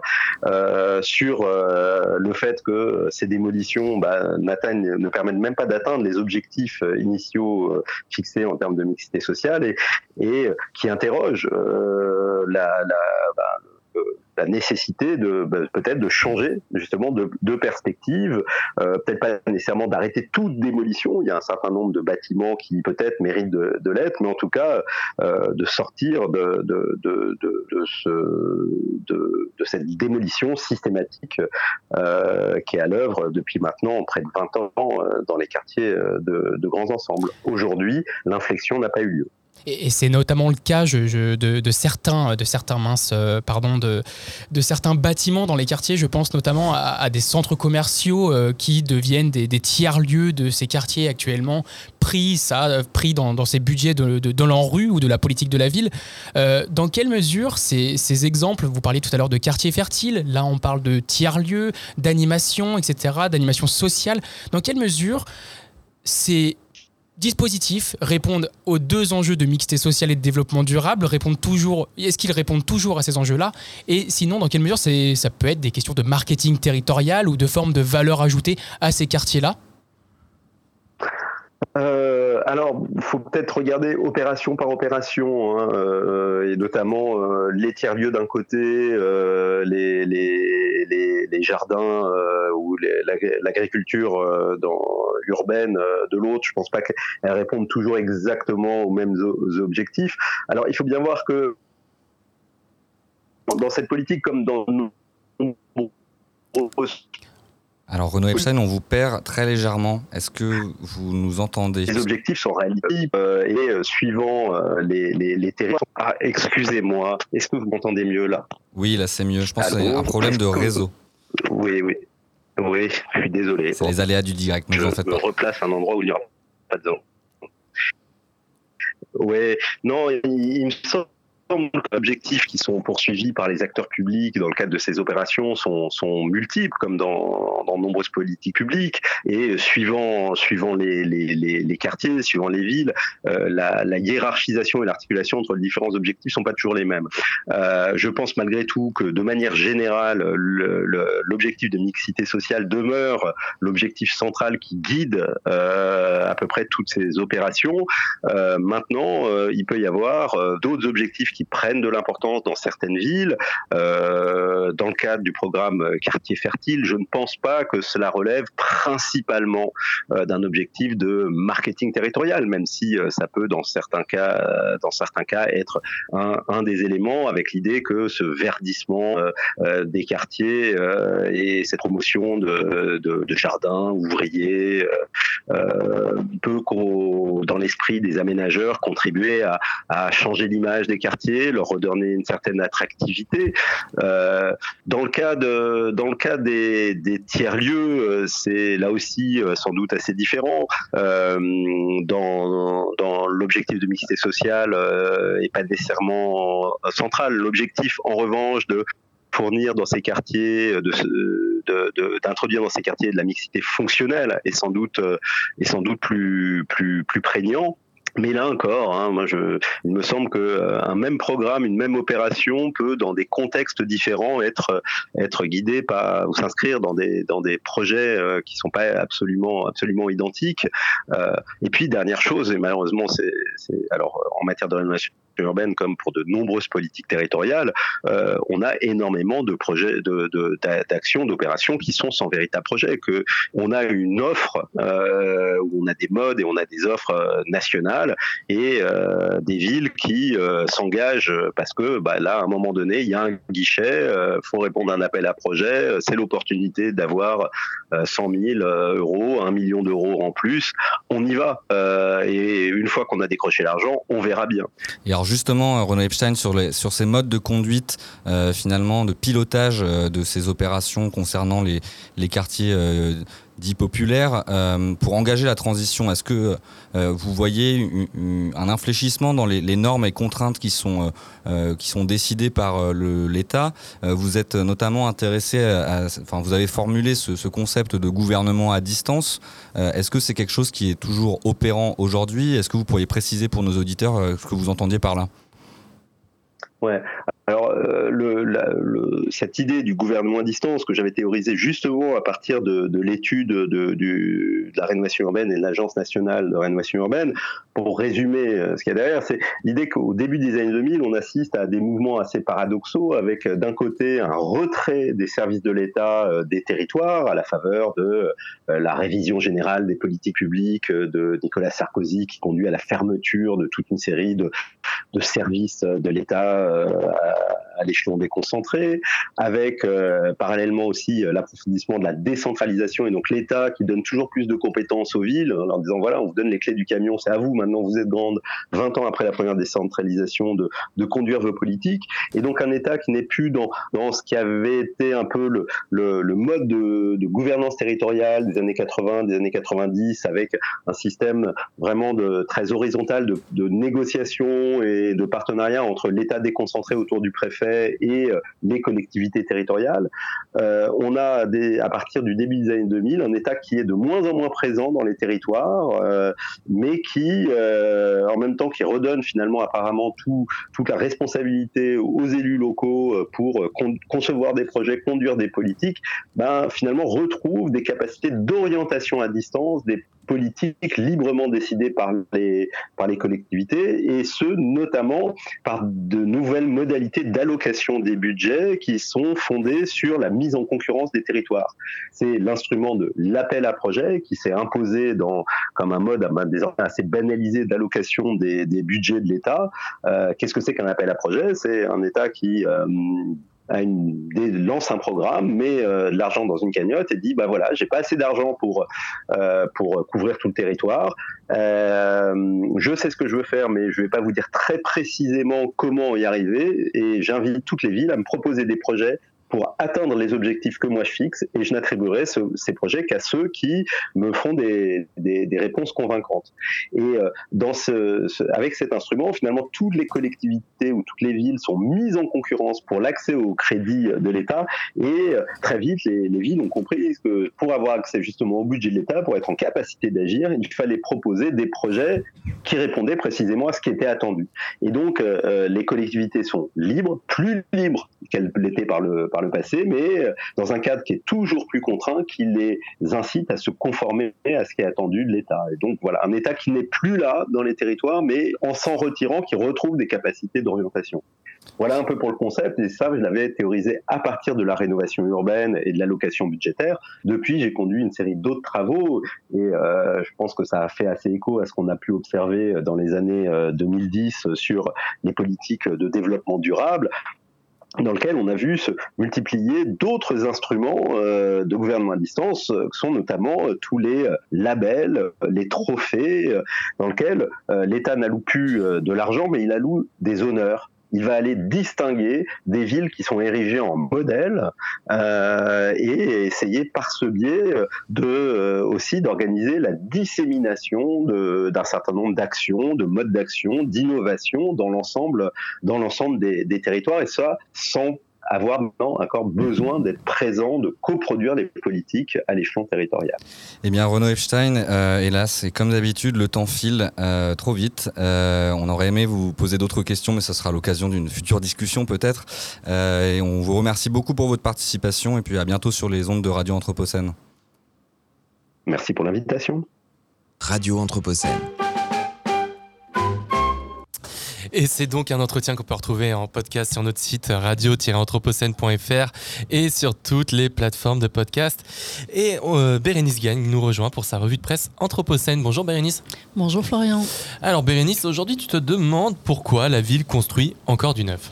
Mais oui, pourquoi la ville fait-elle encore du neuf?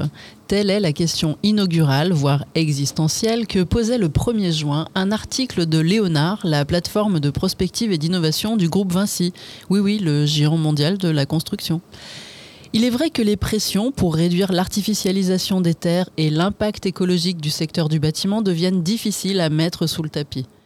Le BTP représente à lui seul 39% des émissions de CO2 au niveau mondial. Si on ajoute que le taux de vacances des logements en France s'élève à 8,3%, on comprend qu'il est temps de changer de culture pour diffuser les notions de rénovation, réhabilitation, réversibilité ou circularité. Le changement est d'ailleurs en train de s'opérer, comme le relève un article de Bloomberg cité par Léonard puisqu'aux États-Unis, pour la première fois en 2022, la rénovation a concerné plus de permis de construire que le neuf. Une étude de l'ADEME, l'Agence de la transition écologique, compare la consommation de matériaux nécessaires pour la construction et la rénovation BBC, bâtiment basse consommation des bâtiments. Elle estime que la construction neuve consomme au moins 40 fois plus de matériaux que la rénovation du bâtiment. La circularité se présente également comme une alternative pour réutiliser les ressources. En effet, le concept de mine urbaine propose de mobiliser les matériaux déjà présents dans les villes pour construire ou rénover. Les villes deviennent dès lors les mines du futur.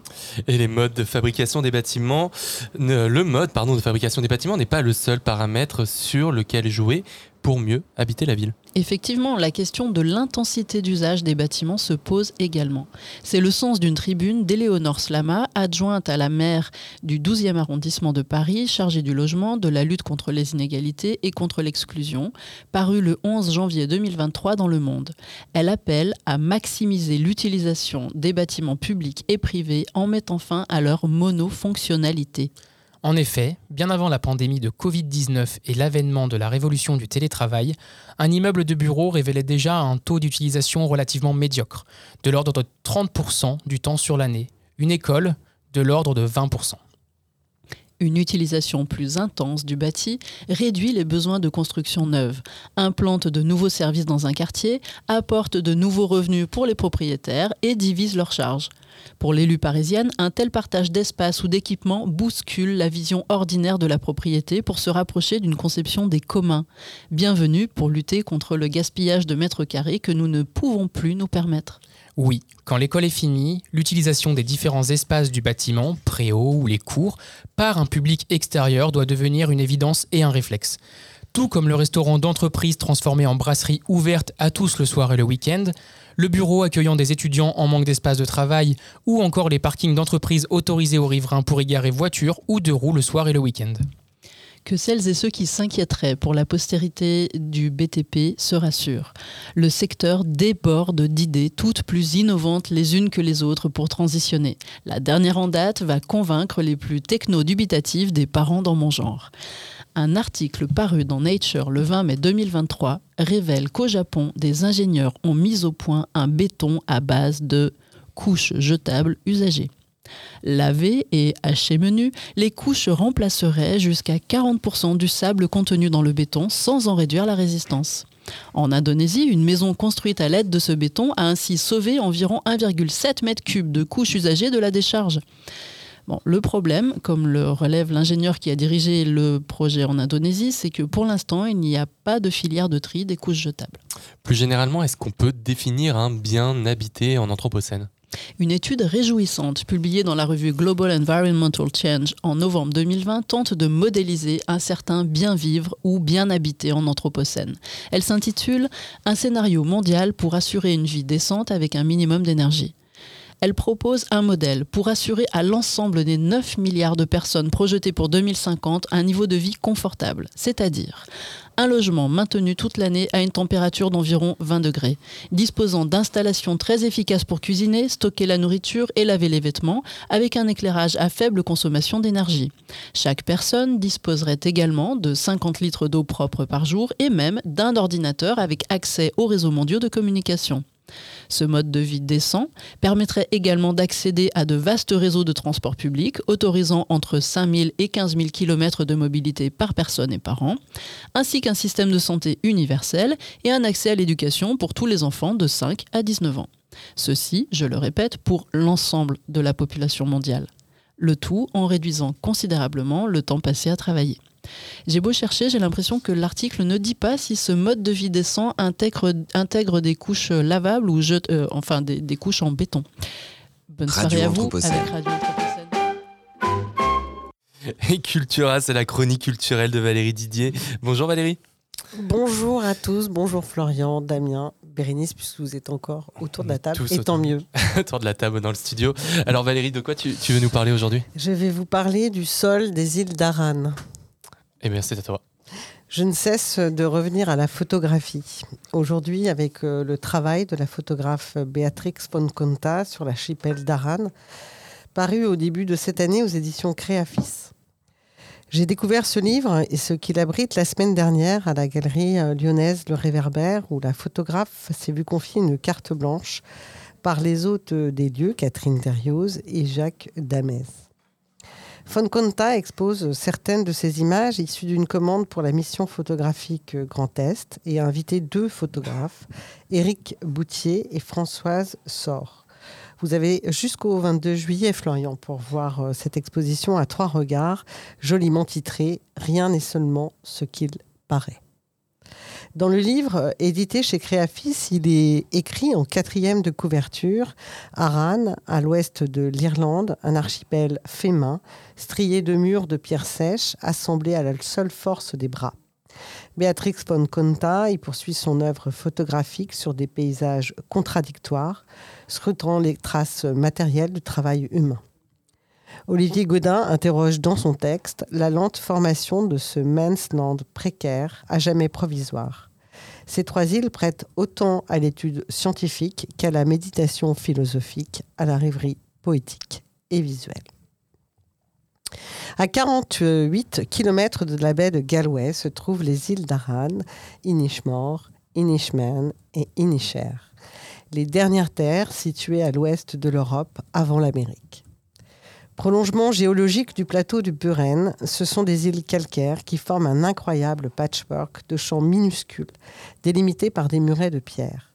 Des kilomètres de murs de pierre et de calcaire fissurés, concassés par la main des hommes, 47 kilomètres carrés de beauté ni de l'effort titanesque pour façonner un paysage afin de le rendre habitable, nourricier. Les hommes ont creusé pendant des siècles des sillons dans la roche, en y mêlant des algues et du sable, qui en pourrissant ont formé un humus propice à la culture de la pomme de terre et au développement d'herbes pour le bétail. Avec la roche extraite du sol, ils ont élevé 1600 km de murets répartis sur les trois îles. Chaque famille a élaboré sa manière d'empiler les pierres, inscrivant ainsi leur signature aux limites de leur parcelle. Le peuplement sur les îles d'Aran est très ancien. En attestent plusieurs sites qui ont révélé des monuments funéraires riches en objets, en objets datés de l'âge de bronze, l'âge qui succède au néolithique. Les jours de tempête, l'océan déchaîné coupe les îles du monde. On imagine alors bien la rudesse des lieux, et il n'est pas si simple de comprendre comment des hommes ont pu s'installer sur ces cailloux, nus, vierges de terre et de végétation, battus par les vents. Comme il n'est pas si simple pour moi de comprendre pourquoi les humains ont quitté leur berceau originel du croissant fertile pour traverser les continents à travers les siècles et les terres inhospitalières du nord du globe. Il semblerait qu'à partir d'un certain nombre d'humains concentrés en un même espace, vivre dans la concorde soit trop compliqué, pour ne pas dire ouvertement conflictuel. Pour ajouter aux difficultés, les Indiens ne seront pas épargnés par la grande famine qui touche l'Irlande entre 1845 et 1852. Son bilan sera juste terrifiant, avec un million de morts dans des conditions atroces et un million et demi d'immigrés. C'est le mildiou, une maladie due à un champignon parasitaire, vraisemblablement transporté par des navires venant d'Amérique du Nord, qui est à l'origine de ce que l'on nomme la famine de la pomme de terre, tubercule quasi identitaire de ce pays. Les photographies de Béatrix von Conta, montrant plein bord les murets de calcaire gris des îles d'Aran, touchent au cœur.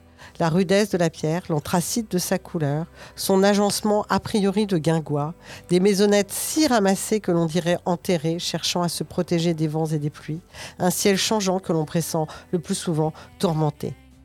Avec ces images, la photographe montre que le 8e art répond à sa manière au questionnement sur la disparition, la fragilité des paysages, souvent hétérogènes, illogiques, décousus, façonnés par la présence humaine. Je la cite. Je ne connais pas de paysage banal. Chacun représente du temps inscrit, cristallisé, dont je tente de relever des signes d'une mutation en cours, d'où peut-être cet intérêt persistant pour ce que je pourrais appeler des paysages contradictoires, souvent complexes et confus, puisque évoquant une chose et son contraire, la beauté et son absence. D'où peut-être aussi ma façon de cadrer avec précision afin d'introduire un soupçon d'organisation dans le chaos, afin de lui donner une lisibilité sensible. Un jour, je prendrai le ferry pour l'archipel d'Aran, qui part chaque jour de Roisaville à la pérille de Galway ou de Dolin dans le comté de Clare. Mais pour l'heure, je vous quitte avec la voix sublime de Dolores O'Riordan, posée sur l'un des titres phares du groupe The Cranberries, Zombie.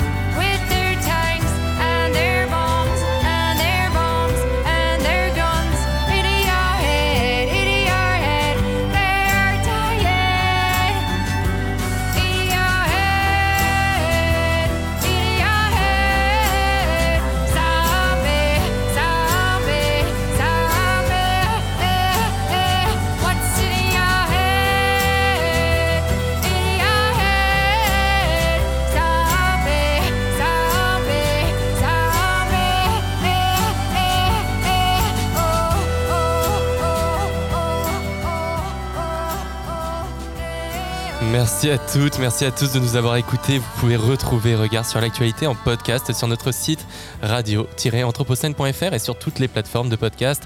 Merci à Damien, merci à François, merci à Bérénice, Indra et Valérie. Merci à nos invités et à Thomas Balestréry à la technique. Nous, on se retrouve la semaine prochaine à la même heure, 17h30 en direct de la Cité des Halles. Tout de suite, c'est les mercredis de l'Anthropocène. Valérie Didier et François de Gasperi accueillent Raphaël Michaud et Ethan Lévy. Bonne soirée à toutes et à tous sur Radio Anthropocène.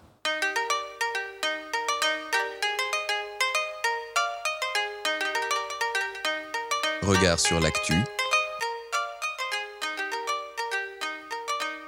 Regard Anthropocène sur l'actualité.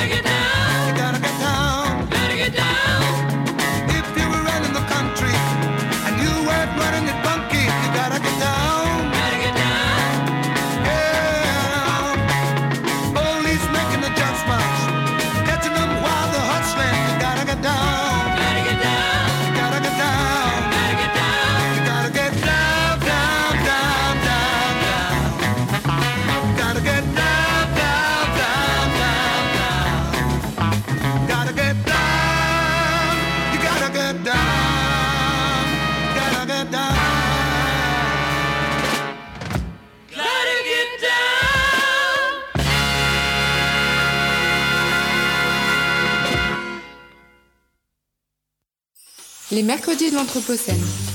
Chaque semaine, Chaque mercredi, un plateau radio pour débattre des mondes urbains anthropocènes. un rendez-vous pour mieux comprendre les enjeux des mondes urbains anthropocènes.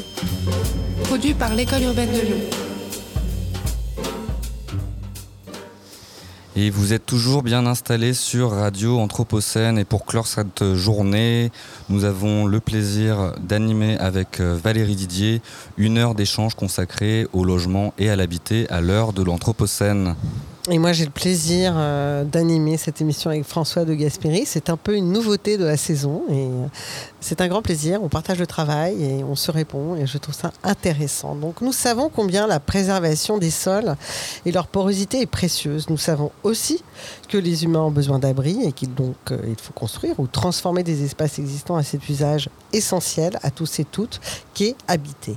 Quelles sont les stratégies et les politiques possibles en la matière dans un contexte d'adaptation et d'atténuation aux brusques évolutions climatiques à l'œuvre? La densification peut-elle être un levier pertinent pour adapter les villes aux enjeux du changement global D'autant que ces villes sont déjà souvent des espaces denses? C'est le cas de Lyon dont on va parler euh, ce soir. Et à minima dans les centres historiques. Pour en parler, nous avons le plaisir d'avoir deux invités, de recevoir Raphaël Michaud. Bonjour. Bonsoir, à cette heure peut-être. Je vous invite à vous rapprocher du micro. C'est toujours mieux. L'idée, c'est qu'on vous entende bien. Bonjour. Super.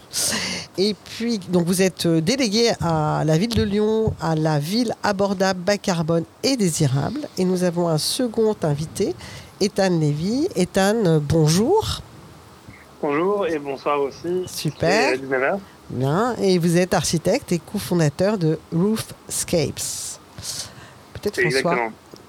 Alors euh, merci pour euh, votre présence à tous les deux. Et en guise d'introduction, on- pour rendre cet échange un petit peu euh, personnel, on aimerait vous demander, Raphaël Michaud, vous êtes ingénieur de formation, si je ne me trompe pas. Vous avez travaillé euh, au sein du cabinet de conseil Algoé, un cabinet historique de la place lyonnaise.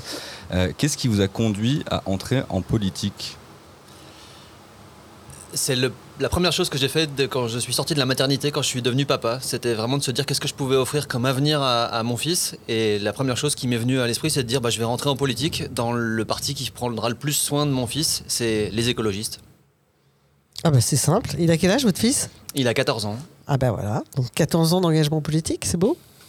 C'est en tout cas un parcours euh, qui progressivement m'a ouvert les yeux de plus en plus sur euh, les inégalités qui étaient euh, ou non portées par les politiques et du coup en quoi est-ce que en tant qu'associatif, en tant que parent d'élèves et en tant qu'acteur de la cité, euh, j'avais des plafonds de verre au-dessus de moi qui étaient des plafonds de verre politiques qu'il fallait au bout d'un moment faire, euh, faire sauter.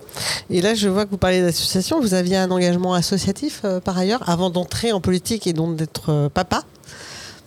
Alors j'ai toujours été intéressé par la ville, donc j'ai toujours été intéressé par l'espace public. Euh, j'ai eu la chance de créer un, collectif de composteurs de quartier où euh, on a monté un premier collectif justement et le premier composteur on a mis trois ans à obtenir le droit d'aller sur l'espace public et puis le deuxième on a mis deux ans, le troisième on a mis un an et au final on avait 14 composteurs quand j'ai laissé ma place pour euh, rentrer en politique voilà, et prendre la place à la mairie. Et alors, Ethan euh, vous de votre côté, on, va, on reparcourir peut-être brièvement votre, euh, curriculum. Euh, vous avez été diplômé du MIT et vous êtes cofondateur en 2020 de Roofscapes avec Olivier Faber et Tim Cousin. Alors, qu'est-ce qui vous a poussé à, monter cette start-up, sachant que vous êtes euh, spécialiste de l'architecture et de l'i- l'immobilier? Qu'est-ce qui vous a convaincu de l'intérêt de, monter cette, cette start-up? Oui, c'est quelque chose, une histoire de laquelle on aime bien parler, euh, puisque c'est un peu ce qui euh, cadre euh, aujourd'hui notre notre quotidien, notre travail sur Roofscapes. On est avec Tim et, et Olivier, on est tous les trois euh, de formation euh, architecte à la base. On s'est rencontrés pendant nos- le début de nos études à, à l'école polytechnique fédérale de Lausanne en Suisse, et euh, on a eu l'occasion euh, à la fin de notre licence en architecture de travailler dans plusieurs euh, cabinets d'architecture. Et, je pense que euh, ça nous a ouvert les yeux sur euh, d'une part la, la nécessité et la réalité de ce métier d'architecte et, et plus largement sur toute la chaîne d'acteurs et la chaîne de valeur euh, liée à euh, l'aménagement, euh, l'adaptation, la transformation de la ville, euh, de la cité, comme euh, disait Raphaël. Euh, et à côté de ça, on s'est aussi rendu compte finalement du rôle classique de l'architecte qui est peut-être un peu un peu réducteur à nos yeux ou un peu un peu réduit à des tâches qui nous intéressaient pas toujours et euh, qui nous ce, rôle d'architecte nous apparaissait assez souvent euh, un peu euh, en, bout de, de, au bout de la chaîne de, décision, au bout de la, chaîne euh, des acteurs. Donc je pense qu'il y a plein d'exceptions et plein d'architectes qui font un, travail remarquable contre ce, statu quo, mais que malgré tout on, ressentait qu'il y avait une certaine inertie qui risquait de nous pousser euh, dans une position pas très euh, pas très intéressante, pas très stimulante dans un, premier temps. Et donc c'est un peu de là euh, qu'est venue l'idée euh, dans un premier temps de se dire qu'est-ce qu'on peut créer, qu'est-ce qu'on peut produire euh, comme euh, système ou comme projet en, en réaction euh, ou en parallèle euh, de ce rôle plus classique d'architecte. C'est là qu'on a commencé à s'intéresser à euh, la question euh, de, d'une part aux questions euh, d'adaptation des villes, de, de, de vagues de chaleur, euh, d'îlots de chaleur urbains, euh, et également aux questions de, du manque euh, d'espace extérieur en ville. C'était un peu avant le, le Covid et ça a évidemment pris beaucoup d'ampleur ce sujet euh, par la suite. Euh, mais mais au- aujourd'hui, euh, enfin, en regardant euh, depuis euh, trois ans euh, le travail qu'on a fait sur sur Roofscapes, je crois que c'est vraiment la, la thématique de l'infrastructure accessible qui nous tient à cœur avec avec Roofscapes. Comment est-ce qu'on peut ouvrir de nouveaux espaces, de nouveaux territoires dans les villes euh, qui sont déjà là mais qui sont pas encore euh, aménagés, adaptés euh, ni pour des humains ni pour d'autres espèces. Et c'est ce qu'on essaye aujourd'hui tous les jours de, de développer. Avant qu'on entre euh, peut-être dans les solutions que vous développez euh, tous les deux, dans, là où vous êtes, hein, bien sûr, j'aimerais qu'on revienne sur cette idée de la densité, hein, qu'on prenne un petit moment euh, pour décortiquer ce, ce- ce terme et ce qu'il euh, recouvre, euh, parce qu'il est souvent mal entendu. Alors, je dirais que la, première définition un peu basique, c'est la somme des habitants et, des emplois par unité de surface. Alors ça, c'est pas très glamour hein, de le dire euh, comme ça, Euh, voilà. Et donc pour, euh, si, je, parle de ce critère-là, bah, Paris, on est à peu près à 21 000 euh, habitants au kilomètre carré, ce qui en fait la huitième capitale mondiale hein, de ce point de vue-là, la première étant en termes de densité Manille. Lyon est à 11 000 à peu près. euh, La moitié. Ouais, la moitié, euh, ce qui en fait, euh, je crois, la quatrième ville française, sachant qu'après Paris, il y a Bou- Boulogne, Montreuil, et ensuite Lyon, et ensuite Villeurbanne. Donc là, pour le coup, on pourrait parler de la métropole de Lyon. On est donc sur une ville française extrêmement dense au regard des chiffres en France. Donc j'aimerais qu'on s'attarde un peu là-dessus, sur euh, qu'est-ce que c'est la densité? Peut-être euh, Raphaël Michaud. Qu'est-ce que c'est la densité? Bah, C'est une, euh, une très belle opportunité d'avoir de l'intensité urbaine, d'avoir euh, finalement des voisins et d'avoir des voisins à rencontrer. C'est le plaisir de la ville, c'est aussi euh, de pouvoir avoir un lieu de rencontre. Donc pour moi, c'est avant tout une opportunité. Et après, il faut la composer, l'organiser de manière à ce que ça reste euh, un plaisir. Et notamment, la densité, elle repose sur le fait que pour aller vers les autres, il faut avoir un espace d'intimité. Et donc, il faut que euh, l'ensemble des éléments, et notamment euh, l'unité de base, le, le- logement, soit vraiment un cocon, un endroit où on puisse se replier sur soi, avoir un espace de tranquillité et un espace de bien-être, avec notamment des enjeux de silence, des enjeux de lumière, des enjeux de contact à la nature, qui permettent derrière de pouvoir se tourner vers les autres et de pouvoir aller euh, profiter des, des bienfaits de la ville. Ethan Lévy, peut-être une réaction sur ce, sur ce sujet et votre euh, définition de, de la densité?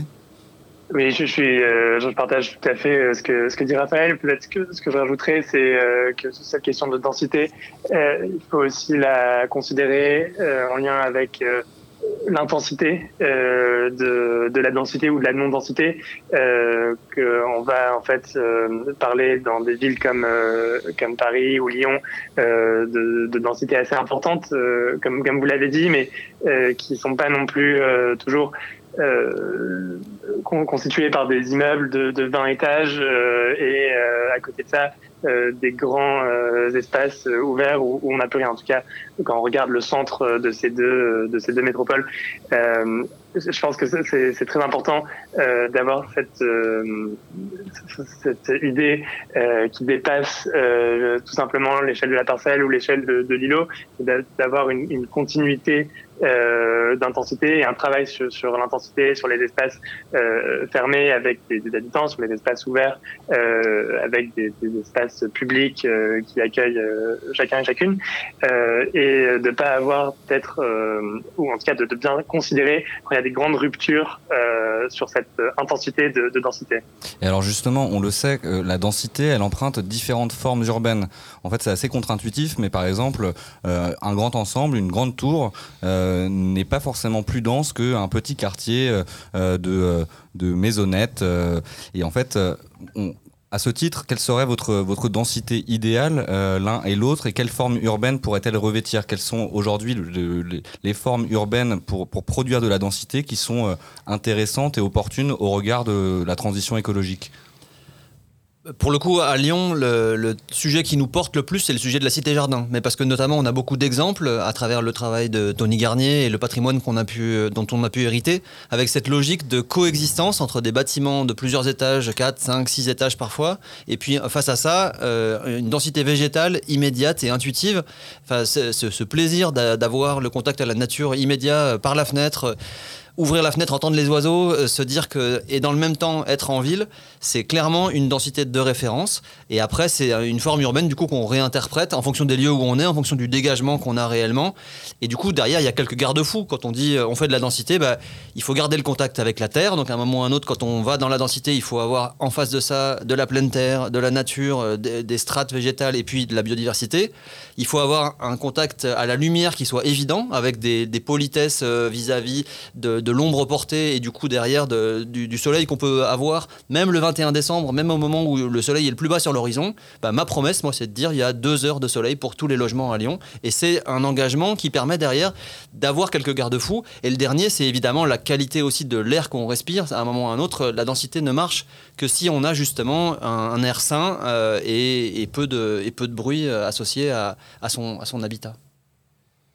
Oui, alors justement, si on reparle de la question de la forme urbaine, parce qu'il y a ce qu'on peut construire, hein, il y a ce qu'on peut transformer, les bâtiments qui seraient euh, réversibles pour d'autres usages, il y a les questions patrimoniales dont on parlera un peu plus tard, mais il y a dans les dispositifs à Lyon, et on trouve d'autres systèmes euh, justement euh, à Paris, on pourra en parler avec euh, Ethan euh, Lévy, justement de- de- de- d'intelligence formelle hein, sur la question de la densité, c'est-à-dire un peu, pour prolonger ce que vous avez dit, Raphaël Michaud, et ce qu'a complété euh, euh, Ethan Lévy, euh, ce rapport entre, euh, ou plutôt euh, ce séquençage entre un espace complètement public, qui peut être une place, une rue, une avenue, euh, etc.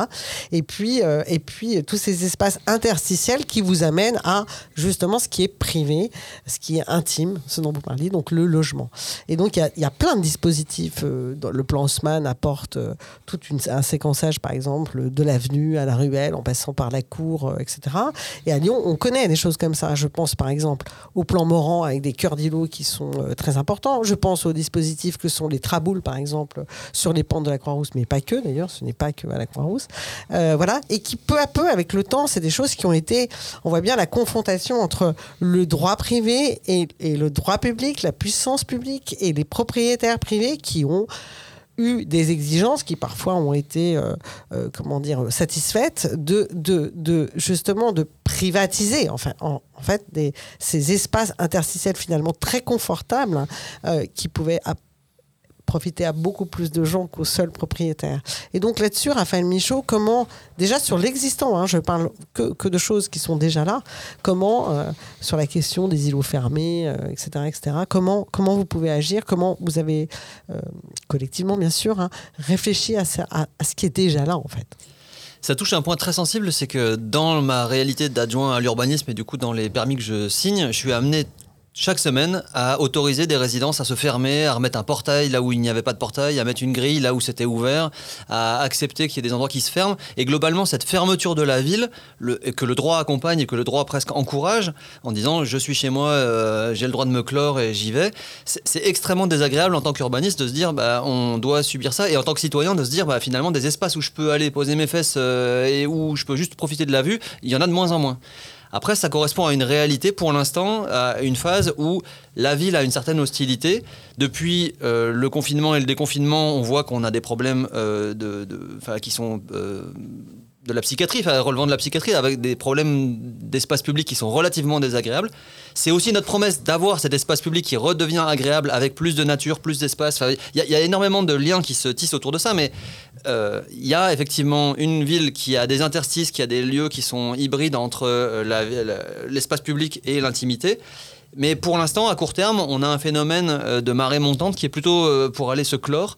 Et on organise à travers un espace public apaisé et à travers des espaces euh, de cœur d'îlot qui soient plus clairs dans leurs usages et dans leurs fonctions, on organise la potentielle réouverture dans les années à venir. Et alors, Ethan Levy, peut-être pour vous faire poursuivre un petit peu cet échange sur cette question du ressenti différencié de la densité et de la désirabilité de, de ce type de modèle. Vous, vous œuvrez euh, chez Roofscapes à la construction la surélevée euh, au-dessus des toits euh, dans les, sur les bâtiments patrimoniaux. Vous nous l'évoquerez peut-être. On le sait, les, Français restent largement attachés à la propriété du logement individuel. On a un peu cette mythologie du pavillonnaire, etc.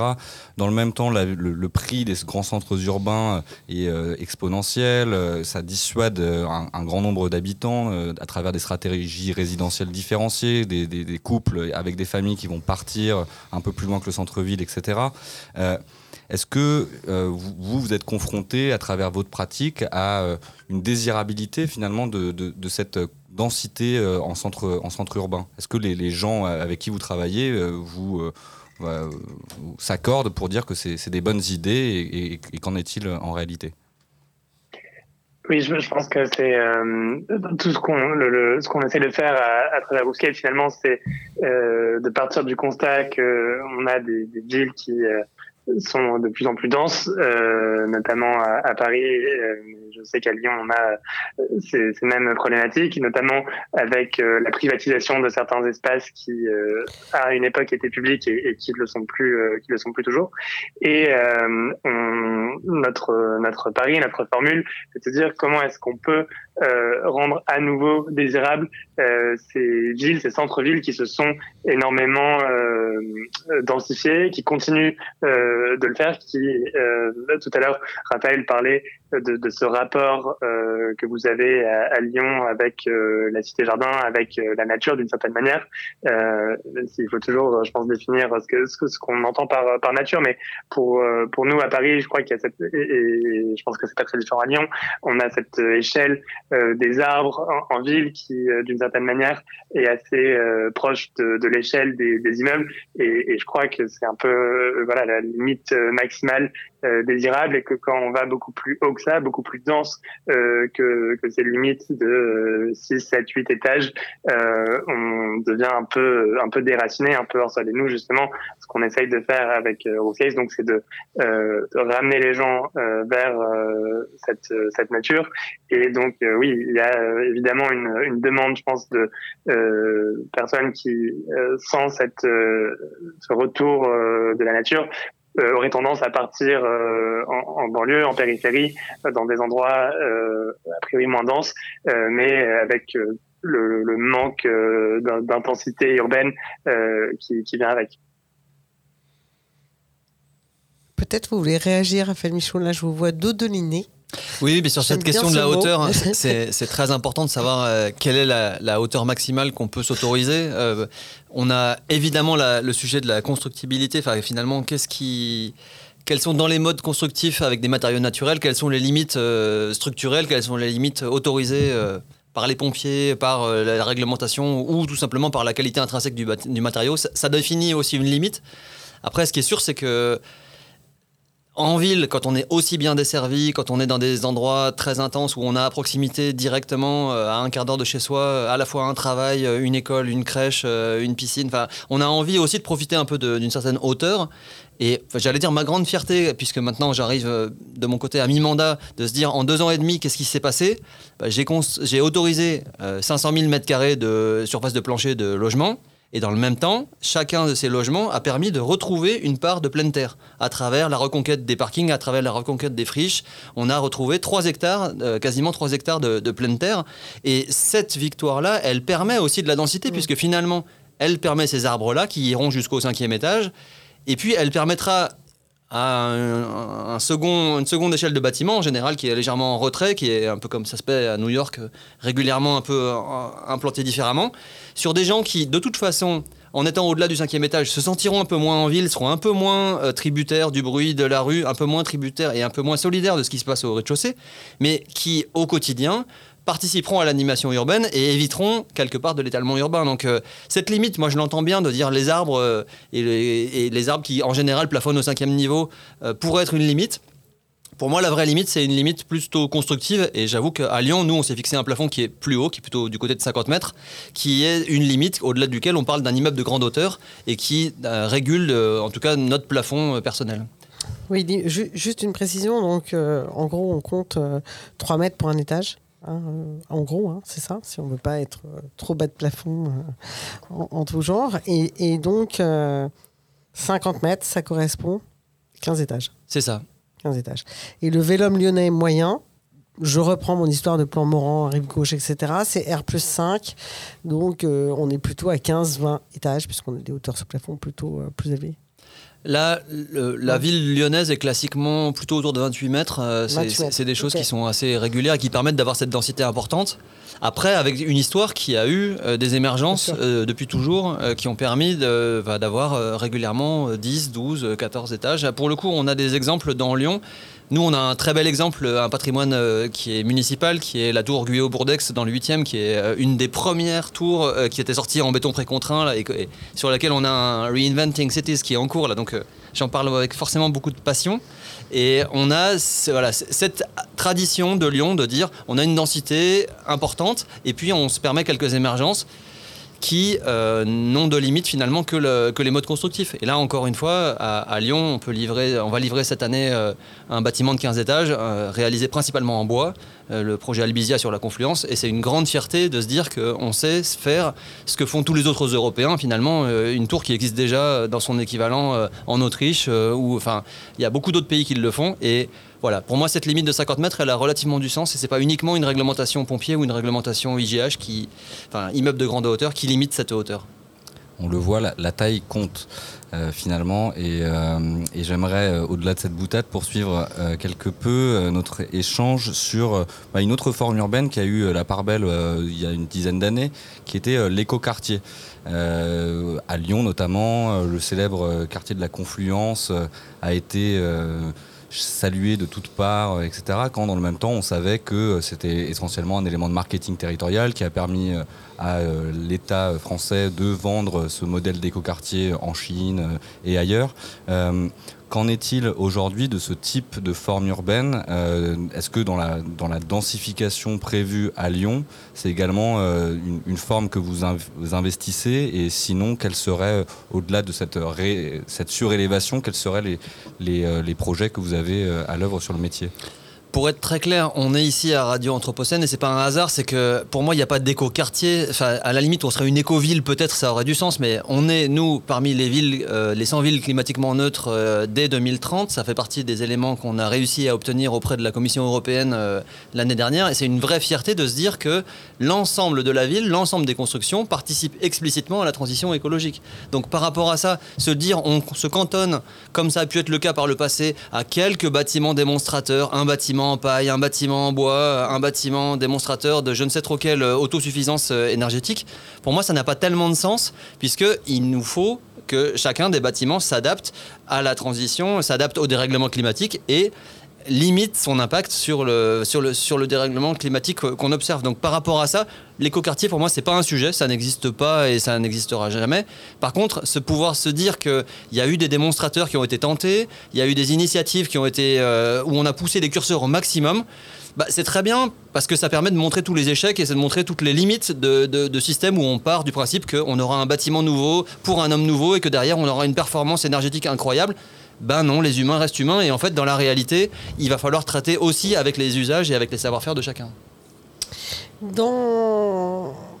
D'ailleurs, on a vu hein, que ça avait disparu du vocabulaire. hein. Enfin, c'est plus les éléments de langage qui sont utilisés euh, à Lyon.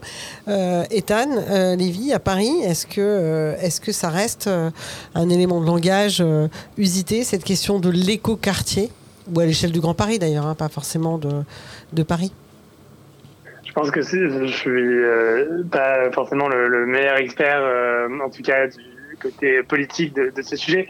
Euh, à Paris, on a récemment eu ce projet de l'îlot fertile qui est sorti terre et qui se présente comme un quartier zéro carbone. Donc, je pense que ça reprend certains de ces éléments de langage de l'écoquartier. Après, j'ai l'impression, surtout quand, je regarde ce qui, se fait autour de Paris, c'est peut-être davantage en, en périphérie que euh, encore aujourd'hui euh, des promoteurs, des collectivités qui euh, jouent sur ce, ce vocabulaire euh, pour euh, bah, tout simplement euh, attirer euh, des, des, des acheteurs ou des, ou des habitants. Euh, maintenant, je pense que il faut euh, évidemment faire la, la part des choses entre euh, ce qui est vraiment euh, vertueux et, et, et je ne connais pas exactement euh, à Lyon ce que vous faites euh, pour euh, arriver en 2030 à être euh, climatiquement neutre. Euh, mais j'imagine que tous les, moyens sont euh, engagés pour aller dans cette dynamique et il faut faire la distinction entre ça et d'autres approches qui sont peut-être davantage du, greenwashing. Oui. Alors justement, si à Lyon, on est passé du côté non plus de l'éco-quartier, mais, mais finalement de l'éco-cité, là, on est, on est euh, non pas de l'écocide, hein, de l'éco-cité, je dis bien. Puis c'est cité en- anthropocène qui le dit, donc euh, tout, va bien. Donc on a bien compris, il y a cette question de, plus de nature, en tout cas d'un sol euh, préservé, plus d'espace interstitiel, plus de prolongement aussi au logement, j'imagine, hein, qui correspondent à, à, à- à désir, en tout cas exprimé très fort des, Français. Bon, la question des cœurs du loup, on l'a un peu abordé. La question des vis-à-vis, vous en avez parlé, la gestion des vis-à-vis, parce que ça aussi, c'était une espèce de peur voilà. La, alors la, question de la taille du logement, la question de la variation des, des formes et des typologies, ça aussi, euh, ça doit euh, euh, correspondre à, à des, à, des, à des objectifs. La proximité, vous en avez parlé, Raphaël Michaud, des pôles d'emploi, de services, de commerce, euh, des transports, évidemment. Ça, c'est pour euh, toute la question euh, euh, désirabilité, acceptabilité. Mais pour qui? Moi, moi, la question que je me pose, parce qu'il y a évidemment le nerf de la guerre, c'est la question de l'argent. Hein, et on le voit bien, même si à Lyon, euh, euh, en particulier, Ethan, je, vous donnerai la parole après sur ce sujet, des efforts, euh, euh, en tout cas des mesures ont été prises sur les questions de- des loyers, etc. Mais le marché, le marché hein, qui est libre, hein, je, je- je- non, il ne l'est pas. Alors je vous écoute. c'est fini, ça. Alors c'est fini, c'est formidable. Allez-y. Non, mais c'est vrai que, voilà, moi je suis adjoint à la ville abordable, bas carbone et désirable, mais abordable ça vient en premier. Finalement, c'est le nerf de la guerre, c'est de se dire, pour l'instant, on est en train d'assister à un évincement des familles, on a une gentrification qui est à l'œuvre, et pour l'instant, euh, petit à petit, euh, notamment les personnes les plus modestes sont amenées à sortir de la ville. Donc par rapport à ça, c'était une des, des premières mesures qu'on a pu prendre, euh, se, se dire avec la métropole, qu'est-ce qu'on a comme bouquet de solutions? Et là, pour le coup, j'allais dire sur étagère, les services avaient mille solutions à nous proposer pour dire on a Airbnb qui nous met le bazar, et ben on a des systèmes de régulation d'Airbnb. Vous considérez que sur le logement social on n'y va pas, et ben on va modifier le PLU. Vous voulez euh, des éléments où on va aller densifier les, fonciers bailleurs, on y va. La surélévation, on a plein de choses. Donc on a été sortir tous les dispositifs pour dire il faut réguler le marché. L'encadrement des loyers, vous voulez une expérimentation, ben, ça tombe bien, l'État vous propose. Allez, c'est parti. Et ben à partir de là, il faut constater que oui, face à un marché qui est devenu complètement incontrôlable, il faut des outils de régulation, il faut des outils financiers pour pouvoir aller sur le terrain euh, et acheter et offrir du logement euh, abordable. Et puis derrière, il faut encadrer ce, marché qui était devenu complètement déraisonnable. Et pour l'instant, on est en train de, de doucher enfin les fruits. Pour le coup, on se le prend de manière un peu brutale parce qu'il y a cette grande crise de l'immobilier qui fait que les prix baissent et que pour une partie des acteurs, bah, c'est des mauvaises nouvelles et pour, notamment pour les promoteurs, ça compromet beaucoup de modèles économiques et de modèles. Mais, les pour le taux coup, c'est nouvelle. montent. Les taux d'intérêt montent. Pour l'instant, en fait, il ne faut pas raisonner uniquement prix de l'immobilier. Ce qu'il faut se dire, c'est quel est le pouvoir euh, de, de- de- de vivre, quel est le pouvoir d'habiter de l'ensemble euh, des, des- des- des Lyonnais. Pour l'instant, on avait une décorrélation totale en 20 ans euh, de l'augmentation faible des revenus avec l'augmentation magistrale des loyers et euh, de l'immobilier. Là, on a enfin l'opportunité d'avoir une correction de marché qui va permettre enfin d'avoir un certain ajustement entre ce que gagnent vraiment les gens et ce que derrière ils peuvent mettre dans un logement. Donc, c'est surtout ça euh, la bonne nouvelle, c'est que finalement, on voit que finalement, en remboursant euh, un tiers de son salaire, euh, 30 35% de ce qu'on gagne dans un logement, bah, finalement, on va pouvoir de nouveau peut-être euh, revenir dans Lyon parce que heureusement, les salaires ne baissent pas et là, pour le coup, euh, on a cette belle promesse de un plein emploi dans la région et dans l'aire urbaine qui est, qui. On a une réelle attractivité, donc on a globalement des salaires qui vont très bien. Et dans le même temps, un immobilier qui baisse. Et à court terme, ça reste une bonne nouvelle puisque ça va permettre à des familles, à un ensemble de publics de se loger pour qu'on garde ce que nous, on a toujours adoré à Lyon, qui était de dire bon an, mal an un tiers euh, d'actifs, un tiers de jeunes ou d'étudiants, et puis un tiers de personnes âgées ou, euh, ou retraitées. Et finalement, cette érosion euh, de, de, de, sous ce public un peu fragile, cette érosion des familles qui ne trouvaient plus euh, le côté désirable en ville, qui ne trouvaient plus les services, qui ne trouvaient plus les besoins de nature en ville, qui ne trouvaient plus les éléments, bah, petit à petit, on est en train de remonter la pente, on est en train de réoffrir une offre de service public, on est en train de réoffrir un espace public où quand son logement est trop petit, bah, on peut sortir ses chaises et aller dehors comme on le fait à Amsterdam ou comme on le fait ailleurs. On peut retrouver sur l'espace public un minimum d'apaisement des vitesses, 30 km/h maximum à Lyon. On peut retrouver des éléments qui font qu'on a de nouveau envie et on, on désire de nouveau habiter en ville. Donc ça, c'est des éléments qui vont être très longs. Pour l'instant, à Lyon, on est face à quoi? Depuis 2019, une population qui baisse, le dernier recensement l'a montré. Chaque année, euh, des classes qui ferment, puisque chaque année, on a de moins en moins d'élèves euh, euh, avec ce renouvellement de la population qui est vraiment étonnant. Mais on fait tout pour en... Enfin, la ville, pour le coup, a mis tous les moyens à sa disposition pour enrayer euh, ce phénomène et que d'ici 2, 3, peut-être 4 ans, on ait enfin un retour des familles en ville et cet équilibre euh, de la population euh, en formation ou qui émerge dans la vie et puis les, actifs et, familles et, le troisième tiers qui serait cette population plutôt retraitée puissent retrouver chacun leur place dans une logique de, de- de- diversité, notamment des revenus. Et alors, D'une part, on, vous souhaite du courage pour concilier euh, ces trois impératifs de votre délégation qui est à la fois être abordable, bas carbone et désirable. Mais pour poursuivre euh, un peu sur la, question euh, adressé, que vous a adressée Valérie, sur la question finalement de à qui profite ou à qui est destinées ces politiques de, de ville bas carbone et, et désirable. Qu'est-ce que vous répondez, sachant que l'un comme l'autre, enfin, Ethan, vous, vous travaillez essentiellement sur des bâtiments patrimoniaux, et d'un autre côté, euh, les écologistes euh, qui sont élus euh, des centres-villes, on, on les taxe souvent d'être élus par des bobos de gauche qui vivraient dans les grands centres urbains, qui seraient déjà convaincus par l'impératif climatique, etc. Et alors, en fait, comment vous Qu'est-ce que vous répondez à ces critiques, sachant que bah, les politiques, au-delà de la simple question du logement, euh, que ce soit les, zones à faible émission, la politique des mobilités, etc., sont aussi assez critiquées, et peut-être par des classes dites populaires.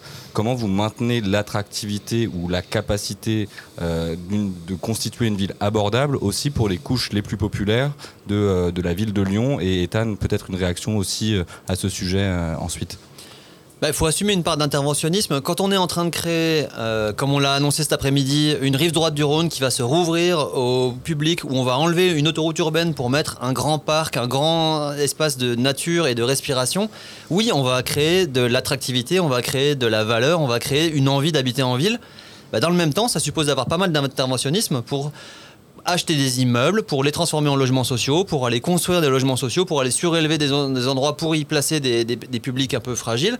Donc effectivement, ça suppose un budget, euh, mais pour le coup, on a mis les moyens, la métropole a mis les moyens. Ma collègue Sofia Popov, qui travaille sur le logement, elle a un, portefeuille important et un budget important qu'elle peut mobiliser pour arriver à garder euh, une part de, chaque revenu et une part de chaque euh, diversité dans les parcours de vie. Et, c'est vraiment important de savoir que recréer de la désirabilité en ville, ça suppose en parallèle de savoir ménager euh, de, la ville abordable. Donc effectivement, cet équilibre ville abordable, bas carbone et désirable, c'est un triptyque qui au quotidien, sur chaque permis de construire, nécessite pas- mal d'engagement pour arriver à, tenir la qualité. Et alors, Ethan Lévy, euh, question un peu provoque, est-ce que Roofscape, c'est euh, une démarche pour les bobos parisiens ou comment vous faites pour, adresser également ces enjeux pour des populations dites vulnérables et précaires? Je, pense que ce que disait Raphaël Michaud sur euh, l'équilibre à, à avoir entre désirabilité et euh, abordabilité, euh, c'est également euh, la, la, la clé de notre, euh, de, de- de notre projet et en tout cas autour de, de ce, ce dilemme euh, a priori difficile à, à concilier que, que tout se passe. D'une part, la question, voilà, comme vous en avez parlé, François et, et Valérie, des, des financements qui payent finalement pour toutes ces adaptations, toutes euh, ces nouvelles euh, euh, constructions ou rénovations. Euh, et je pense qu'évidemment, euh, les euh, pouvoirs publics ont un, rôle à jouer là-dedans, mais que ça doit aussi passer euh, à un moment par euh, les, euh, le secteur privé, que ce soit les copropriétés ou, les foncières et, les promoteurs. Euh, donc voilà, je pense dans un premier temps cette euh, question du, financement qui doit être euh, qui doit être partagée euh, et également euh, pour répondre à votre question François sur euh, qui est finalement l'utilisateur et le, public du, travail de, de je crois que là aussi on a besoin euh, d'avoir une, une- diversité, d'avoir d'une part euh, des euh, populations peut-être plus aisées qui vont pouvoir euh, absorber, prendre en charge euh, une grande partie de, de ces adaptations, et en même temps on peut pas euh, se permettre de seulement euh, de, de, de gentrifier euh, des, des villes et des toits euh, et de pas ouvrir euh, à, à tous euh, les habitants euh, d'une ville ces, ces nouveaux espaces. Donc je crois que là aussi il y a un, un rôle assez important à jouer sur la, la régulation de la part des, des pouvoirs publics et, peut-être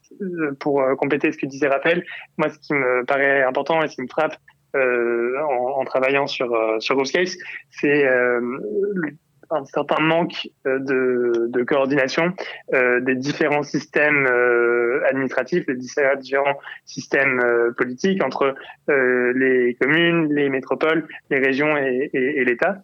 Je pense que voilà, il y a plein de, bonnes raisons qui expliquent, notamment de, de raisons d'opposition politique, qui expliquent ces, ce, manque de, de coordination sur certains projets, et notamment sur le financement de, de ces projets.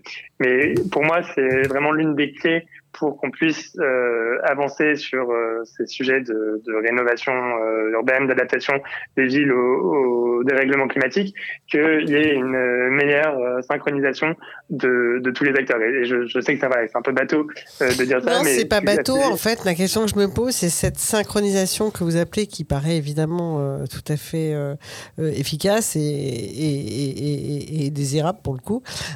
J'aime bien qu'on parle de, des désirs quand on parle de densité. Je trouve ça tout à fait étonnant et, euh, vachement bien. Euh, c'est que pour qu'il y ait cette concorde entre les différentes échelles, il faut qu'il y ait concorde politique, c'est-à-dire au sens euh, de l'objectif. C'est-à-dire peut-être pas la, manière dont on doit cheminer, parce qu'encore une fois, si on connaissait absolument toutes les solutions, ce serait compliqué, mais au moins qu'il y ait ce- cette échelle-là. Raphaël Méchaud, vous, j'imagine, ville de Lyon, métropole de Lyon, vous êtes en phase sur les objectifs. euh, donc euh, là- là-dessus, je pense que ça avance. Alors après, il y a la région. je, ne sais pas quelles sont ses compétences en matière, euh, en tout cas à l'intérieur du territoire de la ville et de la métropole. Et puis il y a l'État.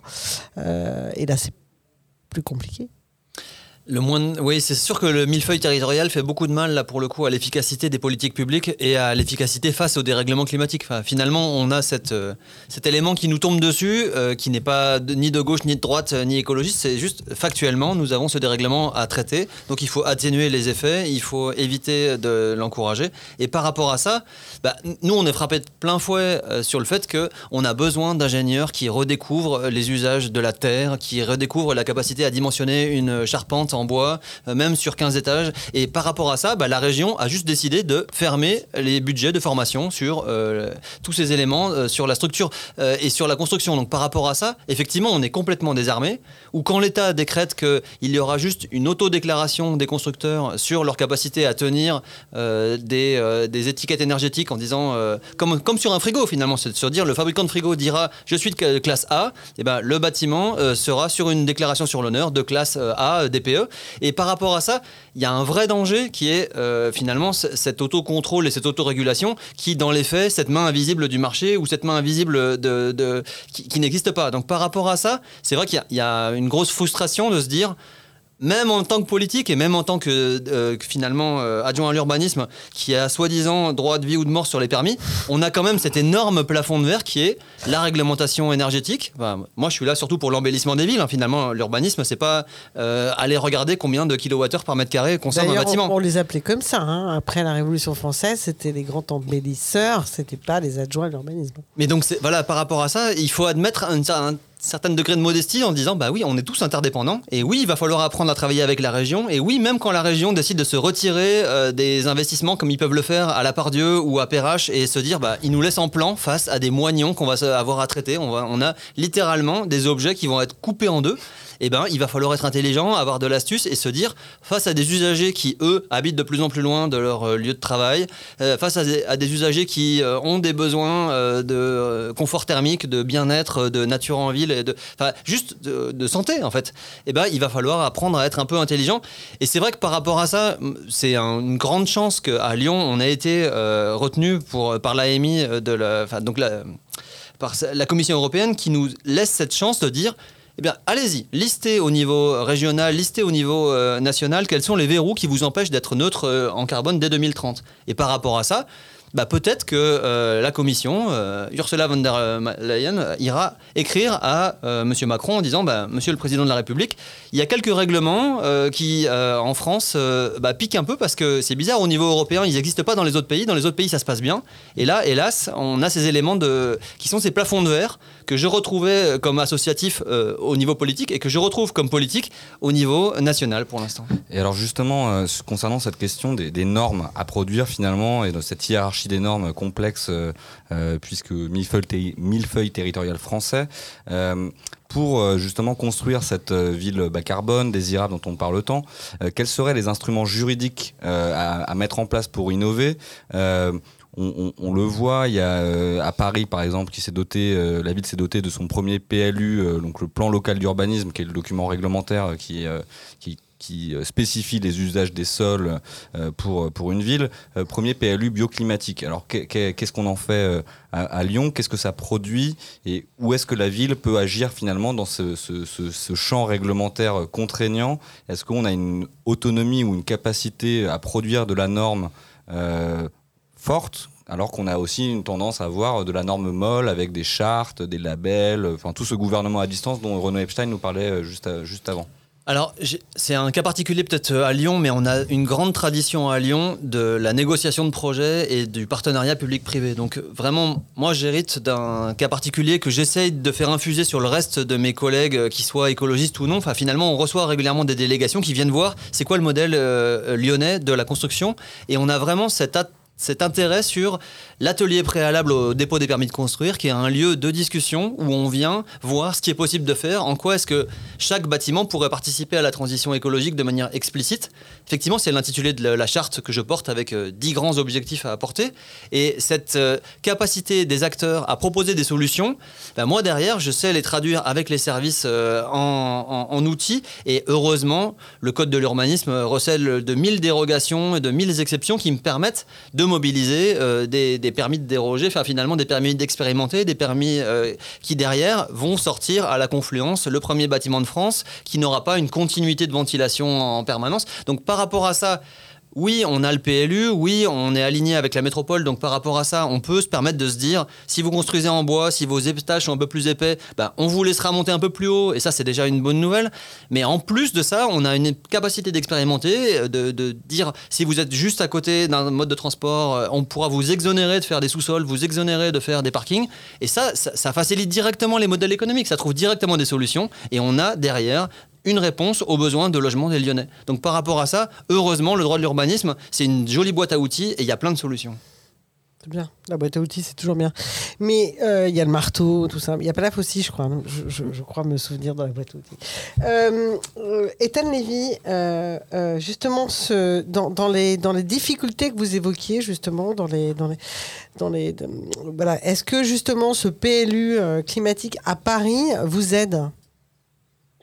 Oui, alors c'était euh, complètement d'actualité ce sujet de PLU euh, bioclimatique qui a été voté euh, avant-hier à, à Paris euh, et qui euh, auquel on a un petit peu contribué sur la question de la végétalisation des toits. Euh, je pense que c'est quelque chose, c'est un document qui va dans le, bon sens, euh, mais qui, euh, comme tous les, toutes les normes, va être amené à, être testé, à se confronter à la réalité. Je pense que ça révélera des contradictions sur, euh, d'une part, des objectifs de d'identification de, et de végétalisation de la ville, de pleine terre, d'autre part, des, euh, objectifs de densification, de- d'augmenter euh, la quantité de, de logements sociaux. Donc voilà, je pense que c'est euh, un, un document qui, qui appelle à être testé et qui va devoir euh, être éprouvé par plusieurs expérimentations. Et à Paris aussi, on a des, des expérimentations. Un, un autre euh, un autre document qui a été euh, réalisé euh, très récemment, qui a été présenté hier au Conseil de Paris et auquel Roofscape a également contribué, c'est une mission d'information et d'évaluation qui s'appelle Paris à 50 degrés, qui a été portée par deux conseillers de Paris. C'est quel bonheur Voilà, passe. C'est vrai que c'est vous- vendeur Là, comme- vous nous faites vendeur. rêver. Je sais pas qui, quel est le communicant qui a, qui a- qui a imaginé ça. hein. Paris à 50 degrés. euh. C'est la préparation. Waouh. C'est une très bonne nouvelle. je- Excusez-moi, je vous ai interrompu. Les, les détails. Je, je vous souhaite pas d'avoir besoin de faire ça à Lyon. J'espère qu'il n'y aura jamais besoin de faire un Lyon à, à 60 degrés euh, ou, ou ce genre 69 mais c'est degrés. voilà, euh, encore plus, encore plus euh, euh, dans le exact en tout cas. Euh, non, je, je- crois que ce qui a été assez intéressant avec ce, voilà, avec ce titre, avec cette euh, manière très parlante de, de concrétiser euh, un, un problème euh, qui risque de nous arriver, qui va manifestement nous arriver à un moment, euh, et, et c'est, je pense, euh, assez intéressant qu'on en parle sur euh, Radio Anthropocène. Euh, ce qui a bien marché par opposition au PLU, qui évidemment, euh, comme c'est un document euh, très important et qui est appelé à durer dans le temps et du coup traduit des, oppositions politiques. Euh, Je crois que euh, la, chance qu'on a aujourd'hui, euh, je parlais tout à l'heure de, la coordination des, acteurs publics, mais la, chance qu'on a et la malchance qu'on a en même temps avec le dérèglement climatique, c'est que c'est de plus en plus difficile de pas la- reconnaître que ça existe, de pas être d'accord avec la, réalité qui est face à nous parce que les, les faits euh, s'accumulent les uns après les autres. Et donc, euh, ce qui a été euh, assez remarquable avec ce, ce document Paris à 50 degrés, c'est que ça a permis de mobiliser de manière assez transpartisane euh, tous les euh, toutes les volontés euh, politiques euh, à Paris, au Conseil de Paris, pour euh, faire des, des préconisations euh, de ce qui euh, voilà de ce qui marcherait bien euh, pour euh, les toits, pour les façades, pour adapter les bâtiments, pour euh, l'espace public. Et peut-être que euh, de, donc euh, Valérie, vous me demandez si euh, ce PLU bioclimatique nous aide. Je crois que c'est vraiment euh, d'avoir aussi des plus petites initiatives euh, comme euh, Paris à 50 degrés qui nous aident aussi euh, à être très clairs sur euh, les problèmes euh, et les solutions euh, potentielles qui, peuvent être mises en œuvre. Bah, c'est super, votre optimisme me, fait plaisir. Euh, on avait un, dernier volet avec euh, François euh, de Gasperi. Là, Euh, Raphaël, vous avez Raphaël Michaud, vous avez co-signé avant-hier, à moins que je me trompe de date, hein, une tribune dans le monde qui pointe euh, des réglementations en contradiction avec la transition écologique, en réaction à un projet d'arrêté sur la réglementation incendie dans le secteur du bâtiment. On sait que la question de l'incendie a dévasté les villes pendant des siècles. hein, C'était un vrai sujet. Euh, voilà. Est-ce qu'il n'y aurait pas des lobbies à l'œuvre euh, sous-jacents ou alors je suis complètement naïve? Pour le coup, savoir qu'est-ce qui s'est passé et pourquoi ça s'est passé, c'est pas forcément le- l'essentiel de la problématique. Moi, ce que je vois juste, c'est que pour l'instant, on a une stratégie nationale bas carbone qui a été validée, on a des accords de Paris qui ont été validés. On doit baisser de 94% la production de carbone issue du bâtiment. Donc ça passe en partie par de l'amélioration thermique, mais ça passe surtout par des solutions où quand on va les construire, il va falloir faire des puits de carbone. Donc par rapport à cette construction du 21e siècle, il va falloir trouver des solutions. Et c'est vrai qu'on a des, solutions naturelles qui sont celles des matériaux naturels, qui sont euh, la, la terre, euh, la pierre, le bois, la paille, le chanvre. Et tous ces éléments-là, ils ont des contraintes qui sont effectivement que dans l'imaginaire collectif, euh, on a tous lu les trois petits cochons et on a tous une vision de ah bah la paille ça brûle et ah bah le bois ça tient pas. Et par rapport à ça, c'est important de dépasser cet imaginaire, enfin finalement de lui remplacer un autre imaginaire qui est la réalité aussi concrète que le bois ne brûle pas tant que ça et qu'il y a des conditions dans lesquelles on peut euh, monter en hauteur, dans lesquelles on peut construire sans mettre en danger les usagers. Donc pour ça, encore une fois, je suis très heureux de savoir qu'on est en Europe et qu'en Europe, on a des bâtiments en bois qui se construisent depuis des années et que euh, régulièrement, on peut aller euh, au Fort Arlberg en Autriche, on peut aller euh, se promener même à Copenhague. Enfin, je veux dire, des gens qui font des bâtiments en bois et des pompiers qui savent protéger des bâtiments en bois, il y en a partout. Donc savoir que en France, on a quelques atermoiements, on se pose des questions en disant ah bah finalement euh, nous qui avons une expertise et une tradition du béton, euh, voilà pendant 40 ans on a eu une parenthèse carbonée qui était une parenthèse du béton. Bah, il faut savoir fermer cette parenthèse et maintenant on a des solutions qui sont sous nos yeux. Donc euh, moi j'ai une main tendue clairement vers les pompiers en disant euh, venez avec nous, on va faire euh, ce que font les Grenoblois de dire chiche, on met feu à un bâtiment, on regarde pendant combien de temps un bâtiment avec un étage en bois met à, se consumer réellement. Et par rapport à ça, moi j'ai cette vraie aspiration de dire il y a une stratégie nationale bas carbone, il y a des solutions. Ne mettons pas les outils de, la protection des biens et les outils de sécurité ve- venir entraver cette émergence et cet essor de- des solutions naturelles qui sont euh, notre survie à tous.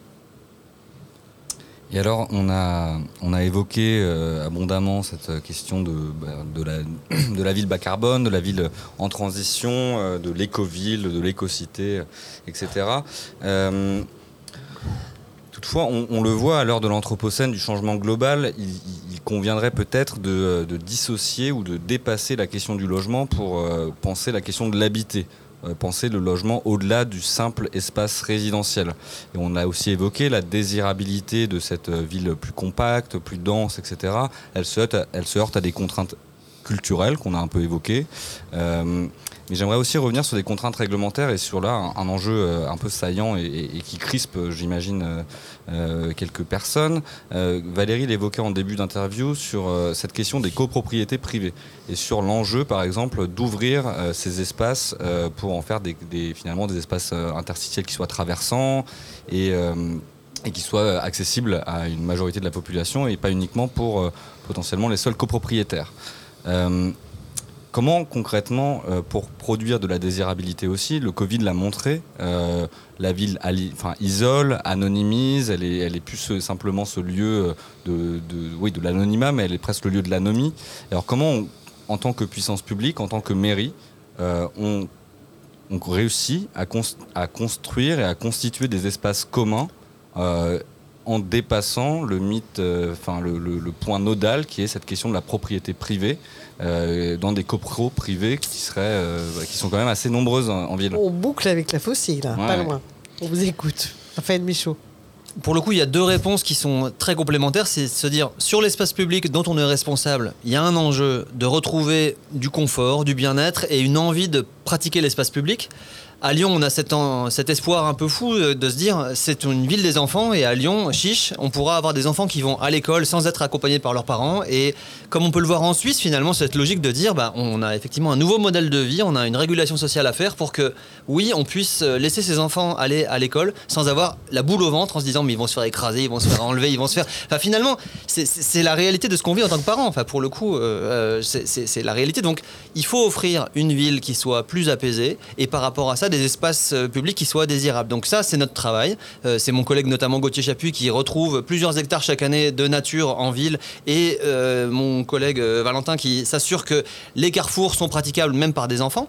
Et après, il y a cette question de l'intime et cette question de l'espace privatif où là, il faut qu'on donne envie aussi aux personnes qui habitent dans un même immeuble de se parler et d'avoir des lieux qui soient autre chose que des AG de copro où on parle d'argent. Donc par rapport à ça, bah, on a nos collègues de la métropole qui ont mis en place des aides pour aller arracher du bitume et pour aller retrouver des espaces de nature, pour aller retrouver des composts de quartier, pour aller euh, des composts de, copropriété. Enfin finalement, il n'y a rien de plus naturel que d'aller mettre ses épluchures dans un compost, il n'y a rien de plus naturel que d'aller gratter la terre pour aller trouver trois fraises chaque année. Et ça, ces lieux-là, euh, ça nous ramène à notre aspect terrien. Enfin, pour le coup, Bruno Latour euh, reste euh, vraiment un élément central là-dedans, de se dire, si on veut savoir qu'est-ce qui fait qu'on fait société, qu'est-ce qui fait qu'on est ensemble dans un même lieu, bah, avoir les deux pieds dans la terre, ça aide. Et ça, pour le coup, l'envie de se, tourner vers les autres et l'envie de, cette capacité à aller vers les autres suppose qu'on ait à un moment ou à un autre euh, cette, euh, cette verticalité de se dire, bah, on est bien ancré là où on est, on est bien là où on est, on est content de nos voisins, on n'est pas uniquement euh, en train de taper du balai quand à 4h du matin, il y a les voisins du dessus qui font la fête, et on sait aussi faire la fête des voisins, on sait aussi aller faire cet espace, et donc il faut que l'espace intime soit un espace partagé et désirable. Oui, alors, bon. Il y a toutes ces questions interstitielles dont on parlait. Puis Lyon et Paris, euh, n'en parlons pas évidemment, sont de très belles villes avec des quais. Enfin bon, il y a quand même des atouts, des, collines. Enfin, c'est quand même des villes assez, assez sublimes en réalité, qui ont un beau potentiel, comme on, comme on dit. J'avais une question subsidiaire pour revenir à la question de l'architecture, l'architecture bois, parce que j'affectionne particulièrement cette question-là. Et je me tourne vers euh, Ethan Levy, qui, alors que vous étiez euh, au MIT étudiant, vous avez mené un travail qui s'appelle Still Standing, qui est une recherche sur la rénovation de logements soviétiques grâce à la préfé- préfabrication de bois en bois. Et j'aimerais que vous nous en parliez parce que je, je- voilà, je sens parce que je Que la je- faucille. bah, parce que la faucille, c'est un peu le, le mantra de la, de la journée, c'est complètement euh, pas prévu. Et euh, je, je dis ça pourquoi? Parce que euh, je rappelle quand même, je fais un tout petit pas euh, dans l'histoire, c'est que l'histoire euh, soviétique du logement d'après-guerre rejoint beaucoup l'histoire de la reconstruction française. hein. Il y avait des, vraies passerelles finalement entre euh, la reconstruction, donc le programme à l'époque, je rappelle, c'était euh, le général de Gaulle hein, qui était au pouvoir, et, euh, et, sous le régime soviétique, c'était notre ami euh, Joseph euh, Staline, enfin ami étant évidemment une blague de fin de journée. Donc je voudrais que vous me parliez de ça parce que l'idée de connecter ce pays qui utilise très peu finalement l'architecture bois, Hein, vous parliez tout à l'heure des exemples du nord de l'Europe, euh, Raphaël Michaud, mais ce n'est pas le cas de la Russie aujourd'hui. Mais pourtant, vous avez travaillé sur ce sujet, euh, Ethan euh, Lévy, et ça m'intéresse que vous nous disiez euh, deux mots. Mais alors, donc, tout à coup, on, part très loin de. Je sais, je sais, mais j'ai besoin à, de- À Lyon et, à Paris, mais c'est effectivement euh, pour la petite histoire comme ça qu'on s'est rencontrés, Valérie, autour de ce, de ce Tout à projet. Euh, et euh, donc avec Roofscapes, comme vous l'avez compris, on travaille sur l'adaptation des, des toits en, en pente euh, des, des centres euh, denses, euh, historiques, patrimoniaux, tous les adjectifs que, que vous voulez, parce que on avait l'impression que c'était un peu, euh, avec mes associés, un, un angle mort euh, des questions d'adaptation euh, des, des villes, euh, ou en tout cas des, des centres-villes euh, de, de Paris, de Lyon et d'autres métropoles européennes. Mais à la base, ce qui, beaucoup plus largement, ce qui nous intéresse, c'est effectivement cette question de l'adaptation des bâtiments en général. Et je pense que en France, pour ceux qui nous, nous écoutent et qui connaissent le travail de- des architectes Lacaton et Vassal, a été est toujours très inspirant pour, pour beaucoup de monde. Ouais, j'imagine que vous citez la tour Bois au Prêtre euh, à Paris, avec donc cette euh, épaisseur supplémentaire qui a été trouvée euh, à ce, cette tour. C'est une tour, hein, Euh, hein, c'est ça, de, de logement. C'est Porte Pouchet, je crois. On est dans ce secteur-là, et, euh, qui a permis, en épaississant cette tour, de de- de- d'augmenter, d'augmenter la surface des logements par des par des loggias. Et tout ça a été fait euh, avec un chantier, avec les habitants sur place. Exactement, et, et je crois que ça, enfin, ça recoupe euh, certaines choses qu'on disait juste avant sur euh, le besoin de créer de nouveaux imaginaires, de créer de, ou de ramener de la désirabilité si on veut euh, pouvoir intervenir, pouvoir changer sur euh, l'espace privé ou sur l'espace des copropriétés. Je pense que voilà, c'est question de, de valeur ajoutée. Qu'est-ce qu'on qu'est-ce qu'on offre qui n'était pas là, que ce soit de la place, une certaine idée de la beauté et, et, d'autres choses. Je crois que c'est c'est vraiment la clé pour pour euh, aussi euh, mobiliser les habitants et le secteur privé sur ces questions euh, d'adaptation. Pour juste pour vous dire en deux mots, pour vous parler de ce projet Still Standing qui était en fait à la base une étude sur la démolition et l'adaptation des bâtiments qui ont été construits sous Khrouchtchev euh, à travers l'URSS. C'est un, projet donc qu'on a auquel on a travaillé euh, au MIT euh, avec euh, mon collègue Ben Hoyle et qui en fait était parti du constat que l'URSS pendant la période sous laquelle ce, pays a existé a lancé le programme le plus important de construction de logements sociaux dans l'histoire du monde. Euh, peut-être quand la Chine dépassera un moment, mais il n'y a pas vraiment eu euh, d'équivalent. Et, et ce qui est très intéressant, c'est qu'on a euh, une réplicabilité des mêmes typologies de bâtiments, avec les mêmes plans, à des endroits qui sont extrêmement éloignés de plusieurs milliers de kilomètres les uns des autres. Et on observe donc que des, bâtiments identiques ont été au fil du temps, euh, notamment quand l'URSS a éclaté et euh, que euh, y a eu plusieurs euh, euh, pays euh, autonomes qui, qui se sont constitués, on a eu des, des conditions locales très très différentes, notamment à des, endroits en, en zone rurale qui sont dépeuplés et d'autres dans la périphérie de Moscou, notamment qui se sont tout de suite qui ont cherché à se densifier et qui aujourd'hui confrontent ces bâtiments en béton des années 60-70 euh, qui sont pas forcément euh, les, plus charmants mais qui euh, le sont quand même pour la végétation qui les, entoure euh, depuis le temps.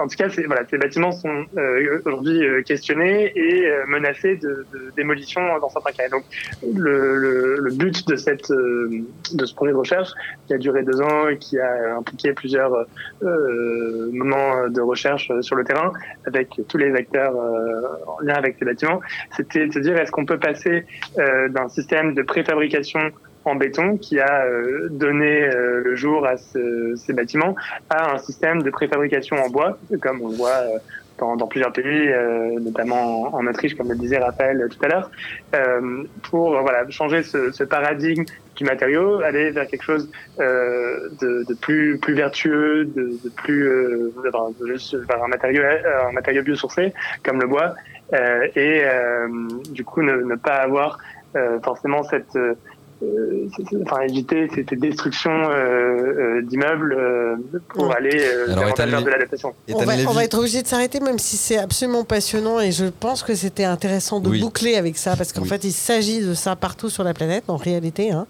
Peut-être François, un mot de conclusion. Oui, alors merci pour ce teasing, euh, Ethan. On aura l'occasion peut-être chacun de, creuser plus en détail ce, beau projet. J'aurais aimé vous poser une, ultime question en deux mots, même si l'ingénieur du son me fait des gros yeux.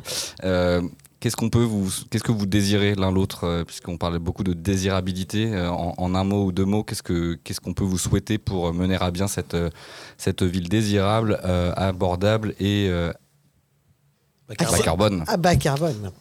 Raphaël Michaud. Là, pour le coup, c'est de l'envie. Pas Pour le coup, c'est de l'envie citoyenne. Là, pour le coup, le, le défi, il reste d'aller vers euh, des imaginaires qui soient désirables et qui permettent cette ville abordable, bas carbone et, et désirable. Super. Ethan Lévy. Et pour moi, c'est tout à fait aligné avec cette euh, question d'imaginaire qu'il faut euh, développer et mobiliser. Et je crois que pour le faire, il faut euh, passer par un certain nombre d'expérimentations, de projets qu'on arrive à imaginer, mais aussi à, à mettre en place et à construire avec le soutien des acteurs publics et privés qui font la cité finalement. Ok. Eh bien, un grand merci, Merci. à tous Ouais, les merci à tous les deux. Euh, C'était un plaisir d'animer cet À échange. tous les trois en fait, hein, parce Oui. qu'on l'a pas dit, mais il y a une- un personnage caché hein, sur le plateau, absolument euh, silencieux et expert. On vous remercie également. Un grand merci pour euh, l'organisation de cette journée, à la technique euh, Thomas Balestrieri et Radio Bellevue Web, à l'ensemble des équipes qui ont participé à la programmation, à la ville de Lyon qui nous soutient euh, financièrement. Et puis on vous retrouve la semaine prochaine sur Radio Anthropocène. Et oui, à la semaine prochaine. Les mercredis de l'Anthropocène. Chaque semaine, Chaque mercredi, un plateau radio pour débattre des mondes urbains anthropocènes. un rendez-vous pour mieux comprendre les enjeux des mondes urbains anthropocènes. Produit par l'École urbaine de Lyon.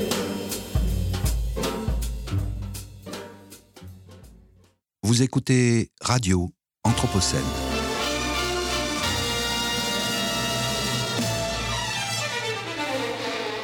Une programmation de Radio Anthropocène avec Radio Bellevue Web et l'École urbaine de Lyon.